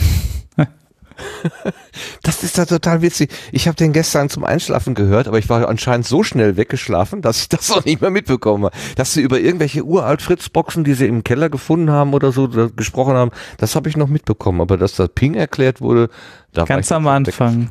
Oh weia. Ja, ich wahrscheinlich war ich gestern so schnell weggeschlafen. Also das Ganze wieder auf Null setzen und nochmal hören. Und zwar, wenn ich wach bin. Entschuldigung, Martin, ich kann doch nicht einfach über euren Podcast einschlafen. Das geht doch nicht. Super. Alles klar. Dann haben wir unsere Blütenschätze zusammen, oder? Der Lars hat noch einen.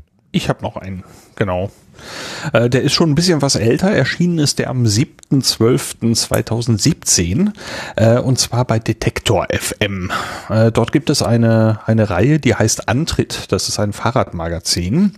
Und eben in der jetzt besagten Folge, die mein Blütenschatz ist, da war Holger Klein zu Gast. Und wer Holgers ja, Programme so ein bisschen verfolgt bei Vrind, der weiß, Fahrradfahren ist da immer wieder mal ein Thema. Und da war er also jetzt äh, bei äh, genau dem richtigen Magazin, wo eben Fahrrad das Thema ist. Und ähm, Ja, die sind, wie man so schön sagt, äh, die nörden da so rum. Ähm, das geht teilweise über Fahrräder, wo ich dann sage, okay, habe ich nie gehört den Namen. Ich fahre zwar wahnsinnig viel Fahrrad und gerne Fahrrad, aber das ist dann so ein Level, da folge ich nicht so weit mit. Aber es kam später dann noch so ein Teil, äh, wo Holger gefragt wurde, was stört dich denn am Fahrradfahren? Und äh, was dann ja so ein bisschen aussah, als könnte das so ein, so ein üblicher Radfahrer, Autofahrer, Zoff werden oder so oder ein Rand. Ähm, wo dann auch die Wortwahl auf den ersten Moment so ein bisschen krass wirkte, äh, war dann aber ein sehr interessanter Einblick äh, auf die Perspektiven, die ich selber zum Beispiel auch nachvollziehen kann. Ich fahre Auto und ich fahre Rad. Und äh, ich kenne auch beide Seiten. Ähm, und äh, diese diese diese dieser diese Schere im Kopf und äh, Holger erzählt da seine Ansichten eben sehr genau und schaut aus, aus seiner Sicht und mit eben seiner Art, sich auszudrücken, die Rollen an und die Verantwortung der Verkehrsteilnehmer. Und das klingt jetzt irgendwie stumpf, aber so wie Holger das erzählt und sich da ausdrückt, da konnte ich mich wunderbar drin wiederfinden. Und genau deswegen ist das mein Blütenschatz dieses Mal. Das klingt ja auch gut. Super. Schön. So, dann haben wir die Schätze im Sack, die Setzlinge sind ausgesetzt, ähm, unsere, unser Querbeet ist gepflegt und die Gartenbank, die ist jetzt auch veredelt durch unseren Gast, nämlich das war Reinhard Remford heute. Und wir kommen in die Verabschiedung und sagen ganz herzlichen Dank, lieber Reinhard, dass du zu uns gekommen bist, dass du uns auf der Gartenbank Gesellschaft geleistet hast und so viel und so schön aus deinem persönlichen Garten erzählt hast. Ich hoffe, es hat dir auch ein bisschen gefallen hier. Ja, es war mir eine Freude. Super, herrlich. Also mit dem nochmal wiederkommen, also das behalten wir tatsächlich im Auge. Es wird sich ja dort doch was tun, wenn eure Ja, bestimmt. Das hoffe ich doch mal. So in einem Jahr oder so. Ja, ja, ja. Dann kommst du mit Ehering wieder. Wann, wann, wann, wann gibt's da irgendeine Zeitleiste? Ab, ab wie lange hat man denn Zeit, wenn man verlobt ist? Gibt's da einen Counter? Nein, gibt's nicht. Gibt's nicht. Also man kann auch lange Jahre verlobt sein. Stimmt, stimmt. Ich war, glaube ich, auch mal bei einer Hochzeit, da waren die irgendwie zwölf Jahre verlobt oder Ja, so, so, so lang soll es nicht sein. nee, das muss nicht sein. Soll nicht sein. Das war auch alles viel zu, viel zu. Ach. Weißt du noch, Lars, als wir im Unperfekthaus waren, dass wir uns das nochmal auf die große Leinwand gemacht haben, weil es so schön war. Ja, das haben wir getan. Und dann wieder andächtig geschwiegen. Ja. Ganz andächtig. Gestern hatte ich sogar einen Tweet gesehen, da war diese Szene als GIF angehängt. Aber ich habe es Oh, nie echt? Die wiedergefunden. gibt's als sonst- Ja, das habe ich leider nicht wiedergefunden, aber das fand ich so klasse. Äh, Das als GIF hinten dran. das habe ich auch nicht gesehen. Nee, Ich habe es nicht wiedergefunden. Das ist der Mist im Internet. Tim Prittlaff hat gesagt, im Internet was finden ist einfach, etwas wiederfinden ist das Das ist Problem. schwer, ja, Und da hat er verdammt nochmal recht. Man kann nicht alles irgendwie verlinken. Eigentlich müsste man so wirklich alles, was einem auffällt und sagt, oh, das ist aber interessant, sofort den Link äh, sicherstellen. Oder am besten das ganze Ding kopieren oder so. Na gut, egal. Wir fangen ja nicht wieder von vorne an, wir waren bei der Verabschiedung. Also, Reinhard, ganz herzlichen Dank und beste Grüße an die ominöse Verlobte. Ähm, die wird ja nicht weit sein, hoffentlich. Äh, deswegen. Gerade nicht, nein. Ganz liebe Grüße auch an Sie. Und ich bedanke mich bei meinen beiden Mitgärtnern heute, beim Sebastian. Dankeschön, dass du da gewesen bist, dass du mitgewirkt hast hier und so. Ja, dass wie immer halt gesorgt hast für uns. Gerne. Ah, du bist der Meister der kurzen Worte. Hm.